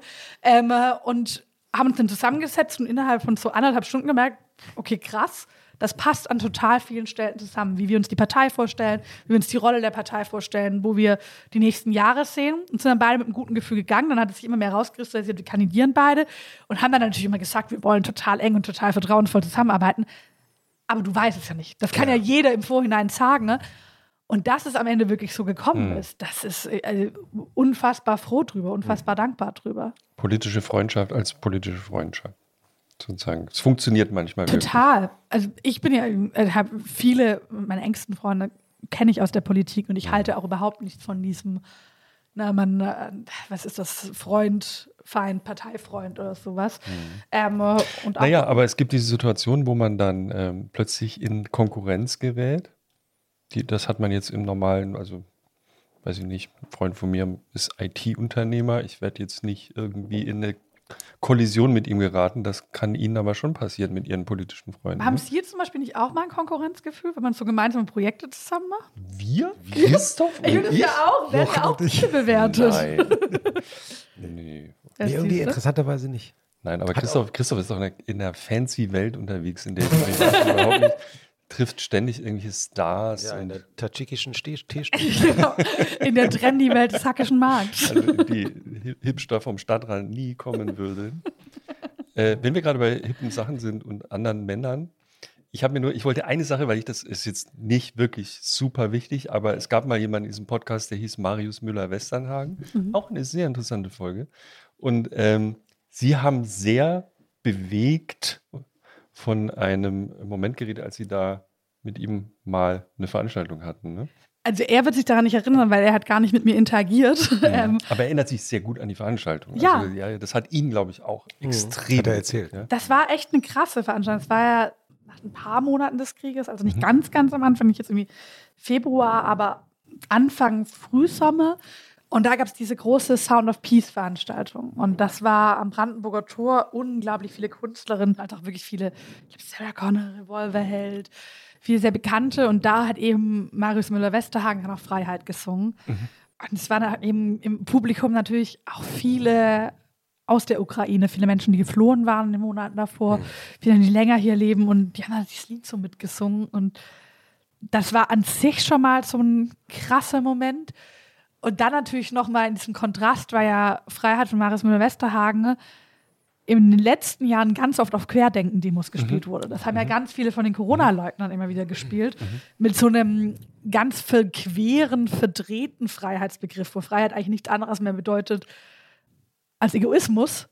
Mhm. Und dann das dort zu sehen, wo du merkst, worum es wirklich geht bei Freiheit. Er hat ja dann darauf auch sehr ja. smart reagiert, indem ja. er ein Foto von sich veröffentlicht hat, wie er sich eine Spritze genau, genau. setzen Wir sprechen in dem Podcast darüber. Ja, ja. ja. kann man nochmal anhören. Ja, das war echt. Ja.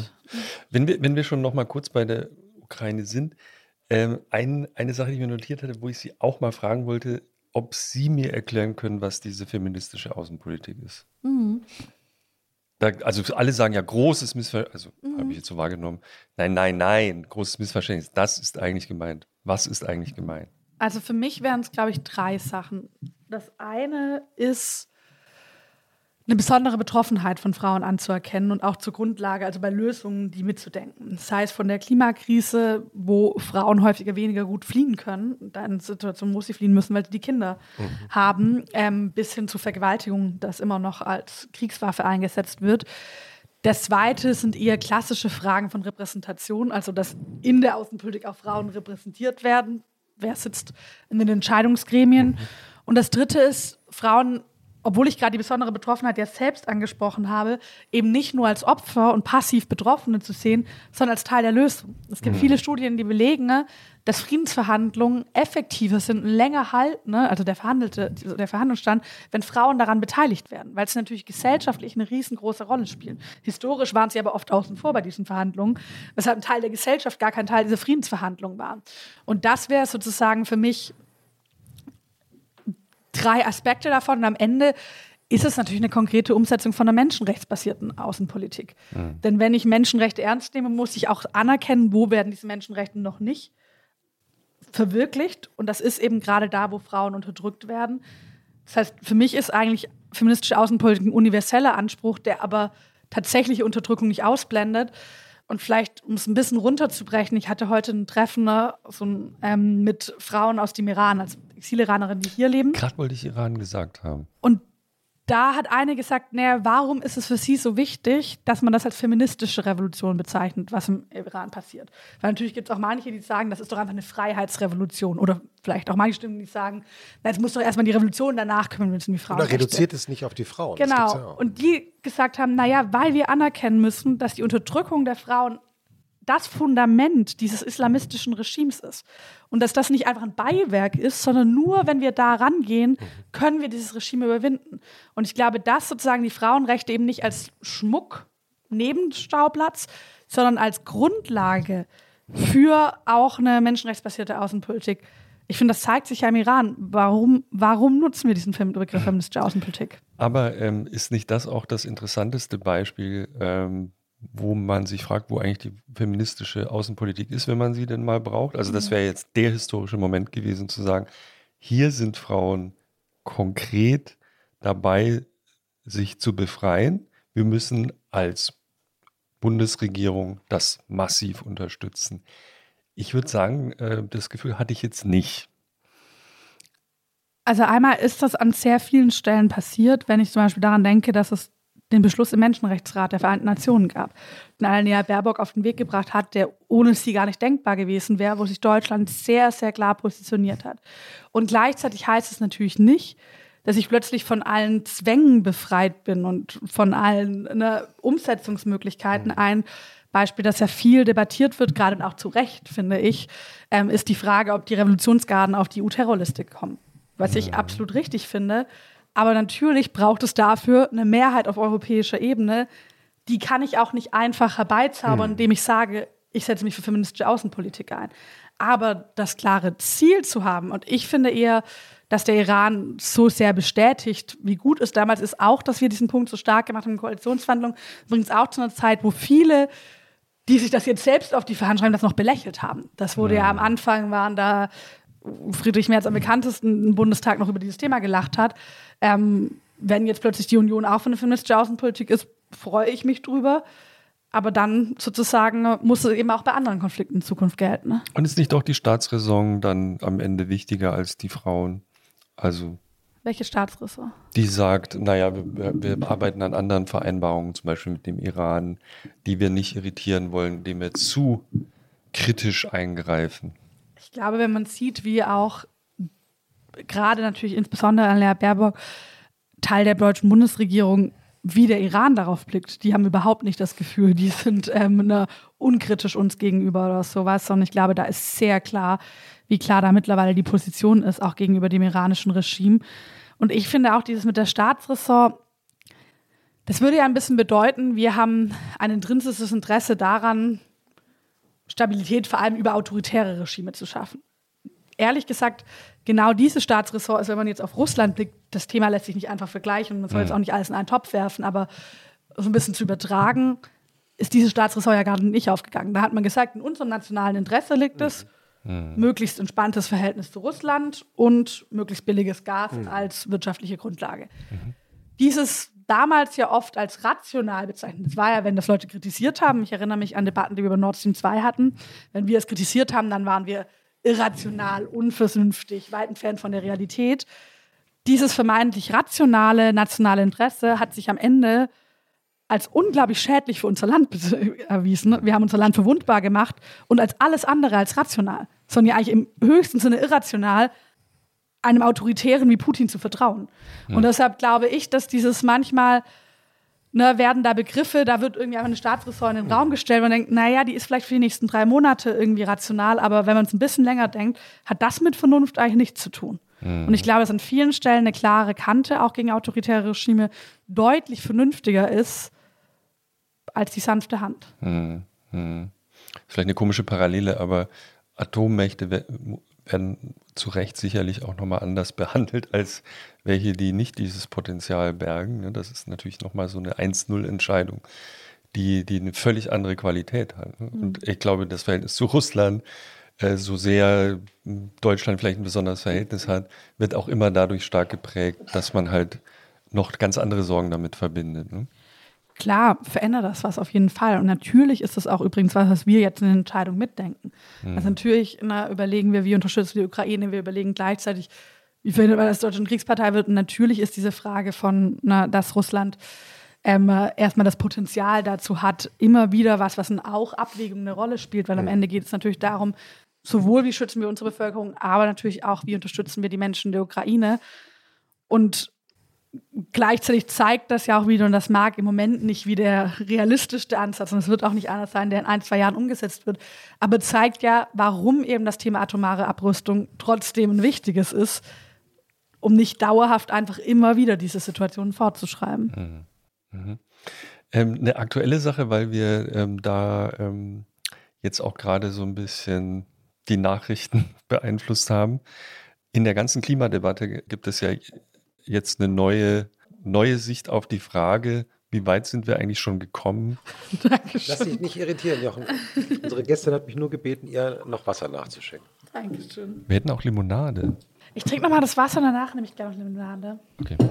Hat Sie das eigentlich schockiert, als wir kürzlich berichtet haben, was ehrlich gesagt manche auch schon vorher vermutet hat. Und es gab ja auch immer wieder kleinere Skandale, dass der Handel mit CO2-Zertifikaten vielleicht auf sehr tönernen Füßen steht, um es mal vorsichtig auszudrücken. Dass also viele Unternehmen, die sich ein, man nennt es, es gibt ja ein Fachwort dafür, die sich äh, grün gewaschen haben, ist ja mhm. ganz witzig, vielleicht auch nicht so grün waren, vielleicht auch sich selbst ein bisschen was vorgemacht haben, aber dass auch das System dahinter im Grunde nicht sehr substanziell ist. Ne?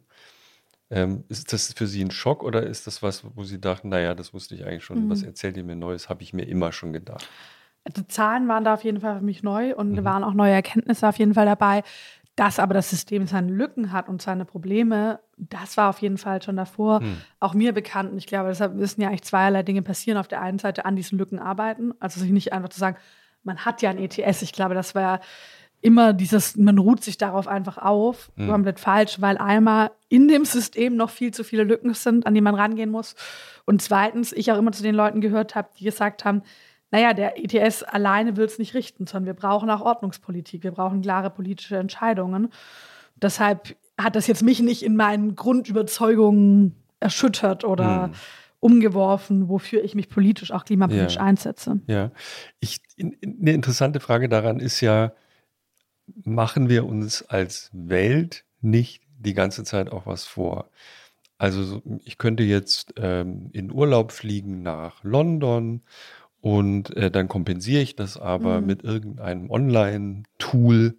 Ja, und dann werden angeblich oder tatsächlich, das kommt dann drauf an, wahrscheinlich eher angeblich, wahrscheinlichkeitsmäßig, irgendwo Bäume gepflanzt und dann ist irgendwas kompensiert. Das war ja schon immer eine relativ seltsame Idee.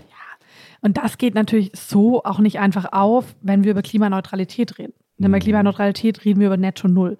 Mhm. Das heißt nicht, dass wir Reduktionen komplett auf Null reduzieren, sondern natürlich wird auch an bestimmten Stellen die Frage sein von, wo kann überkompensiert werden? Ich nehme mal zum Beispiel Moore. Die mhm. sind gerade ein sehr, sehr starker CO2-Emittent, könnten aber, wenn wir sie renaturisieren, wieder vernässen, zum Speicherort werden. Ähnlich Wälder können auch speichern. Aber das wird alles am Ende, ne, dafür haben wir noch so viele an schwer zu vermeidbaren mhm. Emissionen, dass das nicht aufgehen wird. Mhm. Also wenn ich über Netto Null rede, dann rede ich irgendwann nicht mehr davon, auch ich mache alles weiter wie jetzt, aber dafür pflanze ich ein paar Bäume. Mhm. Sondern dann rede ich darüber, wo kann ich wirklich mhm. reduzieren. Und reduzieren muss das Erste sein.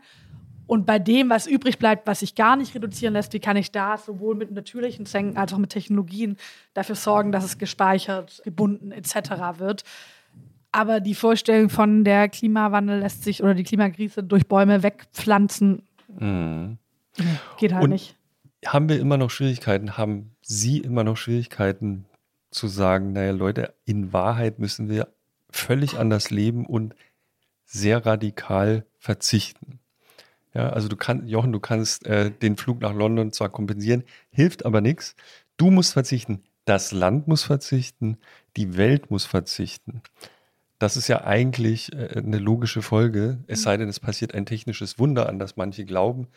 Ich würde mich total freuen, wenn es das gäbe. Ich habe gerade im Fernsehen. Du hast ähm, Fernsehen? Ich habe äh, analoges, naja, nicht fast, nicht so richtig analog, aber so gleich zeitversetzt. Ähm, hart, aber fair geschaut. Ja. Ähm, und ähm, da hat der Meteorologe Sven Plöger die, wie ich fand, ganz lustige These Geile. aufgestellt äh, die er selber entwickelt hat, wie er gesagt hat, ähm, nämlich die sogenannte Bis dahin-Regel. Weil er sagt, also bis dahin, also bis all diese neuen Technologien äh, erfunden worden sind, die all die Probleme lösen, mhm. müssten wir genau das machen, was du jetzt gerade beschreibst, nämlich unser Leben ändern.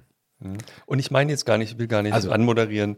Äh, ich habe vielleicht die falsche Metapher benutzt. Ich meine nicht den persönlichen Verzicht. Ich glaube, mhm. das ist ein wirklich große gesellschaftlich mhm. ordnungspolitische mhm. Aufgabe, weil anders ist es ja gar nicht genau. vorstellbar. So meint er das auch. Mhm. Und nicht nur für Deutschland, sondern mhm. wir waren da vorhin schon mal für die Welt. Ja. Haben wir uns zu lange in die Tasche gelogen und wäre es nicht ein Job von Journalistinnen und Journalisten und Politikerinnen, und Politikern, zu sagen, hm, also Mhm. Vielleicht getrennt voneinander. Man müsste, ja, ja, aber ähm, ja auch gemeinsam ich, ich, dachte jetzt eben, bevor ich jetzt wieder sage, es wäre Ihr Job, ja, wollte ich es irgendwie höflicher sagen. Mhm. Ja. Also ich finde es einmal tatsächlich, also jetzt nicht nur, ähm, na, weil dadurch nicht nur wir alleine Politikerinnen wechseln, sondern tatsächlich finde ich auch, die Medien hm. haben da echt viel verschlafen. Also manchmal denke ich mir bei manchen Klimadebatten, die wir führen, die immer noch auf dem Niveau von wie teuer wird der Klimaschutz, da denkt man sich wirklich so, nee, das ist, ihr, ihr habt auch nicht verstanden und wie soll es die Welt verstehen, die sich vor allem über euch informiert, wenn ihr immer wieder diese komplett verkürzten Debatten führt. Sie hätten die Chance, jetzt einmal die dunkle Wahrheit. Ich will Sie nichts reinquatschen, Naja, also aber mal glaube- zu sagen, wie es wirklich Ja. sein müsste. Also ich glaube, einmal ganz kurz zu diesem Technologien-Thema. Das ist ja manchmal fast traurig, weil dadurch, dass diese Technologien immer als so eine Ausrede nutzt und man fast so eine vergiftete Debatte darüber hat. Ich nehme mal die Kernfusion. Ich finde ehrlich gesagt einfach aus einem persönlichen, fast so einem aufklärerischen, das ist super spannend. Also es ist ja total geil, was da erforscht wird. Und der Gedanke, dass wir damit irgendwann mal Energie produzieren können, super.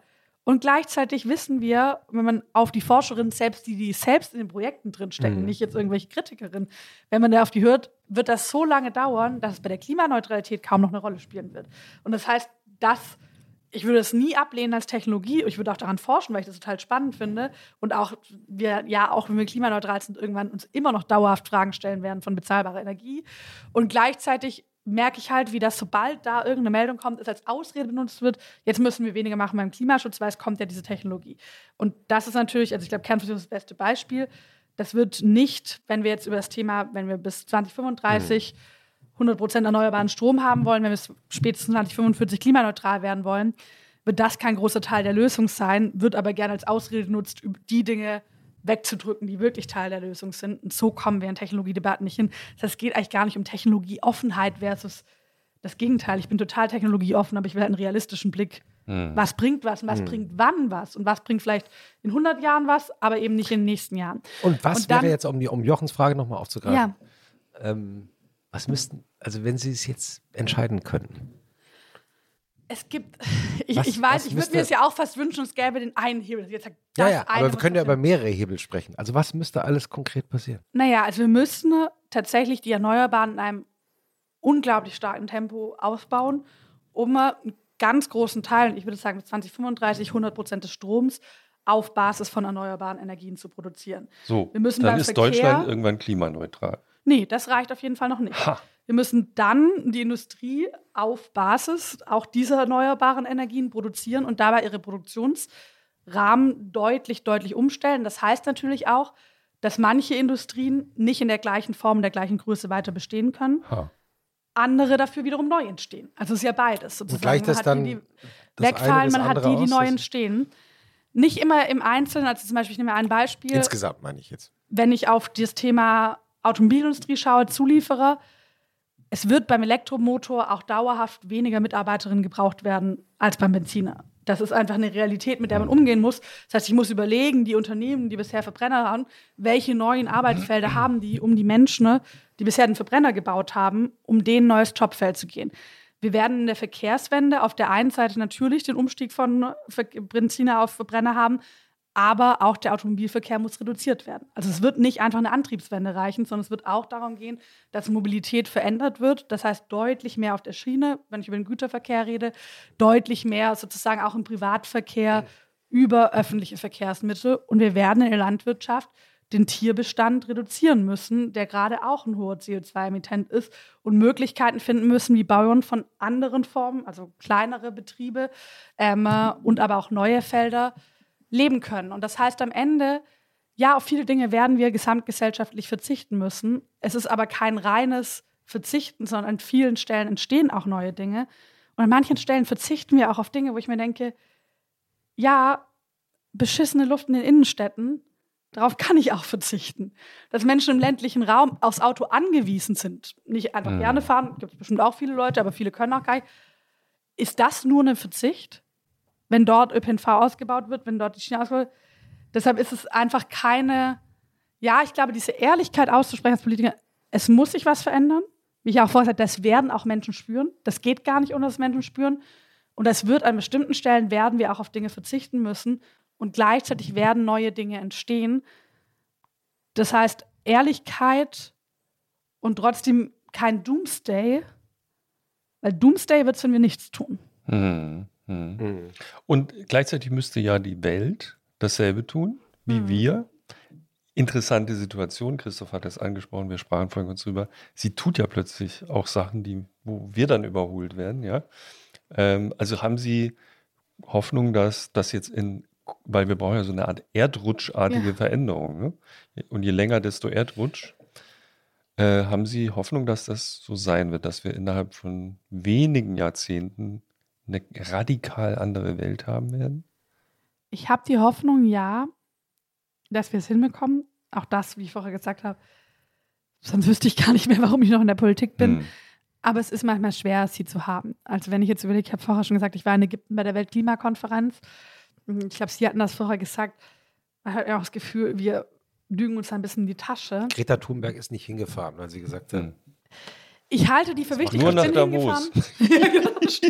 Ich bin hingefahren, auch aus Überzeugung. Grüße ich glaube, na, ich glaube, Annalena Baerbock hat es dort gesagt, wenn man die Weltklimakonferenz noch nicht erfunden hätte, müsste man sie jetzt erfinden. Weil das gerade in der Situation, wo die Verwerfungen auf der Welt so stark sind, die Weltgemeinschaft zusammenkommt und darüber ha- verhandelt, wie wir auf uns Pfad zum 1,5 Grad Pfad kommen, ist total wichtig. Und gleichzeitig ist es ja mit einem Ergebnis geendet beim Thema Loss and Damage, also da, wo es darum geht, wie Länder, die besonders stark vom Klimawandel betroffen sind, finanziell unterstützt werden und vor allem auch um so eine Art von Verursacherprinzip, also dass die Länder, die besonders stark dazu beigetragen haben, dazu wird auch Deutschland, Mehr das zahlen. finanzieren.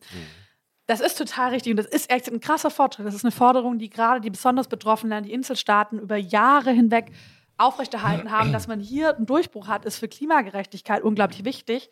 Und es ist damit auch gelungen, ein bisschen diese Mauer, denn wir haben oft die Tendenz auf den Weltklimakonferenzen, dass es wie so eine alte Mauer gibt. Vor 30 Jahren wurden mal die Entwicklungsländer und die Verursacher eingeordnet. China gilt nachdem immer noch als Entwicklungsland. Das heißt, China stellt sich dorthin, wenn es um Klimafinanzierung, Loss and Damage geht, und sind die Ersten, die sagen, wir müssen vorankommen.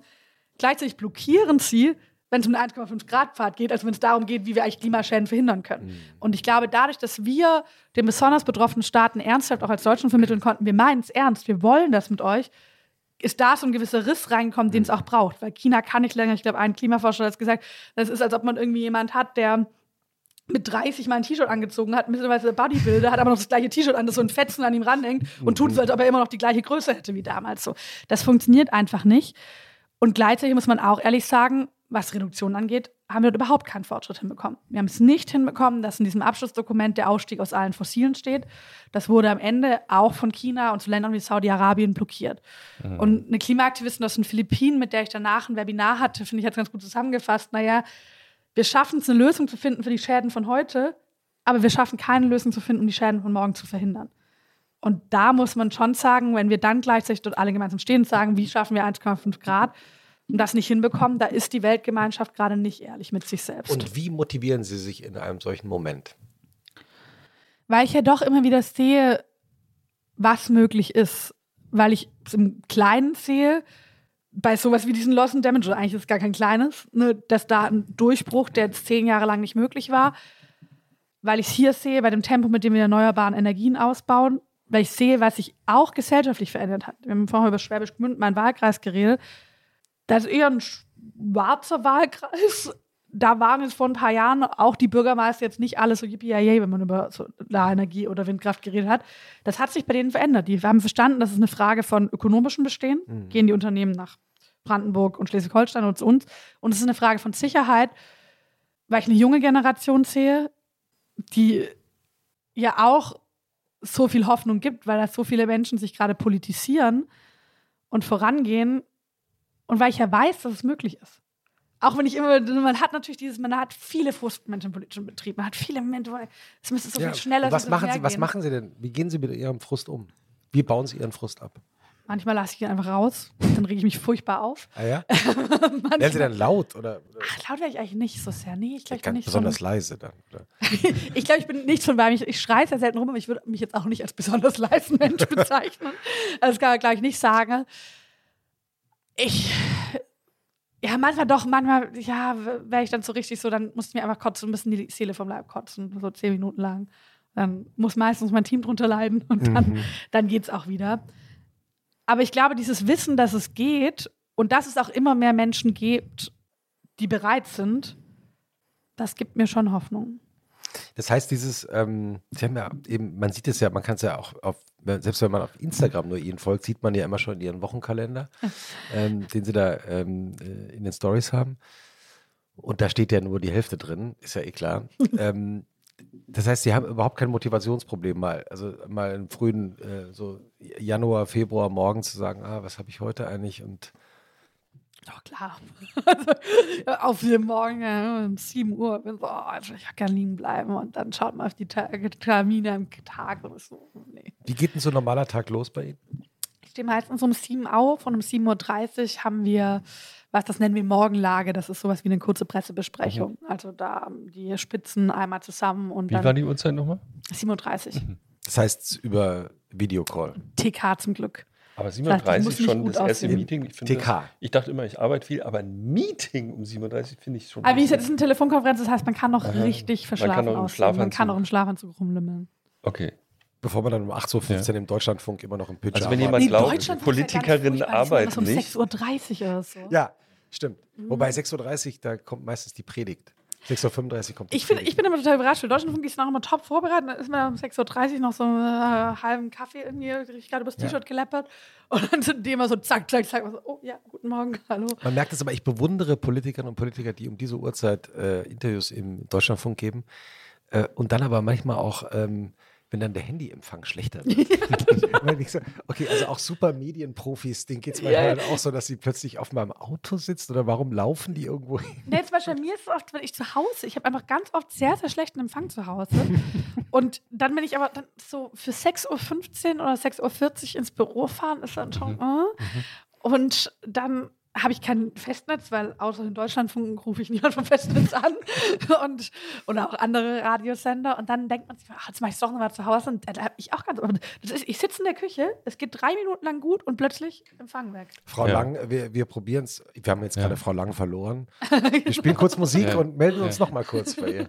Aber in, interessanterweise ist das ja auch so eine Situation geworden, die total normal geworden ist und so ein bisschen in der Pandemie also es gibt ja mhm. so ein Vorher, Nachher. Mhm. Ja, man kann inzwischen Parteita äh, Parteibewerbungsreden, Entschuldigung, Vorsitzbewerbungsreden aus dem Wohnzimmer halten, hat sich halt so ergeben. Haben sie ja gemacht. Man kann, man kann im das Fernsehen tut man aber nicht gerne. Da aus dem froh, Wohnzimmer. Ich nie wieder machen muss. Ja, aber es ist so, es ist, nimmt einem auch keiner übel. Früher man, das ist ja unprofessionell, es geht ja gar nicht und jetzt mhm. ist die mhm. Verbindung abgebrochen. Und heute sage ich, ja, genau, habe ich auch jeden Tag 30 Mal. Ja.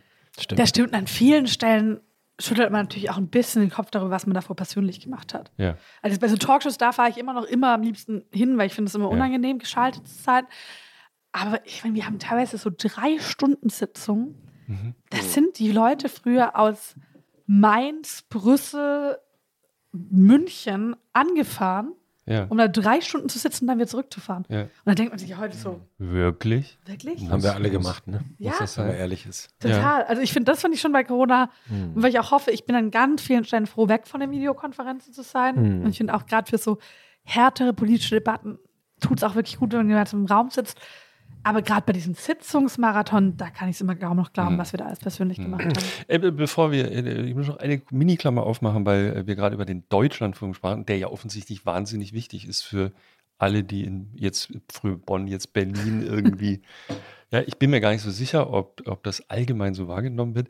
Sind nicht andere Sachen, also zum Beispiel TikTok-Kanal, viel wichtiger ist, und anders gefragt, ist das nicht, also hat man nicht ein Problem, wenn man nicht auf Insta ist? Mhm. Ist das jetzt die Welt, in der wir uns bewegen? Ich frage das als Jochen, ja, 3,53 aus Bretten. Äh, äh, für sie ist es ja irgendwie selbstverständlich, aber es gab eine Zeit, mhm. da waren diese, da gab es TikTok nicht und äh, man war im Deutschlandfunk im Radio und das war das Wichtigste, was es gab, ja.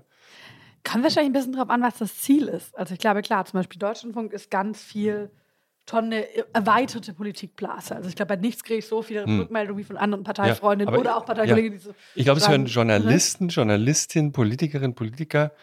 Ah, die haben schon auch sehr hohe Reichweiten. Und sie haben eine ziemlich hohe Reichweite. Haben wirklich hohe Reichweite. Aber ja. welch, also ich, ich also bin ein Riesenfan äh, des Deutschlandfunks. Publikum, würde ich mal so aber sagen. Aber ich bin mir nicht sicher, ob, ob es nicht TikTok jetzt vielleicht doch wichtiger ist? Ich glaube, es kommt wirklich sehr darauf an, wie man erreichen will. Also ich mache es immer sehr spezifisch. Zum Beispiel Twitter mhm. ist bei mir auch einfach Journalistin mhm. und andere politisch Aktive. TikTok nutze ich nicht aktiv, aber klar, Instagram ist sehr stark in, ich würde mal so sagen, Publikum auch gar nicht jetzt ganz jung, sondern eher bis 35, wo man da auch wirklich sehr breit Leute erreichen mhm. kann. Aber es gibt natürlich auch andere Formate. Ich glaube, es gab selten eine Sendung, nach der ich so viel Rückmeldung bekommen habe, wie jetzt beim Kölner Treff war. Mhm. Das Kölner war Treff? total krass. Kölner Treff. Mhm. Ist das Kölner Treff und? SWR? Nachtcafé. Weiß jeder. Freitagabend, ne? Ja, das Weiß sind jeder. diese, die, ne, WDR und auch SWR, das SWR Ja. Nachtcafé, das sind diese Late-Night-Talkshows. Also das sind so, Mhm. Ne, auch mal ein Politiker dabei, aber sonst halt, ich war dann einmal mit Detlef Soest beim SWR Nachtcafé und mit den Ehrlich Brothers beim Kölner Treff. Äh, super Magic Trick Dog aus. Muss ja nicht immer Friedrich Merz sein. Genau, da war Friedrich Merz nie dabei. Und da kriegt man unfassbar viel Resonanz. Also da, Ja. da, da schreibt dir dann halt jeder, den du kennst aus deiner Bundestagsfraktion, mein Papa hat dich im SWR Nachtcafé gesehen. Ja. So. Ähm, äh, Aber das meine ich ja mit volkstümlich, dass man das eigentlich, also wenn man das hinkriegt, ja, oder Ähm, auch Lokalpresse. Na, natürlich immer nicht, nicht die zahlenmäßig große Reichweite, weil eben lokal, aber ganz viele Leute, die sonst super wenig von dir mitbekommen. Wenn du in der Lokalpresse viel unterwegs bist.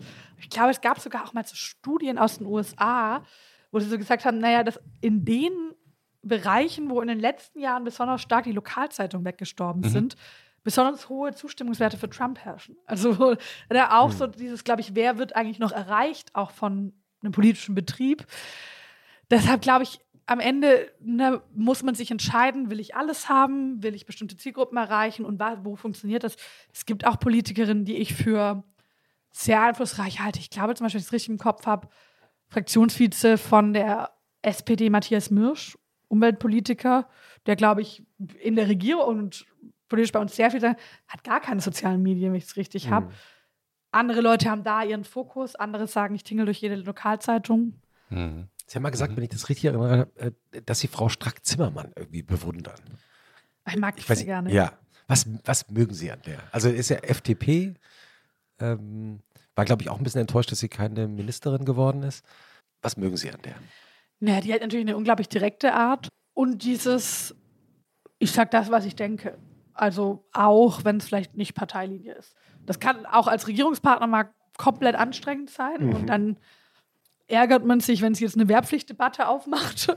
Aber gleichzeitig denke ich mir auch so ein bisschen, ja, sich in deiner Partei hinzustellen, wo alle gegen die Wehrpflicht sind und sagen, wir mal die Wehrpflicht diskutieren. Also es ist eine, eine Form von einem eigenen politischen Kopf. Ähm, äh, das respektiere ich sehr. Ja. Mhm. Ist nicht immer das, was man als Parteivorsitzende liebt. Aber habe ich als Also Habe ich wer einen wer, wer Respekt die, die Strack-Zimmermann der Grünen? so richtig vergleichbar. Toni Hofreiter. Klar, in der Waffendebatte haben die sich sehr viel, glaube ich, Ja. auch eine, eine, ja, auch ja gemeinsam dort gewesen und Mhm. sowas. Ähm, äh, aber schon sehr unterschiedliche Typen, würde ich sagen. Mhm. In, noch eine kleine Frage, die haben wir schon andiskutiert, aber es interessiert mich sehr, weil ich äh, äh, äh, Kind einer alleinerziehenden Mutter bin und äh, das damals in meiner Jugend ein großes Thema, also großes Thema ist jetzt auch Quatsch, aber so, ja, Eltern geschieden, wächst bei Mutter auf. Das war ein Ding und ich dachte, das hat sich in den letzten Jahrzehnten total verändert. Also äh, es ist äh, sehr viel normaler geworden, äh, dass Kinder mit getrennten Eltern aufwachsen. Und sie betonen, deswegen ist, ist es mir in der Vorbereitung aufgefallen, wie oft sie darüber sprechen, wie wichtig das für sie war und dass, äh, dass es durchaus noch ein Thema war. Das hat mich sehr gewundert. Liegt das jetzt an Nürtingen oder liegt es daran, dass, dass wir im Grunde nicht erheblich weitergekommen sind? Mein Gefühl war, war ein anderes, deswegen.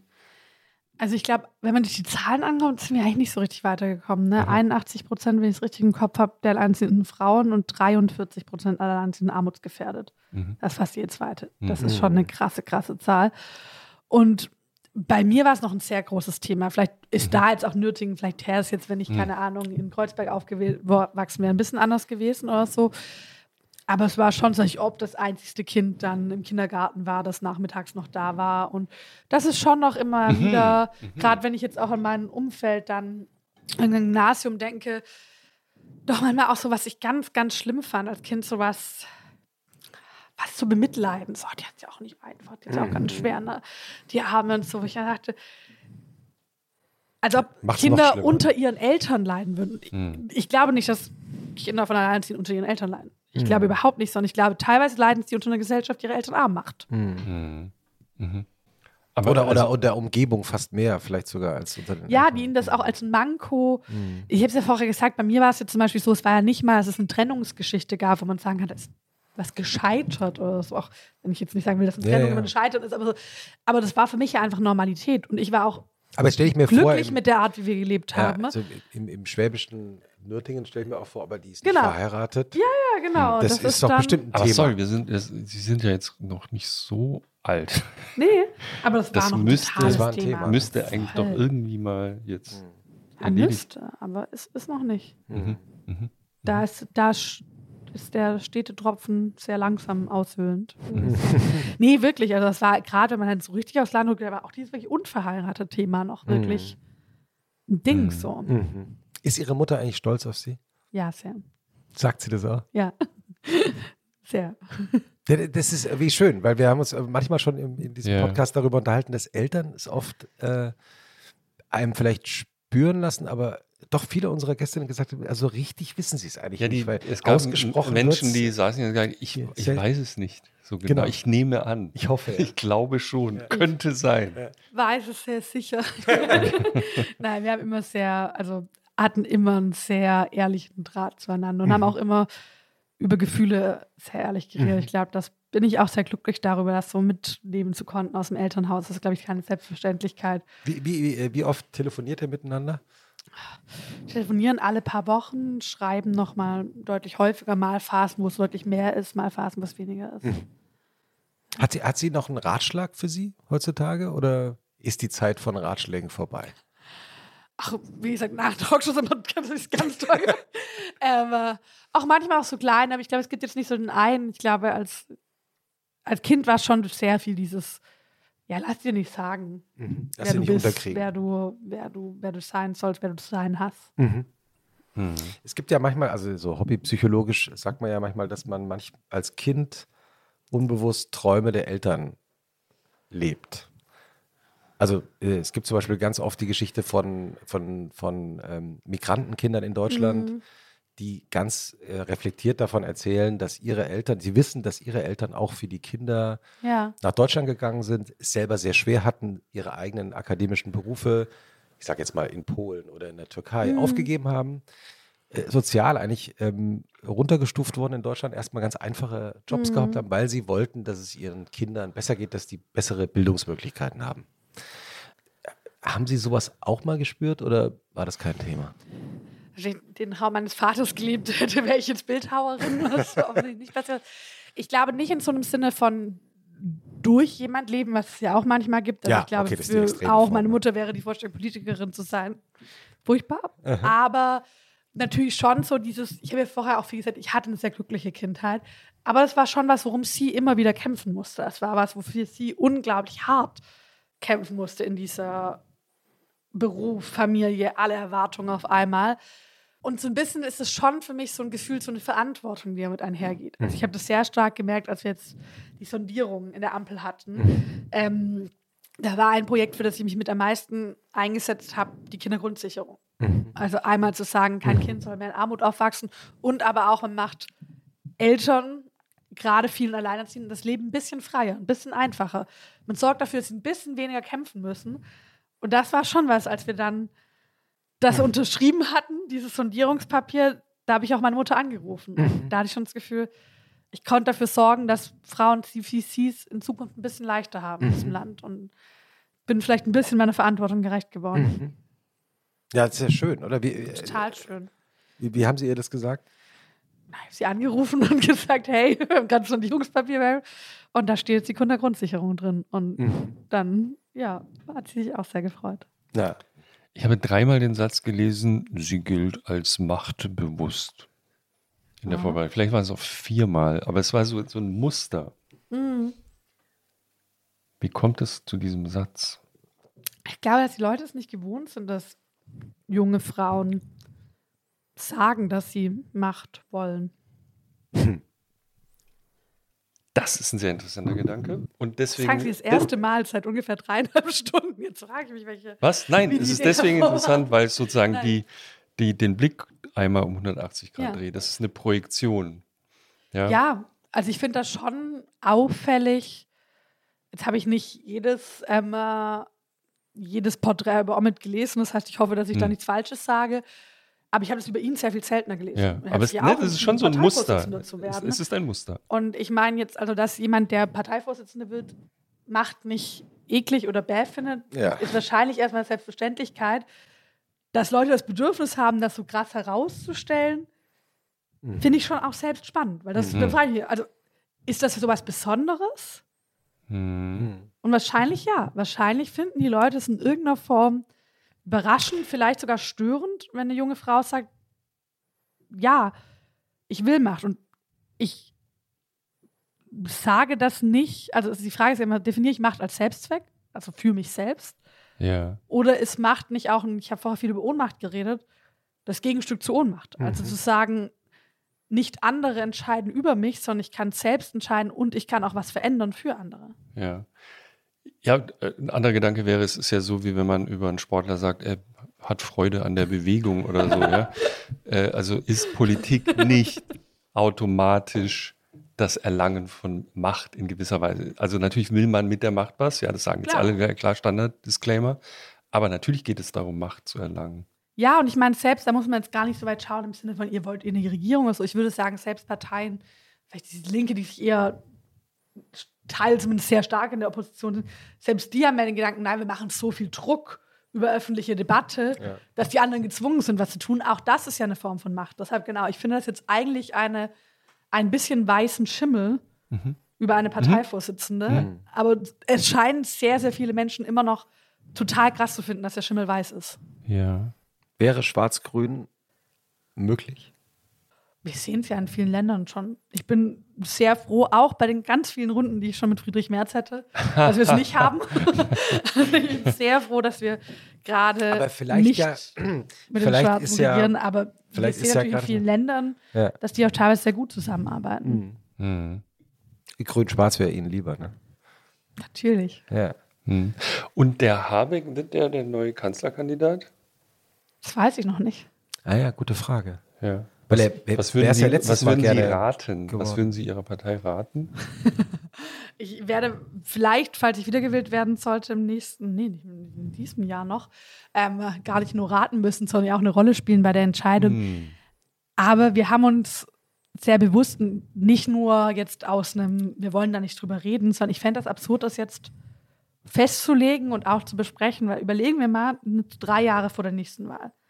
Drei Jahre vor der letzten Bundestagswahl hatte ungefähr, glaube ich, gerade Olaf Scholz die Vorsitzendenwahl gegen Verloren. Saskia Esken und Norbert Walter Borjans verloren. Es kann so viel passieren. Ich glaube, wir wissen alle am Ende, wir haben zwei Leute, die da in Frage kommen, die unglaublich gute Arbeit gerade machen. Aber ich glaube auch die Bürgerinnen und Bürger stehen gerade nicht jeden Morgen auf und denken, wer wird eigentlich in drei Jahren Kanzlerkandidat der Grünen? Was ist eigentlich was im, passiert eigentlich politisch gerade? was ist eigentlich im, so. Genau. Ja. was ist eigentlich im letzten Bundestagswahlkampf schiefgelaufen? Erstmal, es ist ja eigentlich ein Ergebnis, das ein, eine totale Widersprüchlichkeit. Ich glaube, es war auch was, was ganz viele Leute von uns empfunden haben in dem Moment. Weil auf der einen Seite, muss ich jetzt nicht nochmal alles erklären, bestes Ergebnis, ähm, das wir historisch jemals hatten als Grüne. Aber gleichzeitig enttäuschend. Ja, tatsächlich. Es war ja wirklich diese Widersprüchlichkeit. Es war das beste Ergebnis, es war ein Ergebnis, das uns in diese Regierung geführt hat. Das sind starke Positionen. Es war eins, das auch gezeigt hat, dass wir gesellschaftlichen Rückhalt haben an Teilen, wo man das sich vielleicht auch vor 10, 15 Jahren noch nicht hätte vorstellen können. Und gleichzeitig, klar, wenn man schaut, welche Erwartungen wir teilweise Anfang des Jahres noch hatten, war es deutlich weniger als das. Ich würde sagen, ich glaube, am Ende war es für uns eine Schwierigkeit und das bleibt auch für mich eine Herausforderung, weil ich finde gar nicht, dass sich das so ganz, ganz einfach beantworten lässt. Und jetzt bin ich ja Teil, vorher viel über soziale Gerechtigkeit geredet, der Leute, die immer sagen, mich hat eigentlich ein anderes Thema als Klimaschutz zu den Grünen gebracht und so.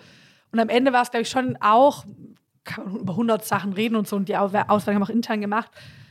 Aber ist man Was vor jetzt allem eine mal- was- Partei, die das Thema Klimaschutz hat, also sozusagen ne, dieses am Ende waren wir, glaube ich, sehr wieder vor allem auf ein Thema fokussiert. Und das ist was, womit schwer ist, dann sehr, sehr groß zu werden. Und auf der anderen Seite ist es ja auch das eine Thema, was uns total umtreibt. Und ich glaube, das war was, womit wir vielleicht da noch nicht so den richtigen Umgang gefunden haben. Hm. Aber, aber es, ich erinnere mich schon auch noch so ein paar andere Dinge, die irgendwie nicht so ideal gelaufen sind. Deswegen Klar, also ne, von einer Frage von Krisenkommunikation, ich glaube, bei Angriff und Verteidigung mhm. hatten wir manchmal eine gewisse Pendelbewegung, entweder gar nichts oder mhm. all in. Oder zu viel. ähm, äh, bis hin zur Frage, wie ist unsere Bundesgeschäftsstelle aufgestellt, ab wann werden die Leute eingestellt, ist das relativ spät, können wir da früh vorbauen und sowas. Mhm. Wie, wie bereit, das ist ja ein gutes Thema, ja. diese Krisenkommunikation, weil Sie sind ja jetzt da in Charge, äh, in der Verantwortung. Ähm, wie bereitet man eigentlich dann den eigenen Apparat auf den nächsten Wahlkampf vor? Das wird Ihnen ja wahrscheinlich mhm. schon irgendwie äh, im mhm. Kopf sein oder zumindest, also ich sage jetzt mal, wenn wieder sowas passiert wie das mit dem Buch von Annalena Baerbock, also wo ja die Krisenkommunikation nicht gut war. Wie bereitet man einen eigenen Stab darauf vor? Man kann sich ja nicht auf konkrete Fälle vorbereiten, mhm. aber sagen wir mal strukturell. Wie macht man das eigentlich? Naja, einmal lernen wir ja alle aus diesen Erfahrungen. Also nicht nur, dass ich mir da jetzt einzelne Gedanken mache, sondern wir alle. Und ich glaube, was für mich schon Lehre wäre, aus dem letzten Mal, dass wir letztes Mal zu spät, also dass viele Leute sozusagen, man eher gesagt hat, im Wahlkampf kommen dann viele neue Leute dazu und dann stellt man eine Krisenkommunikation auf. Und eigentlich ist es da viel zu spät. Du mhm. musst das schon davor mhm. etabliert haben, die Leute müssen eingearbeitet sein, dann sich vorbereiten. Das heißt, ich glaube, diese Frage, wie früh fängst du an, nicht im Sinne von, wir machen jetzt keine Angst. Ich glaube, niemand in diesem Land hat Bock, dass jetzt schon der Wahlkampf losgeht ähm, und wir uns jetzt drei Jahre lang irgendwie auf den Füßen rumstehen. Aber wann du den Laden drauf vorbereitest, das muss deutlich früher anfangen. Mhm. Deutlich früher heißt dann nächstes Jahr. Eigentlich schon jetzt. Eigentlich schon jetzt. Ja. Und das heißt, dann werden Leute eingearbeitet, um damit die auch ein Gefühl kriegen für wofür. Also was ist das Besondere dann bei den Grünen? Ich weiß, manche Sachen sind besonders bei uns. Oder allgemein. Aber natürlich auch, ne, ich finde, manche Sachen sind ja auch nicht spezifisch wahlkampfmäßig. So ein Wahlkampf ist dann ja sowas wie eigentlich eine, eigentlich ist Wahlkampf ja oft auch Politik unter Brennglas. Also alles schneller, extremer, hm. weitgehender. Aber zum Beispiel Krisenkommunikation ist ja nichts, was ich erst im Wahlkampf anfange. Sondern wenn ich davor drei Jahre lang eine beschissene Krisenkommunikation mache, dann kann ich ja wahrscheinlich auch im Wahlkampf so ein bisschen das alles in die Haare schmieren, was ich bis dahin geplant habe. Das heißt, das sind natürlich Dinge, die jetzt schon auffallen. Ich glaube, da ist so ein bisschen sowas wie vielleicht so eine Frühwarnsysteme zu haben. Ich glaube, Leute, die ein Gespür dafür haben, welches Thema kann groß werden, welche, na, was ist auch für die anderen eine Schwäche, die vielleicht an, an uns erkennen, was werden die für eine Erzählung über uns machen. Mhm. Gibt ja so Sätze, ich glaube, die stimmen in ihrer Absolutheit nicht, aber ich weiß nicht, ob das Beate Baumann war, die das mal gesagt hat, die, die Büroleiterin von Merkel, Angela Merkel mit, ja. dass eigentlich kein Politiker über seine Skandale stolpert, sondern immer über den Umgang mit den Skandalen. Und das ist natürlich was, was nicht erst in Wahlkampfzeiten gilt. Hm. Hm. Also das war, war glaube ich, also sie ist nicht gestolpert, aber ich glaube, der Fall bei der Biografie hm. oder bei dem Buch von Annalena Baerbock hat man eben gesagt, dass im Grunde genommen ihr Umgang damit dann anschließend das größere Problem war, oder? Frage ich. Hm? Frage ich Sie. Ich glaube, dass wir damals nicht die beste Krisenkommunikation haben, das kann man wahrscheinlich ja. so sagen. Hm. Darf ich noch mal was ganz anderes fragen? Ähm, ich habe mir rausgeschrieben, weil es kam auch im AB-Spiel vor, ähm, kommt aber immer vor, das ist nicht wegen Ihnen. Äh, Le deuxième sexe, also das andere Geschlecht, war für Sie weltverändernd, mhm. die Lektüre.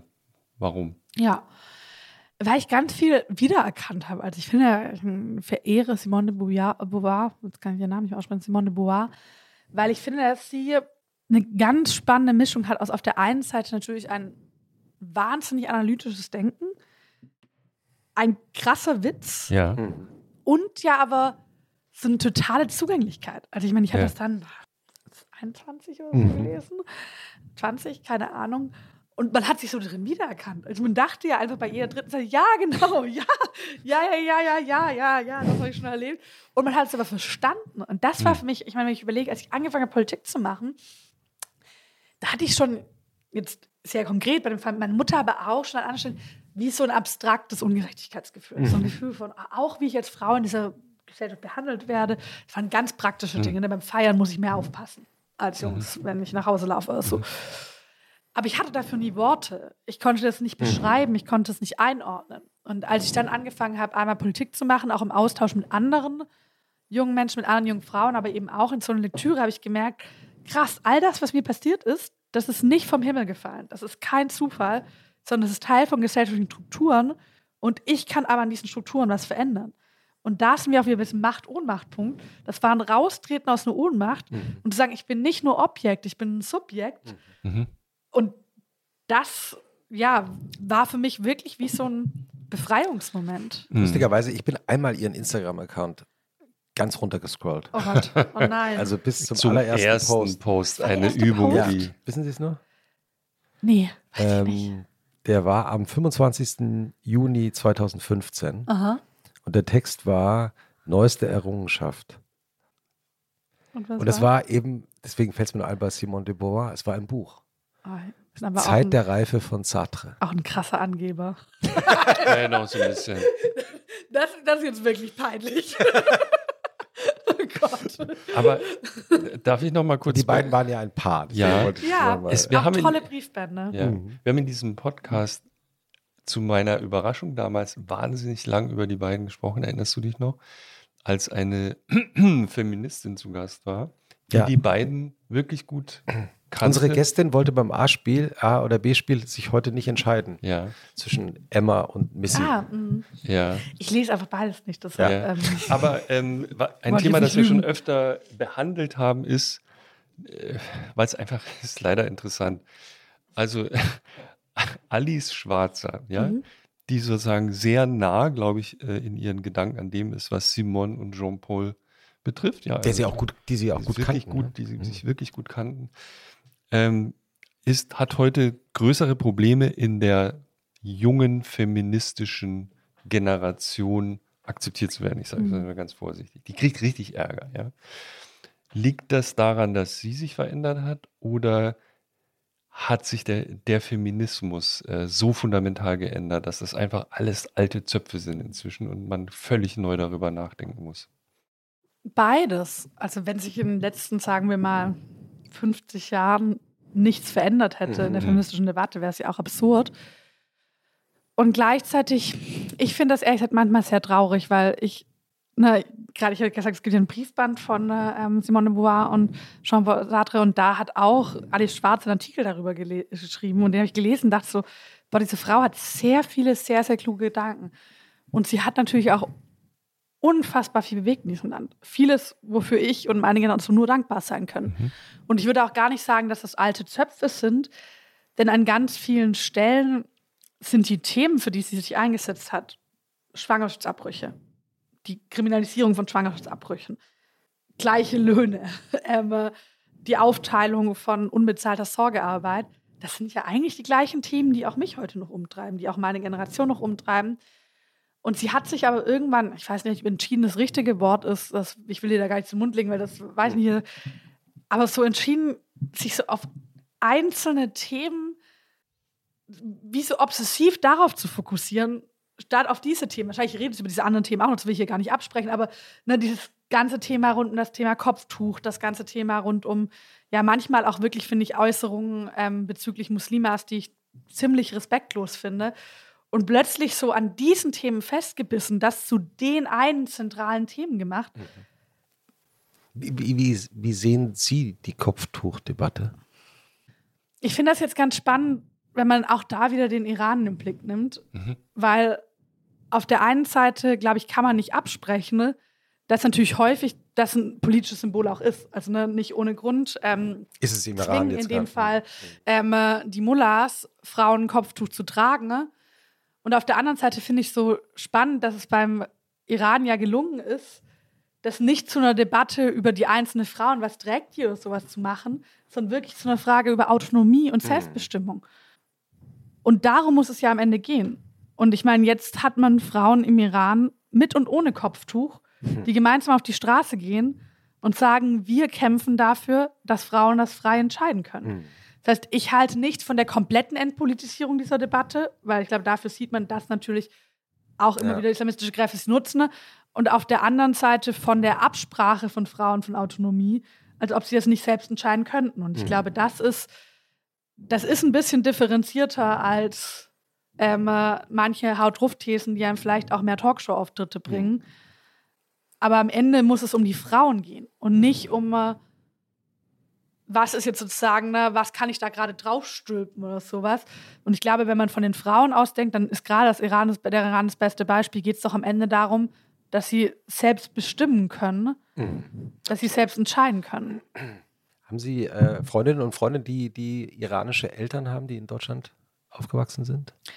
Also natürlich habe ich vor allem mit Nuripur neben mir, mit Ja, dem ich natürlich unglaublich viel mitbekommen, aber auch einige Freundinnen Mhm. mit iranischen Eltern. Ja. Ich, ich, ich frage deshalb, weil ähm, ich auch und ich habe so den Eindruck, dass jetzt gerade durch die Proteste, das, was man vielleicht Revolution nennen könnte, Versuch einer Revolution im Iran, dass viele auch ihre eigenen Wurzeln wiederentdecken. Also gerade aus den jüngeren Generationen. Mhm. Total. Ich würde von einer Revolution sprechen. Mhm. Ich glaube nicht, dass das ein Protest, der einfach wieder abflaut ist. Und finde das ganz spannend. Ich hatte gerade heute mit einer Bekannten darüber gesprochen, die auch meinte, dass jetzt gefühlt teilweise ist es ihre Elterngeneration, die natürlich mit unglaublich großen Päckchen auch an biografischem Ballast hierher gekommen sind. 70ern und Und jetzt ist 80ern. eine junge Generation, die vor allem diese Revolution anführt und die teilweise frei sind, aber teilweise tauchen natürlich diese Sachen auch wieder auf der Eltern. Ne? Die Frage von, es sind ja viele damals Linke, Geflohene, die natürlich dann miterlebt haben, wie eine Revolution, die sie mit angezettelt haben, ne? am Ende zu dem islamistischen Regime. Also die Revolution gegen den Geführt Schah hat, ja. damals, Hm. Viel auch von linken Bewegungen, die am Ende aber zu einem äh, ja, islamistischen Regime geführt Hm. hat. Und ich glaube auch manche Ängste, die damit einhergehen, gleichzeitig natürlich eine junge Generation, die sagt, wir können uns doch nicht immer von diesen Ängsten binden lassen, Hm. sondern jetzt geht es um unsere Freiheit, jetzt geht es darum, dass da auch voranzukommen. Und das ähm, finde ich wahnsinnig spannend, das zu sehen, wie, wie auf der einen Seite so, ich auch einen noch bekannt, die erzählt hat, naja, hier im Evin, der Knast, der dort ja auch, Ja. wo es Angriffe gab, ihr Vater saß damals unter der Schah-Herrschaft in diesem Gefängnis. Mhm. Dann kam die Revolution, er war Teil davon, ist dann geflohen, nach Deutschland gekommen. Und jetzt sieht er diese Revolution, diese neue im Iran, diese Proteste und sieht, wie das, was dort passiert wiederum. Also das ist, ne? ja, ich glaube, für viele Leute schon eigentlich so eine Wiederholung der Geschichte, aber auf eine komplett andere Art und Mhm. Weise. Und jede Generation hat ihr eigenes Schicksal zu haben und, glaube ich, trotzdem das zu sehen, was vor ihm kam. Das ist ja, das sind wir auch über den feministischen Debatten. ne? Mhm. Manchmal findet man es als junge Feministen ein bisschen nervig, wenn ältere Feministen so ein bisschen sagen, das haben wir alle schon mal gemacht. Und auf der anderen Seite, glaube ich, haben wir auch manchmal die Tendenz zu sagen, oh, wir müssen überall das Rad neu erfinden, Mhm. obwohl es ja die Themen so gleich sind. Ich glaube, da schon zu sehen, wir stehen irgendwie auf den Schultern von Ries, ne? Aber das befreit uns nicht davon, unseren eigenen Weg zu finden. Mhm. Welche Bücher lesen Sie gerade? Gerade ähm, äh, lese ich ein Buch ähm, Heimkehren, das habe ich aber erst ganz, ganz frisch angefangen, ähm, äh, über ähm, äh, ja, das Thema auch so ein bisschen, ja auch tatsächlich viel über diese Identität und ähm, Heimkommen und sowas. Und davor habe Aber ich Heimkommen im Sinne von. Heimkehren gleich. Also oder Heimkehren im Sinne von. Ich weiß eigentlich noch nicht, wie es ausgeht. Das Ja, heißt, ich klar. habe erst die ersten zehn Seiten gelesen. Das Ja. ist tatsächlich noch ganz viel. Davor habe ich ähm, das Buch von äh, Edouard Louis, der jetzt ein neues geschrieben hat. Oh, wie Ja. ist denn der Das habe Titel? ich auch gelesen. Wo er ne, noch mal quasi eine Kurzfassung Anleitung seiner Geschichte. andere zu werden, oder? Ja, genau. Wo er Genau, wo er praktisch nochmal seine sein. eigene Geschichte zum vierten Mal. das ist, ist, äh, Trotzdem gut. Genau, trotzdem gut. Ich war auch so, mir hat auch eine Freundin geschrieben, ob ich es empfehlen kann. Ich meine, so, es ist nochmal die gleiche Geschichte wie die Geschichte von Eddie, wer mein Vater gehört hat, das ist das Büro seiner Mutter. Aber ich meine, der Mann ist ein Genie und schafft es, selbst die gleiche Geschichte beim vierten Mal besser aufzuschreiben, als andere Leute eine neue Geschichte Also ein aufschreiben. junger, schwuler, französischer Schriftsteller, Genau so. der ja bekannt geworden ist, auch dadurch, dass er sich selbst neu erfunden hat und sich selbst auch einen neuen Namen verpasst hat. Mhm. Und aufgestiegen ist in Paris, äh, in die höheren Kreise in Paris Mhm. und darüber jetzt quasi auch ein, ein Buch geschrieben hat. Ja, und vor allem, also welches ich wirklich wahnsinnig von ihm fand, war das, ähm, wer hat meinen Vater getötet? Ja. Weil ich finde, das hat nochmal natürlich auch wie Rückkehr nach Ra ähm, von D. Eribor dieses, was macht Politik eigentlich mit Körpern? Was macht Armut eigentlich mit Körpern? Mhm. Das fand ich, das ist, beschreibt er mit so einer krassen Wucht. Armut, das klingt ja Mhm. so, das ist halt wenig Geld. Am Ende macht Armut krank. Am Ende tötet sie im schlimmsten Fall. Und das ist natürlich nochmal krass zu sehen, welche Auswirkungen hat am Ende Politik. Manchmal ne, wirklich die, die ganz konkrete Auswirkung, ob ein Körper am Ende gesund ist, wie ein Mensch lebt. Mhm. Mhm. Äh, weil, wir gerade bei Bücherlesen sind, Sie twittern gelegentlich, ich habe gesehen, so vor Weihnachten irgendwie Leseliste, war so Obama-artig ein bisschen, ne? so das können wir mal lesen hier. Äh, da war ein Buch dabei, das ich zufällig auch auswendig gelernt habe, nämlich Chelsea Mannings Ja, Autobiografie. das haben Sie auswendig gedacht. Naja, ich, ich musste, durfte ähm, ähm, moderieren und äh, da muss man natürlich im Stoff sein, weil es wirklich Ja. auch das, äh, ein irres, irres Leben ist. Haben Sie es Krass. haben Sie es gelesen? Ich hab's, Oder haben Sie nur gesagt, ich werde es lesen? Nee, ich habe es also tatsächlich von dieser Bücherliste, wenn ich sie richtig im Kopf habe, habe ich alle gelesen. Manning Nicht. bei der Hälfte. Ah, okay, ähm, aber immerhin, Und ja. Piketty noch nicht. Ja, Das also ist kann, das, ja. das dickste darunter, das, das liegt immer noch weiter auf dem Lesenstapel. Das ist Ähm. Zeit der Reife von heute. Zeit der Reife habe ich auch nicht gelesen. ja, ja, ja. Nein, mein Zeit der Reife ist auf jeden Fall der Zauberberg. Ich glaube, ich habe den Zauberberg Ja? bestimmt schon. Ja, ich, ich hatte irgendwann mal, ich, ich hatte mal irgendeine Stipendiumsbewerbung. Dann saß ich da und dann meinte irgendwie der Befra äh, Befrager ähm, plötzlich so, ja, Sie haben ja angegeben, dass Ihr Lieblingsbuch der Zauberberg ist. Sagen Sie was drüber? Und ich hatte den Zauberberg nicht gelesen. Und ich war so, oh Gott, warum habe ich da gedacht, weil wieder Boom war. Und dann meinte er irgendwann so nach so fünf Minuten, wo ich so war, äh, äh, also, ah nee, ich habe ihre Werbung verwechselt. Und so, okay, gut, ich habe glücklich gelogen. Und die einfach, und ich dachte, wie dumm bist du denn, Ricardo, wenn du dir ein? Buch aus Aber hätte es passieren können? Nein, Nein. Also, wenn, dann hätte ich nein. zumindest was Kürzeres, weil ich davor auch mal hätte lesen können, als ich den Zauberberg erfinde. Das mein Aber unter so einem. Prüfungsdruck denkt Ja, man ja genau. immer, Und- und ich mein dachte- Gott, habe ich das wirklich gemacht? Würde, ich könnte mir auch passieren. Ich, ich ja. habe dann auch nicht sofort gesagt, hä, nee, das habe ich nicht angegeben, sondern ich war wirklich so, äh, ja, äh, äh, äh, äh, ganz, ganz, ganz schlimm. Danach habe ich dann gedacht, okay, das musst du in Zauberberg lesen. Und ich habe ihn bestimmt viermal angefangen. Und ich komme immer bis zur gleichen Stelle. Und ich bin immer wieder so, habe dann nicht mehr die Zeit. Das ist sozusagen meine Zeit der Reife. Aber So geht es Ähm. bei den besten Podcasts. Ja? Dass man auch mal an derselben Stelle wieder einschläft. Das ist auch ein, ein Qualitätszeichen. ich schlafe Ja. im Podcast so schnell ein. Das tut mir das ist Ja, schon, ich auch. für sie total unhöflich. Aber Macht so, wieso? Wir, wir, wir sind da gerne. Also, also das hier, hier wenn wir dabei helfen können, einzuschlafen. Fast von der Million Downloads pro Folge ist wahrscheinlich drei Viertel einfach ein Schlafmittel. Also wir sind da, können damit leben. ne? Finde ich okay. Welchen Podcast hören Sie zum Einschlafen, also außer dem Anwesenden? Ich höre Wohlstand für alle, höre ich ganz gerne. Das ist so über Geld und Ökonomie. Ähm, Zum und Einschlafen? ich kann alles hören zum Einschlafen. Okay, Das mhm. ist wirklich, ich glaube, das ist übrigens in der Politik eine totale Wunderwaffe. Ich kann gut Oh, schlafen. wir sprachen öfter darüber. Darf ich kurz fragen, Sie schlafen auch acht Stunden, ne? Nee, jetzt so im Moment würde ich sagen sechs bis sieben. Das ist sehr ungesund. Ich weiß. Aha. Aber ähm, wir haben ganz streng, oft, Jochen. ganz oft, wir haben auf Das war Mails jetzt sehr streng, Jochen. Also, Nein, ich weiß genau, weil ich schlafe auch sechs bis sieben Stunden. Und es gibt Studien, die sagen, warst du gerade streng zu dir selbst? das ist Mist. Das stimmt. Das ist Ja. Mist. Acht Stunden Total. soll man schlafen. Das ist einfach nicht Oder acht gut. Stunden ist, ist Ja. Ist nicht gut. Ja. Nicht gesund. Aber immerhin, es gibt ja noch ganz viele Leute, die haben dann nur sechs bis sieben Stunden und dann können die nicht einschlafen. Und das ist bei Das mir wirklich. passiert uns beiden nicht. Nee, ist es gerade. Mein Freund meint es auch schon mit mir. Eigentlich bist, ist es komplett absurd.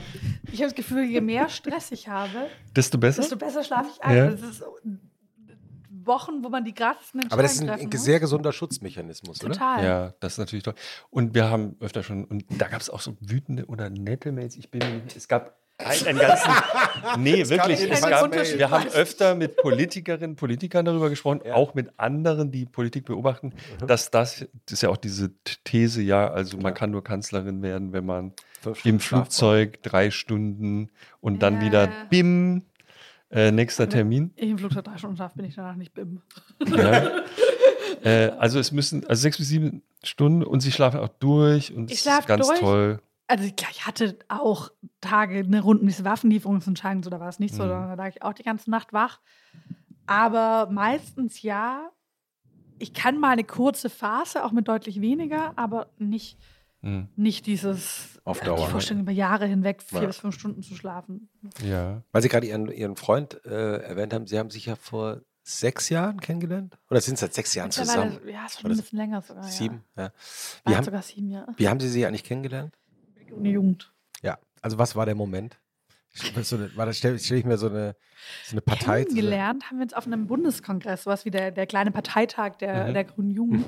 Und wir waren zusammen im Präsidium und fanden uns unfassbar unsympathisch. das war Woran hat sich das äh, Liebe auf ausgedrückt? den ersten Blick. Naja, wir haben uns irgendwie so drei Sekunden lang unterhalten und hatten uns überhaupt nichts zu sagen. Und ich war danach so, okay. Ja. Er ist eher ein stillerer Typ und ich rede sehr viel. Und ähm, ich, ja, das hat ein, nicht auf Anhieb gematcht. Können Sie mal kurz erklären, also Zahlentheorie, Ar- arithmetische Geometrie, was, was macht er da eigentlich Kann genau? ich überhaupt nicht erklären. Das Aha. ist wirklich, wirklich Sprechen Sie nie darüber? Ähm, doch, aber jedes Also Gespräch, Sie sprechen wahrscheinlich den ganzen Tag über Ihre Arbeit, aber er nie, oder? Naja, jedes Gespräch endet halt in Peinlichkeit. So. Es ist immer so, wenn er versucht, mir zu erklären, was er macht. Und ich muss sogar sagen, ich glaube, ich hatte irgendwie 13 oder 14 Punkte in Mathe. Also ich war jetzt nicht uninteressiert müssen oder Sie ja unbegabt gehabt in haben. Mathematik. Wie wir wissen. Aber dieses, was du da in der Wissenschaft Aber machst, arithmetische Geometrie wird nicht an der Schule so. ist wahrscheinlich. einfach, das hat nichts damit zu Nee, tun. nee. Ich war bei Ja, seiner ja, ja. Verteidigung der Promotion dabei. Habe ich auch auf Instagram gesehen. Da gab es Ja, genau. Posts dazu. sein, sein Bruder, seine Eltern und sonst Mathematiker. Ähm, und zwischen Guten Tag, meine Damen und Herren und dem Ende, ich glaube, er hätte Japanisch reden können. Ja. Ich, hätte- irgendwann kam immer mal wieder zwischendrin kam das Wort immer pathologisch vor. Und ich war immer so, pathologisch kenne ich. Ich verstehe nicht, was an dem Zylinder pathologisch ist. Das, ähm, aber und immer wenn er versucht, mir zu erklären, was ist, dann ist er immer, sagt was. Und ich bin so, äh? Dann versucht er es einfacher. Dann sage ich, äh? Dann versucht er es einfacher. Dann sage ich, äh? Und dann sagt er, ich zähle Punkte. Ich so, ah, cool. Also er Ja. zählt Punkte. Ja, so Ja. geht's mit, geht's mit meiner Und Mutter bis ist das heute. das Geheimnis Ich einer glücklichen. Beziehung, wenn man überhaupt keine Ahnung vom Beruf des anderen hat? Oder ist Nee. es doch doof? Er hat leider sehr viel Ahnung von meinem Beruf. Ja.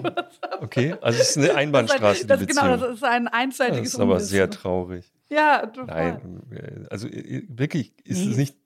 Er findet es super, dass er da. Ach, ich, also bestimmt würde er sich auch freuen, wenn er sich mit mir darüber unterhalten könnte, aber man findet nicht so oft viele Leute, man ist halt mit Mathematikern zusammen, mit denen man sich unterhalten kann über sein Thema. So war das auch immer Ähm, mit das heißt, ich meiner, glaube, ja. man ist es gewohnt, ne? Mit Ja, meiner Mutter Mutter- auch sowas gemacht? Ja, ja, meine Mutter ist auch Mathematikerin und Ja, ähm, hat so an der, an der Börse in Frankfurt gearbeitet und, ähm, und immer, wenn, wenn sie dann Freunde kennengelernt hat oder Freundinnen oder so, die dann alle, und ich gesagt habe, ihr versteht, man versteht, ich verstehe nichts, was meine Mutter beruflich genau macht, war, war die Reaktion immer gleich, das, nee, das kann ja nicht sein. Also äh, lass uns doch mal mit der treffen. Und ähm, dann gingen die Gespräche immer so auch so freundlich los. Und nach drei Minuten blank in die Ja, Gesichter genau. der anderen Menschen. Und meine Mutter war aber dann so begeistert davon, die hat sich nicht irritieren lassen. Die hat dann noch so eine halbe Stunde weitergeredet. Sehr gut. Aber so ist es mit Mathematik. Ist es wirklich, vor allem ist es auch nochmal, also ich habe auch ich hab ein paar Freunde, die Chemie machen, da in der Wissenschaft arbeiten, bei denen ist es zumindest so, Ja. wenn die ihren Titel sagen, von was Hm. ihr, keine Ahnung, Promotionsthema, so war Ja. nämlich auch so, hä, was? Und dann können die es aber runterbrechen. Irgendwann kommen die halt bei sowas raus, wie Ja. ich untersuche, wie der Stoff darauf und das kann die Grundlage für neue Blabla bilden. Hm. Und das ist halt bei, also ich glaube, vielleicht gibt es auch Teile der Mathematik, wo es ist, aber in diesem abgespaceden Teil ist das einfach so. Ich frage noch immer, und was, wa- was macht man damit? Und es so, ja, man findet es raus. So, ah, okay. Ja. Galten, Also sie, so- galten sie in der Schule eigentlich als frech? Ja. ja. Ja. Also in, im Unterricht auch oder, oder auch mit Mitschülerinnen und Mitschülern? Ich habe immer sehr viel geredet. Also ich habe so, ich, das ist eigentlich bin ich prädestiniert für diesen Podcast hier, weil ich konnte schon damals Ja. nicht den Mund halten. Ne? Ja. Ähm, und habe einfach sehr viel nebenher im Unterricht geredet. Das war schon, Nebenher. Das, das ist jetzt so eine richtige schwäbische Lehrerin. Nebenher. Nebenher. Also, Neben dem Unterricht. das ist ja unvorstellbar. Ja? Ach, so war das. Ja. Wie kriegt man dann 1-1? Naja, ich habe trotzdem auch viel mich gemeldet und geredet. Ähm, Lang stört, wiederholt. ah, Irgendwann gibt es ja nicht mehr diese, diese schriftlichen Zeugnisbewertungen. Hm. Aber sie waren nicht äh, Schülervertreterin oder so, oder? Nee, Das habe ich nämlich äh, war ich Tatsächlich, fast ich- verwundert, weil ich habe irgendwann habe es irgendwie gesucht, aber da haben ja ganz Nichts viele gefunden in in der, der Politik, Vorbereitung. dass sie dann schon mal in der SMV waren. So, ich war wirklich relativ, ich finde immer unpolitisch so ein doofes Wort, weil eigentlich na, haben mich natürlich auch Dinge umgetrieben und so. Was, was ist unpolitisch, aber wirklich nicht politisch engagiert während der Schulzeit. Ich bin auch immer so, also wenn ich jetzt bei den Fridays da so 13, 14-Jährige treffe, ich denke, Gott, mit 13, 14, da war das Wichtigste für mich, wer auf mein Map Mäppchen unterschrieben hat, mit 13 zumindest. Oder, wer, ähm, wer sollte da unterschreiben? Nee, es war ja immer die Frage, man hatte dann so Freundeskreise Ja, und mhm. wer bei wem und wer hatte dann die meisten Unterschriften auf dem Mäppchen. So. Das waren harte Fragen damals. Oder auch immer, wenn so Namen auf die Tische geschrieben wurde und wer dann durchgestrichen wurde und sowas. Oh, wow. Und wo bei wem Herz dahinter gemacht wurde. Gab es äh, Ja, Nein vielleicht auch noch? Oder war das schon? Ja, das war, auch, das war aber eher schon so ein Witz. Also das war, Ja. dass man sich manchmal so als Witz diese Willst du mit mir gehen? Ja. Ja, nein, vielleicht Sachen geschickt hat. Und äh, ich weiß gar nicht, ob Sie darüber reden, aber äh, was würden Sie sagen, wer war Ihre erste große Liebe? wirklich große Liebe, glaube ich, sogar mein jetziger Partner. Ah ja, Das ist toll. Das ist ja schön. Dankeschön. das ist ja schön. Danke. Und, wo, woran, und, und, und woran haben Sie das gemerkt? Audiokommentar, sie lächelt. Ja, sie Sehr. strahlt. Sie, zum ersten Mal strahlt sie. Nein, in das stimmt. Nein. Woran ich es gemerkt Ja. habe, na, dass man sich eine Zukunft zusammen vorstellen kann. Mhm. Dass man sich keine Zukunft mehr ohne einander vorstellen kann. Mhm. Oh, das ist äh, gut zu hören. Ähm, darf ich, nee, es freut mich wirklich, äh, große Freude. Ich würde ja noch mehr fragen, aber wenn wir jetzt über Zahlentheorie überhaupt nicht weiterkommen, ja. Also ich wollte noch zu Chelsea Manning. Ja, genau. Ja. Deswegen danke. Wollen Sie vielleicht auch mal diesen Podcast moderieren, weil ganz wenige Leute können diese Klammern alle im Kopf behalten, wir schon oder mein Notizblock. ich wollte ja eigentlich nicht über Chelsea Mannings Buch reden, sondern das dahinterstehende Thema, das mich total berührt hat, als ich das Buch gelesen habe, was ja eine ex extra verrückte Geschichte ist, einer Transfrau Das ist so krass, ne? äh, und diese ganze Entwicklung. Und wenn man sie dann trifft, ist es halt nochmal erheblich eindrücklicher, äh, wie, wie sie lebt, wie, wie sie das erzählt und so weiter. Das ist wirklich faszinierend. Und ich kam drauf aus, aus einem ganz anderen Grund, weil ich irgendwo gefunden habe, dass sie sich dafür einsetzt, den Artikel 3 des Grundgesetzes zu ändern. Das war irgendwie so ein Durchstich in meinem Gehirn, wo ich dachte, das würde ich gerne nochmal wissen. Wie? Also das Ziel ist ja, dass sozusagen man dort aufnimmt, eben auch die sexuelle Orientierung und Identität. Das ist Hm. bisher noch nicht dort abgedeckt. Und jetzt kann man natürlich sagen, klar, man kann alles immer unter allgemeine Menschenrechte und sowas fassen. Aber ich glaube, es hat Fortschritte gebracht, dass wir dort zum Beispiel Gleichberechtigung von Frauen und Männern mit aufgenommen haben. Hm. Und deshalb ist der Ansatz zu sagen, Grundgesetz für alle. Aber darf ich kurz fragen? Da steht ja, Ja. ich, ich muss das auch nochmal nachlesen. Ja. Der dritte Satz ist ja, niemand darf wegen seines Geschlechts, seiner Abstammung, seiner Rasse, seiner Sprache, seiner Heimat und Herkunft, ihr wisst es alle auswendig, ich wüsste es nicht mehr, Ich wusste es nicht. seines auswendig. Glaubens, seiner religiösen oder politischen Anschauung benachteiligt oder bevorzugt werden. Da ist ja alles drin, eben auch äh, wegen seines Geschlechts. So, und Aber das ist ja genau man müsste jetzt rein, ich, wir, wir redigieren Ja. das jetzt, wir können Ja. wir ja machen, wir ja, ne? Ja. äh, haben wir dann die Mehrheit im Bundestag und dann ändern wir das irgendwie. Ähm, was würden wir da jetzt reinschreiben?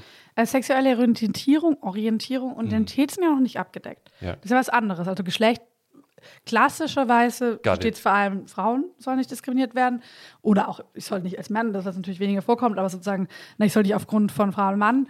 Ich finde, man kann darunter auch definieren, nicht weil ich transgeschlechtlich Mhm. bin, aber was zum Beispiel nicht darunter definiert ist, Homosexualität. Mhm. Das ist ja kein Geschlecht oder auch Bisexualität.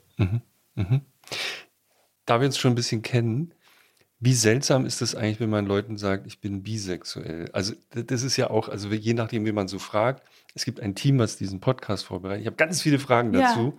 Ähm, fragt unbedingt danach, wie geht's ihr damit? Ist das nicht, wird man nicht von beiden Seiten dann an, angefeindet und nicht ernst genommen? Ich dachte, ich frage das jetzt mal. Also ich glaube, dieses nicht ernst nehmen, das gibt es durchaus. Ja. Also dass zum Beispiel ein häufig so ein bisschen so eine Vorstellung ist, sobald man dann, wie es jetzt auch in meinem Fall ist, in einer Beziehung mit einem Mann ist, Hm.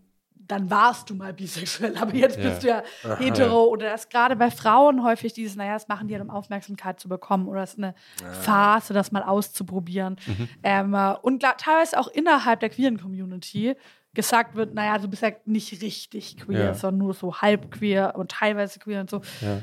Und darf ich kurz äh, noch eine extra Frage? Wirklich, wir sind ja ein Bildungspodcast. Ich bin mir nicht sicher, ist es nochmal anders, wenn es eine Frau sagt oder ein Mann? Ja, auf jeden Fall.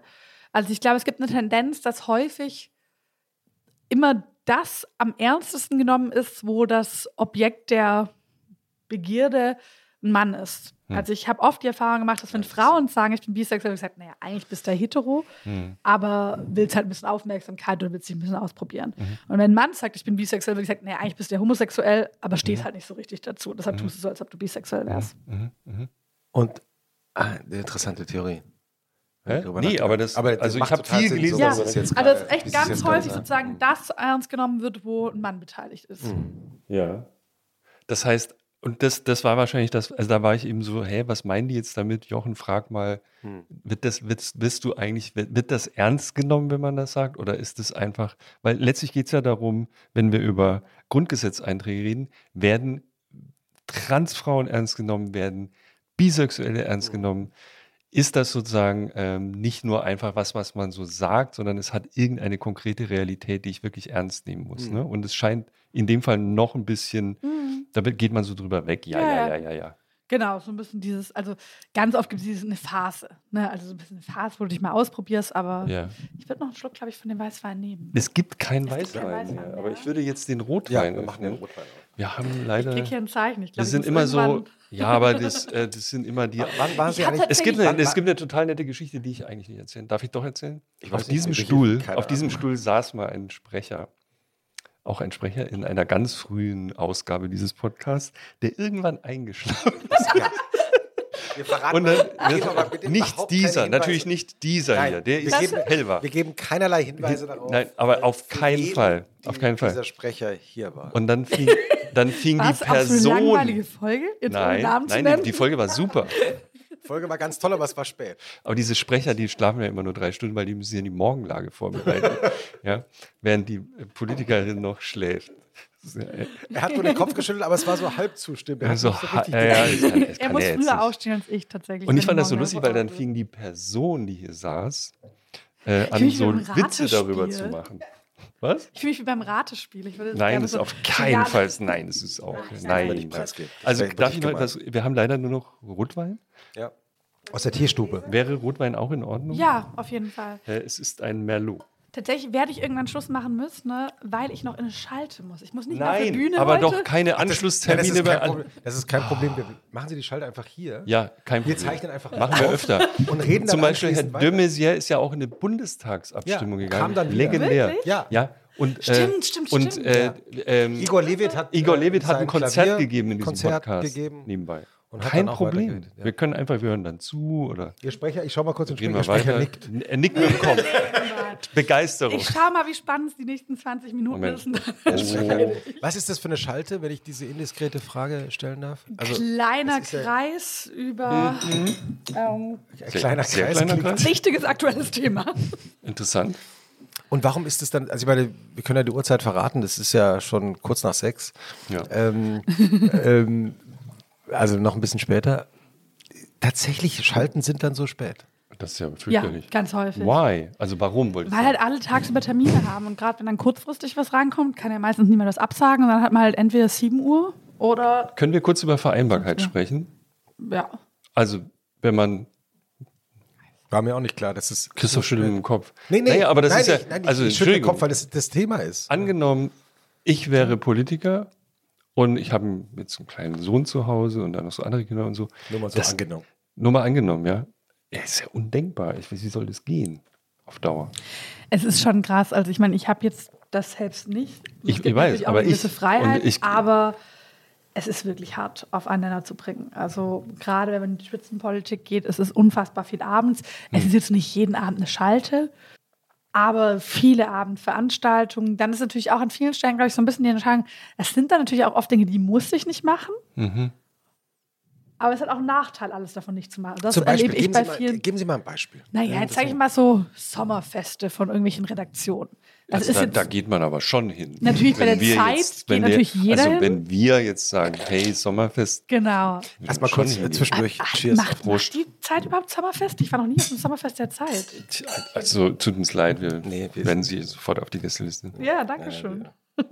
ähm, aber es ist so, also Es gibt diese andere Arten, man muss es sagen, von politischen Sommerfesten in Berlin, von 40, 50 Parteien, und, äh, pro Sommer. Organisationen, Verlagen. Und Ich weiter. hatte das ist ein einen- ganzer Zirkus. Man Ja, kann praktisch genau. den ganzen Sommer damit verbringen, genau, und das auf ist so, Sommerfeste zu gehen. ne, da muss ich nicht hin. Das ist jetzt nicht, dass ich da, wenn ich da nicht hingehen würde, irgendjemand danach sagen würde, oh Gott, die lang war nicht da. Mhm. Aber natürlich sind es Orte, wo ein bisschen gesprochen wird, wo man mit einem Journalisten ins ist wichtig Gespräch für die geführt wird. Karriere. Und wenn dann ich jetzt vielleicht zum Beispiel ein kleines Kind zu Hause habe und sage, ich gehe auf keinen davon Hm. Und mein, keine Ahnung, Kollege, der das nicht hat, oder Hm. in meinem Fall auch eine Kollegin, die das nicht hat, geht da überall hin, macht es einen Unterschied. Und ich glaube, das ist ja oft diese, na, die feinen Unterschiede. Und ich glaube, das ist gerade was, was viele Frauen sagen, die gerade kleinere Kinder haben, am formellen, im Bundestag gesagt, geht auch vieles noch nicht, was Vereinbarkeit angeht. Also da gibt es auch noch viel zu. Die namentlichen Abstimmungen mitten in der Nacht, komplett absurd. Hm. Aber auch da, wo formell mittlerweile vieles geht, da, wo es dann informeller wird, wo es klüngeliger wird und sowas, da ist natürlich schnell die Frage, bin ich da noch dabei? Oder gehe ich halt um 20 Uhr und wer bleibt bis 23 Uhr oder bis 2 Uhr oder sowas? Und könnten Sie als Parteivorsitzende jetzt ähm, dieser Runde, ich weiß nicht, haben Sie selber eingeladen zu dem, ähm, zu dem Call nachher? Oder Wir als Partei haben eingeladen, ja. okay, das heißt, Sie waren die Einladenden. Ja, Okay. Und könnte da einer in diesem kleinen Kreis sagen, Leute, ich bin alleine heute zu Hause, muss mich um meine zwei Kinder kümmern, ich kann nicht? klar. Also wenn da ist eine Rückmeldung kommt und jemand sagt, das geht bei mir nicht wegen Kinderbetreuung, dann wird darauf auf jeden Fall Rücksicht genommen. Das, ist heißt, der wird verschoben, der Termin? Oder? Ja. okay. Also bei der Terminsuche wird das Muss da nicht dabei reingenommen. sein, das ist kein Problem. Also Wir- nicht Rücksicht im Sinne wir von. wir entscheiden dann ohne dich. So, sondern schon, dass dann ein Termin verschoben wird und so. Aber ich glaube, es sind ganz viele diese informellen Anlässe und sowas da. Da, da, darf ich mal kurz fragen, nur, wann- also einfach, was mich jetzt interessiert, wann, um wie viel Uhr findet jetzt diese, diese Schalte statt? Um 21 Uhr. Okay. Mhm. Ich weiß nicht, wie viel Uhr genau. Das, nee, das geht ja morgens. Das es geht ja morgens. 18, 15, glaube ich. Und das heißt, Sie, und Sie haben vorhin gesagt, um 7.30 Uhr ist die erste Telefonkonferenz. ja, Äh, die dauert eine halbe Stunde, Mm, 15 Minuten. 15 Minuten. Und was machen Sie dann anschließend? Also um 7.15 Uhr oder 18 Uhr? Oft mache ich danach erst, dass ich mich richtig richte. Also erst, als ich Ja. aufstehe, dann so ein bisschen Katzen, also Ins Bad. Äh, erst erstmal wupp und so und Ja. dann gehe ich danach duschen, mache mich richtig fertig. Und dann kommt es ein bisschen drauf an, entweder ich fahre ins Büro an Bürotagen oder ich fahre zum ersten Termin. Wie fahren Sie dann zum Büro? Ähm, unterschiedlich. Teilweise mit der U-Bahn, teilweise, wenn ich in den Bundestag fahre, manchmal auch mit dem Fahrdienst, Mhm. manchmal mit dem Taxi. Und dann im Büro, was ist das Erste, was Sie machen? Einen Kaffee.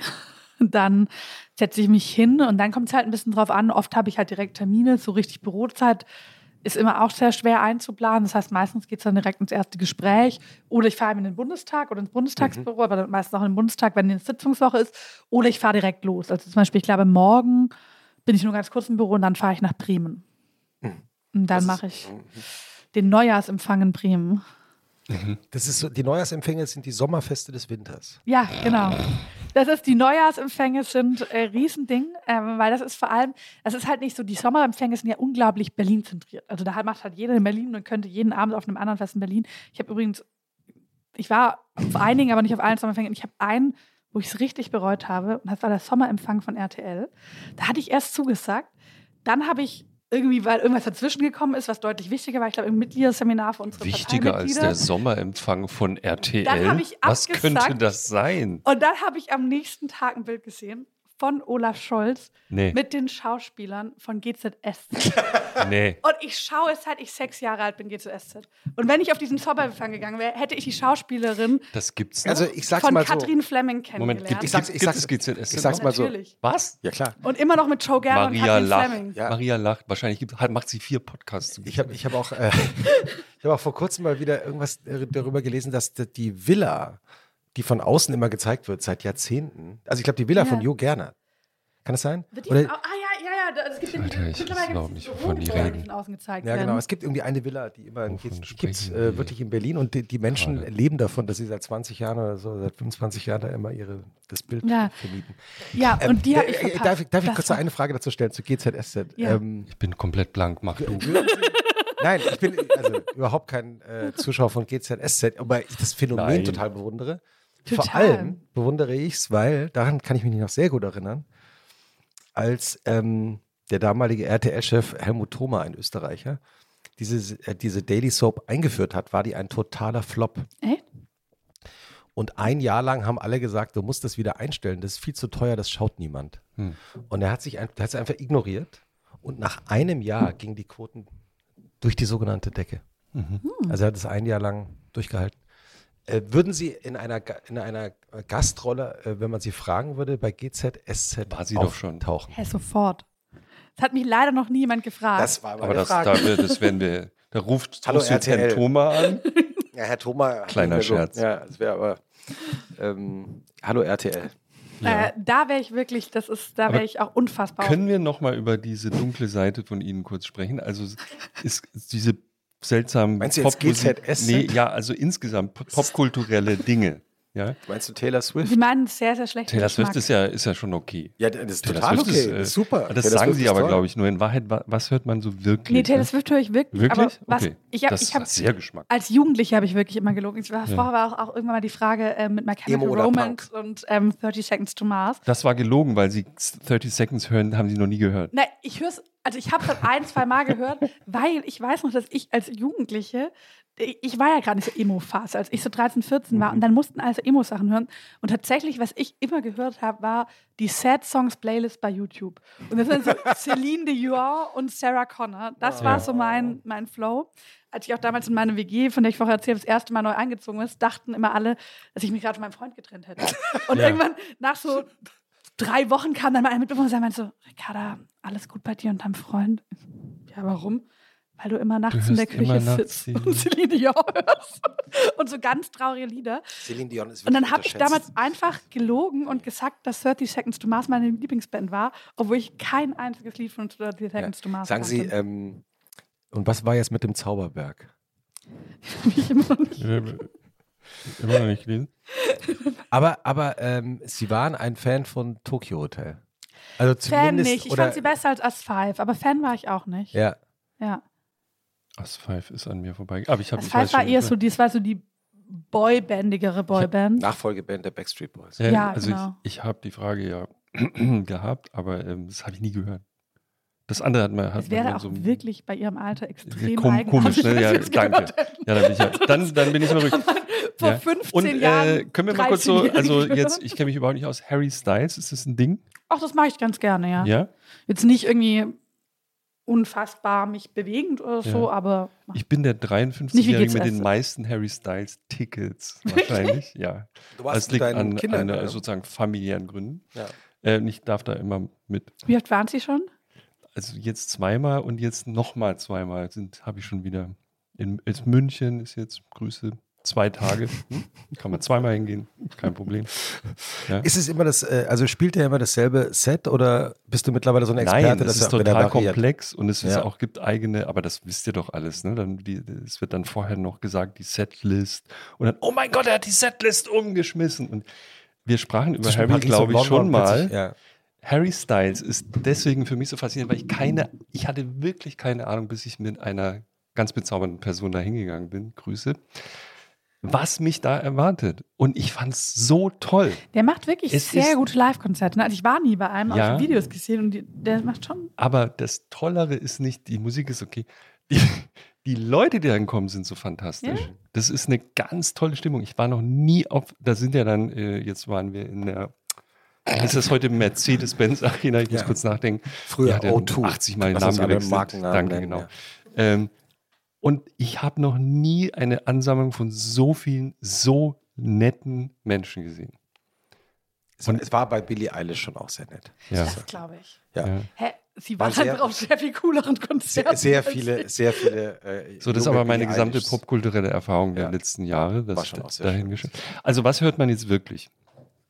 Harry Styles nicht. Also ich glaube, dass ich wirklich null repräsentativ bin, Mhm. weil ich halt eher den Musikgeschmack von einer 55-Jährigen habe. Ähm, aber wisst ihr, ich höre schon, Taylor Swift höre ich wirklich viel. Das ist, das ist nicht gelogen. Was? Taylor Swift höre ich wirklich viel. Okay. Das ist nicht gelogen, Das ist sondern das ist wirklich, damit malträtiere ich auch alle, die in einer Wohnung mit mir wohnen oder viel Zeit Mhm. dort verbringen. Und äh, Leute gucken echt noch GZSZ? Ich dachte, das sei völlig. Nein, das ist voll. Also, alle gucken irgendwie irgendwelche Netflix. Nee, man kann das ja jetzt auch bei TV Now schauen. Das heißt, äh, zum Beispiel ich, mir ist Doch, natürlich sehr, sehr Streaming. selten um TV 19.40 Uhr Hause. Streaming. Aber dann guckt man so alte Folgen oder gibt es immer noch Nein, Nein. neue Folgen? Wirklich? Natürlich. Und die Lindstraße gibt es aber nicht mehr. Nee, die hat, die hat Das war jetzt für Maria. Nein, das ist, ist auch Maria hat mir, ich habe es mitbekommen. Okay. Podcast Aber was, was noch? gemacht, den man nur also was, was noch? Über die Was Was ich noch schaue, außer geht's. Mhm. Ja, wirklich. Jetzt gerade, ich habe ja vorher erzählt, dass ähm, äh, ich so ein riesiger Fan war ähm, als Teenager von äh, ähm, Der Goldene Kompass. Und Ja. das ist jetzt verfilmt worden. Also es gab ja schon mal einen ganz schlechten Film mit Ja. Nicole Kidman und Daniel Ja. Craig. Und jetzt gibt es eine Serie, die mittlerweile in der dritten Staffel ist, also mittlerweile Ah, das. Bernstein-Teleskop. Ähm, jetzt gerade. Unglaublich gute? Serie. Ja, Okay. in Dark Materials. Wenn wir schon dabei sind, was noch so? Was kann man noch empfehlen? Was kann man noch empfehlen? Ähm, ich habe jetzt The Rings of Power, habe ich auch mal angeschaut. Aha. Ich bin ein extrem großer Herr der Ringe-Fan, Ja. deshalb fand ich es gut. Ich, Wusste ich gar nicht? doch, total. Wusstest du das? Nö. Moment, das Ja. ist ja, aha. Aber Ja. die ist so fürchterlich, die Serie, oder? Also ich glaube, ich bin einfach, wie man vielleicht schon gemerkt hat, ich habe eigentlich einen relativ schlechten Geschmack. Und ich kann man einfach mit sehr viel gewinnen. Und dann ist finde ich das, dann ist es schön und dann sind da irgendwelche Referenzen auf. Gandalf und so. Und jetzt ist mein Freund geschaut und der war die ganze Zeit, das ist eine total beschissene Serie. Und ich war die ganze Ja, Zeit so, aber ja, schau mal, ist wirklich- und die Zwerge und Gandalf. Also ähm, ich- das heißt, mich kann man mit sehr leicht, ich glaube, es ist qualitativ nicht so eine gute Serie, aber mich hat es emotional total abgeholt. Braucht man, braucht man in der Politik dieses Talent zur Entspannung? Ja, wahrscheinlich schon. Also ich glaube, wenn man gar nicht loslassen kann, wird mir auch verrückt irgendwann. Aber sie könnten auch Wagner hören. Es müsste ja jetzt nicht Herr der Ringe sein. Ja, aber vielleicht, wenn man nur noch Wagner hört, wird man auch ein bisschen verrückt. also ich, ich mag, ich weiß, ich war ja tatsächlich, ähm, äh, gehöre jetzt zu den absurden Politikern, die nach Bayreuth gegangen sind im letzten Jahr. Ach, ähm, Wie und war der, wie war, wie war, wie war's? sehr schön. Ja? Also ich fand es wirklich, das alle- alles drumherum. Ich glaube, wir haben den Altersdurchschnitt um 20 Jahre gesenkt, zu zweit. Ähm, und es ist alles, alles eine absurde Welt. Aber das Stück war sehr, sehr schön. Aha. Ist es, äh, sind die Sitze, ich war noch nie in Bayreuth, Ja. also äh, sind die Sitze so, und ich habe zwei Dinge gehört. Es ist furchtbar unbequem. Die Sitze sollen sehr Unbequem unbequem und- sein. Und die Akustik habe ich jetzt gerade gehört von Auch Anne wahr. Imhoff, der Künstlerin, die jetzt auch mal da war und der auch sehr viel Musik selber macht. Die meinte, die Musik, die Akustik sei viel schlechter, als man immer denkt. Da kann sie wahrscheinlich deutlich besser beurteilen als ich, weil ich keine Expertin bin. Ich hatte das erste Mal Wagner gehört und das ist dann einfach Ja. beeindruckend so. Also das erste Mal Wagner in der Oper. In dem Moment war es jetzt nicht so, dass ich so war, oh, ich glaube, ja, trotzdem Wie sind Sie könnte da noch besser sein. Wie sind Sie da hingeraten? Why? Warum? Claudia Roth. Claudia Roth. Ich wusste es. Was? Claudia Roth. Claudia Roth. Entschuldige Nee. bitte, Jochen. Hast du das? Das habe ich geraten. Ah, Aber ich habe mir schon gedacht, Claudia da Roth. steckt doch bestimmt Claudia Roth dahinter. ja? Claudia Roth lässt mich aus nichts raus. Der gez- quasi gezwungen. Nee, nee, nee. In dem Fall schon ähm, freiwillig. Also in in den meisten Fällen freiwillig. Aber sie ist ein Motivator, würde ich mal sagen. Sie haben sie ja vorhin auch schon mal erwähnt, weil, weil Sie gesagt haben, dass Claudia Roth mal zu Ihnen gesagt hat, du bist bestimmt wahnsinnig klug und schlau, man, man kriegt es noch nicht mit, weil du zu schnell redest. Ähm, hatte die sonst noch Tipps für Sie? Also äh, mit Ihrer Erfahrung, mein Claudia Roth ist auch wirklich teilweise, also heute ist sie äh, Kulturstaatsministerin und im Kanzleramt, aber die ist schon auch durch die politische Hölle teilweise gegangen in ihrer Karriere. Da lief ja nicht immer alles so glatt. Hat die dann auch mal so den ein oder anderen Ratschlag? Klar, also das war jetzt so, glaube ich, der, der mir am meisten im Kopf hängen geblieben ist. Aber ich frage sie und auch, auch andere sehr viel um Rat. Also ich habe ja vorher so ein bisschen dieses gesagt mit auf den Schultern von Ries, ne? Und na, wir müssen das Rad nicht neu erfinden, sondern vieles wurde für uns schon erkämpft, was wir gar nicht mehr kämpfen müssen. Ich weiß nicht, ob Sie den Film kennen, Die Unbeugsamen.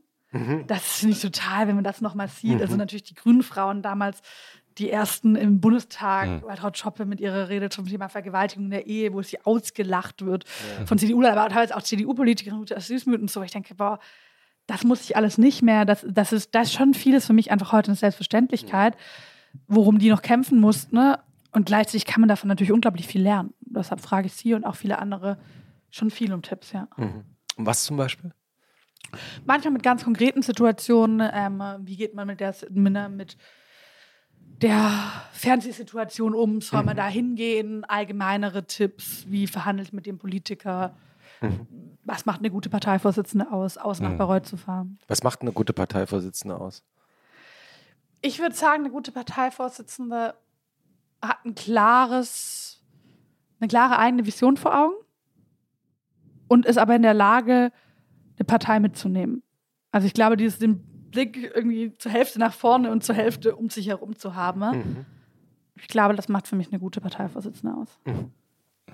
Gibt es denn so ein Netz, also ähm, ge- geht wahrscheinlich jedem so, wenn man irgendwie arbeitet, braucht man gelegentlich mal so fundamentale Ratschläge und dann hat man so drei, vier Leute, kann ich mir vorstellen, in meinem Fall ist es auch so, wo ich so weiß, die kann ich jetzt anrufen, ich muss jetzt nicht eine halbe Stunde erklären, was das Problem Mhm. ist, sondern die, die sind schon so in meiner Sphäre und kapieren das ungefähr. Gibt es die bei Ihnen? Also jetzt außer, also Klar. Ich habe ein sehr, sehr, sehr enges Verhältnis zu meinem Büro Mhm. und auch mir Leute eingestellt, die mir Kontra geben. okay, das, das ist sozusagen ein Team, das, man sich das auch, Büro nickt. das Büro nickt. Also, Was bleibt dem Büro auch anderes übrig? Genau. als zu nicken? Die müssen jetzt nochmal bestätigen, wie Steffen mir Kontra geht. Ja, ja. Nein, wirklich. Also ich Jawohl. glaube, das ist ähm, da nicht Ja-Sage, um sich herum zu haben, die dir den ganzen Tag sagen, wie toll du bist, ähm, Mhm. dass du alles richtig machst und die tollsten Ideen hast, sondern da auch wirklich Leute zu haben, die mal sagen, boah, Ricarda, das war eine richtige Scheißidee ähm, Mhm. und das machen wir jetzt mal eher nicht. Ähm, das ist mir unfassbar wichtig. Mhm. Äh, Wirklich kurze Klammer auf. Kevin Kühnert war ja auch mal auf diesem Ja. Stuhl gesessen und es gibt ja diesen Legend, diese legendäre Doku mit ihm und im Film heißt er Benny. Ja, Der heißt auch in echt Benny. ja äh, heißt er wirklich Benny oder heißt er Benjamin? Der heißt wahrscheinlich Benjamin. Ist ja egal. Und ähm, äh, das ist ja fast so eine sy symbiotische Beziehung und es ist auch irgendwie faszinierend, den beiden über viele Staffeln. zu- Ist übrigens eine tolle Serie, kann ich Ja, immer noch. ich auch. Äh, tolle Staffel, äh, äh, Doku. Ähm, ist das wirklich bei Ihnen, also ist das, ist das immer so? Gibt, hat man so ein Team, was einen den ganzen Tag so. Nicht immer. Also ich glaube, es gibt auch viele Leute, die das gar nicht haben und ganz viele Leute wechseln. Aber ich habe das auch. Mhm. Meine Büroleiterin, sowohl jetzt die, letzte, die ich hatte, die jetzt bei uns im Haus nochmal eine andere hat, als auch meine jetzige, sind beides Leute, die mich ganz, ganz, ganz lange schon begleiten und auch Mhm. persönlich sehr, sehr eng begleiten und Mhm. so. Ich finde es auch, also für mich war es immer, das entscheidet, glaube ich, jeder für sich, aber für mich war es immer total wichtig, Leute zu haben, zu denen ich am Ende auch ein hundertprozentiges Vertrauen habe. Mhm. Das können also keine Parteifreunde sein. Außer Claudia Roth. Also so Leute, die. Doch, das sind auch beides immer Leute, die auch aus der Partei raus sind. Ja. Aber es können auch, klar, aber ich habe auch, also bei mir ist es zum Beispiel meine ähm, Kollegin, die bis letztes Jahr, bis wir in den Bundestag gekommen sind, oder jetzt vorletztes Jahr, mit mir stellvertretende Vorsitzende war Jamila Schäfer, Mhm. zu der ich auch ein absolutes Vertrauen habe. Das ist die aus dem Podcast. ja, genau. Ja. Disco Ja. und Diskurs. Das ist jetzt, das erwarten hier alle Leute so einen krassen Podcast, sonst hier irgendwie fünf Folgen gemacht. Mhm. Ja, aber sehr lustig, weil in der letzten Folge, wenn ich es richtig gesehen habe, entschuldigen Sie sich dafür, dass es äh, so lange gedauert hat. Und Äh, sagen wahrscheinlich, jetzt sind wir wieder regelmäßig. wir wollten. und dann bricht es das war dann, glaube ich, die letzte Folge. Also, Entschuldigung. Nein, aber also, das Schöne an Podcasts ist ja, So es geht ja hatten uns wir das auch geplant. Ne? Ja, Man kann die ja Wie auch im viele Folgen Nachhinein haben Sie schon gemacht? hören. Oh, äh, 63, 62, 63. auf jeden Fall. Ja, Ich, ich meine, im Podigy sind wir Ja. bei 62 oder 63. Wissen Sie, wie viele wir Stunden Sie werden fünf- Ja, das sind mehrere Wochen netto. Also sozusagen reine Hörzeit sind, ich würde mal peilen, eineinhalb bis zwei Wochen mittlerweile. Und haben Sie manchmal so richtig genug voneinander? Ich mir Wir sehen uns ich, ja sonst nie. Ja, wenn ich mir vorstelle, ich hätte jemand anderthalb Christoph- Stunden Christoph lang beim ja Reden zugehört. Ich wäre seh den ja nur hier. So, Wir sehen oh, uns eigentlich nee. immer nur hier. ja. Okay. Nein, das stimmt nicht ganz. Aber ähm, nö. Aber wir gehen jetzt nicht jeden Abend essen, um uns mal ordentlich auszuquatschen. Weil ich weiß, alles, was er sagen könnte, weiß ich schon. Ich sehe es Ja. ihm schon an. Ja. Ja, Ja. das ist. Äh, Nee, Po- Podcast, Same. also ich weiß auch nicht. Nee, es war genau unser, unser Claim. Wir machen das drei, vier Mal und so. Ach, das hört eh Probieren's keiner und dann aus. hören wir auch wieder auf. Ja? Und dann, ja, es ist irgendwie dumm gelaufen. Ich weiß auch nicht, wie das passiert ist. So, nachdem wir jetzt die, die Einleitung, jetzt haben wir so ein bisschen kennengelernt. Ich wollte jetzt mal so ein paar fundamentale Fragen bitte. ansprechen. Ja? Mathematik? Ich glaube, wir können noch eine Frage machen. Da muss ich mich leider verabschieden. Aber ich habe so ganz viele Jochen, komm. überwölbende, große Raus Fragen. damit. Also, eine Sache, die mich. eine, eine Sache, die mich. Und, aber das können wir jetzt nicht in einer Minute. Also, wo es. Ich sehe Ihre Uhr. Ich glaube, es noch fünf Minuten. Nee, das ist ja, das ist ja Jochen, komm. US-Zeit. ähm, Ist Nachspielzeit jetzt. Das geht jetzt nicht. Ich wollte grundsätzlich noch mal über Kernkraft Doch, du reden. kannst es. Andere sagen Atomkraft dazu, die Grünen sagen Atomkraft. Was ist deine Frage? Es gibt so einen interessanten Revival gerade. Es geht schon ein paar Jahre, erst in den USA, jetzt auch in Deutschland.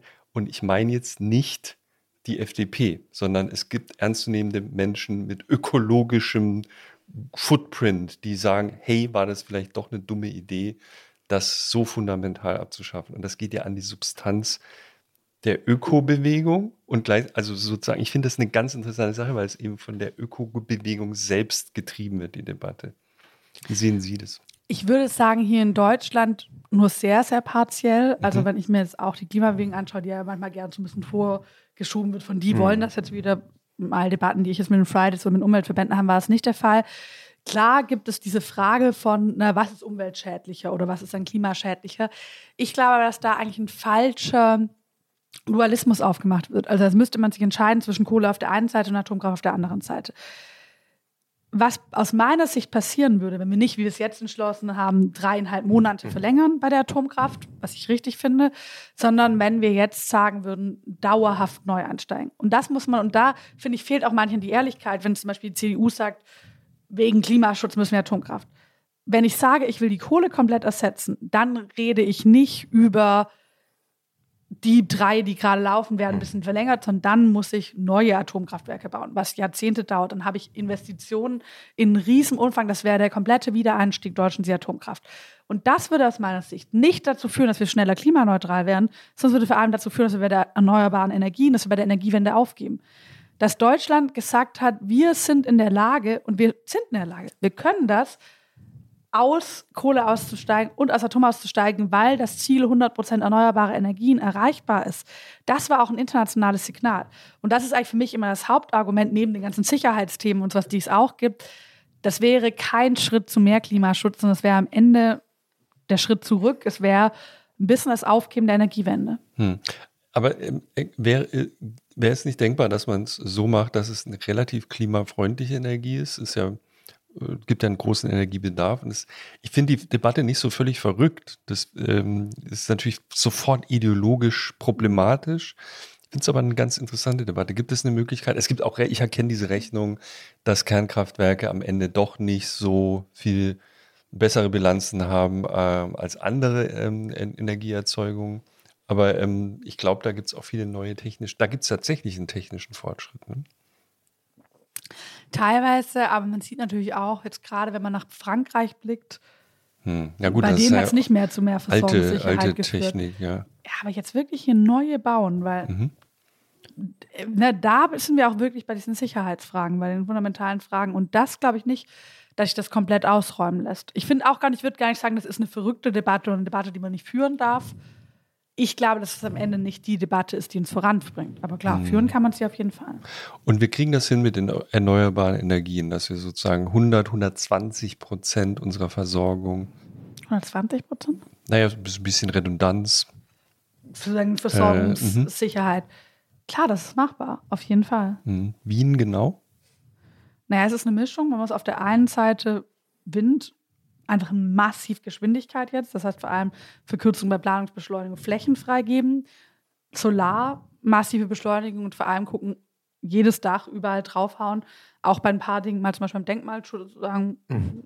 ne, da gibt es jetzt eine Priorität. Ja. Wasserstoff hier eine eigene Industrie aufbauen und gleichzeitig auch importieren und gleichzeitig die Dinge, die jetzt gerade bei Gas genutzt werden, auch umstellen auf Wasserstoff oder so bauen, dass sie umstellbar sind. Mhm. Aber Wasserstoff, das ist witzig, weil ähm, darüber sprachen wir auch schon öfter. Das wird seit 20, wenn nicht 30 Jahren, ist das so die Up-and-Coming-Technik, in die dann doch nie gegangen wurde, was, glaube ich, so ein Eckstein einer Welt ist, in der man anders mit Energie umgeht. Ne? Also ich glaube, mhm. diese Elektrifizierung, über die alle reden, das halte ich auf, also das ist Quatsch, glaube ich, aber gut. Äh, Wasserstoff, da würde ich jetzt eher dran glauben, aber da sind wir so weit weg. Also wir haben viel verschlafen, das stimmt auf jeden Fall. Wir sind eigentlich zu spät dran, aber es tut sich gerade weltweit unglaublich viel. Also das habe ich schon gemerkt, als ich auf der Weltklimakonferenz war, auch in anderen Ländern, wie groß da dieser Wille ist, zu sagen, lasst uns da jetzt Transformationspartnerschaften machen, lasst uns an dem Thema gemeinsam arbeiten. Und trotzdem wird man am Ende gucken müssen, in welchem Bereich was macht, was macht, was macht in welchem Bereich Sinn. Mhm. Also Beispiel Mobilität. Mhm. Bei Schiffen, bei Fliegen werden wir auf Wasserstoff schauen. Bei Individualverkehr und PKWs wird es über die Elektrifizierung funktionieren, weil dafür Wasserstoff viel zu teuer in der Produktion ist, als dass mhm. man ihn eigentlich dort verwenden kann. Das mhm. heißt, am Ende wird es eine Mischung aus den Themen sein. Mhm. Ich glaube, ich, ich habe noch eine Frage. Eine Frage Ich habe noch eine einzige Frage. Ich, habe auch noch eine Frage. Ich hatte noch viele Fragen, aber eine muss ich Ihnen auf jeden Fall. ich, ich habe noch auch noch eine Frage. Ähm, du zuerst. Ähm, wenn jetzt hier Joschka Fischer zur Tür reinkommen würde, hätten Sie noch eine Frage an ihn? Ich glaube, mit seiner Erfahrung was davon lässt sich übertragen auf die Ukraine? Was sagt er dazu heute? Ich habe noch nie mit ihm über die Ukraine gesprochen. Das fände ich natürlich unfassbar interessant. Rufen Sie noch mal an. Mach ich mal. Oder? Spre sprechen ja. Sie nicht miteinander? Wir haben tatsächlich noch nicht so. Ich glaube, Omid hat natürlich einen sehr engen Kontakt, weil ja der, Frankfurt, der, die Frankfurter ähm, der gleiche Kreis Wir haben noch nicht über Frankfurt gesprochen, aber gut. Äh, Frankfurt habe ich auch nicht so viel zu erzählen. Nee, nee, aber Christoph. Ja. Ach so. der, der hätte aber nur gefragt, wenn es Sinn macht. Aber, Nein, ich glaube, aber, das, also tatsächlich, wie, wie blickt er auf die Welt jetzt gerade und vor allem auf die Ukraine? Mhm. Äh, meine, Jochen, letzte also, Frage. äh, nicht letzte Frage, aber so eine, die noch, so eine Klammer, die noch in meinem Kopf war, das ist von ganz weit vorhin, als wir kurz über den Mathematiker gesprochen haben und, und moderne Lebensform. Ist heiraten eigentlich noch ein Konzept? Für mich ja. Ach nee. Und ich glaube, wenn ich das jetzt meiner Großmutter erzählen würde, dann würde sie sagen, ah, Ricky, das hätte man nicht erwartet, Sabalot.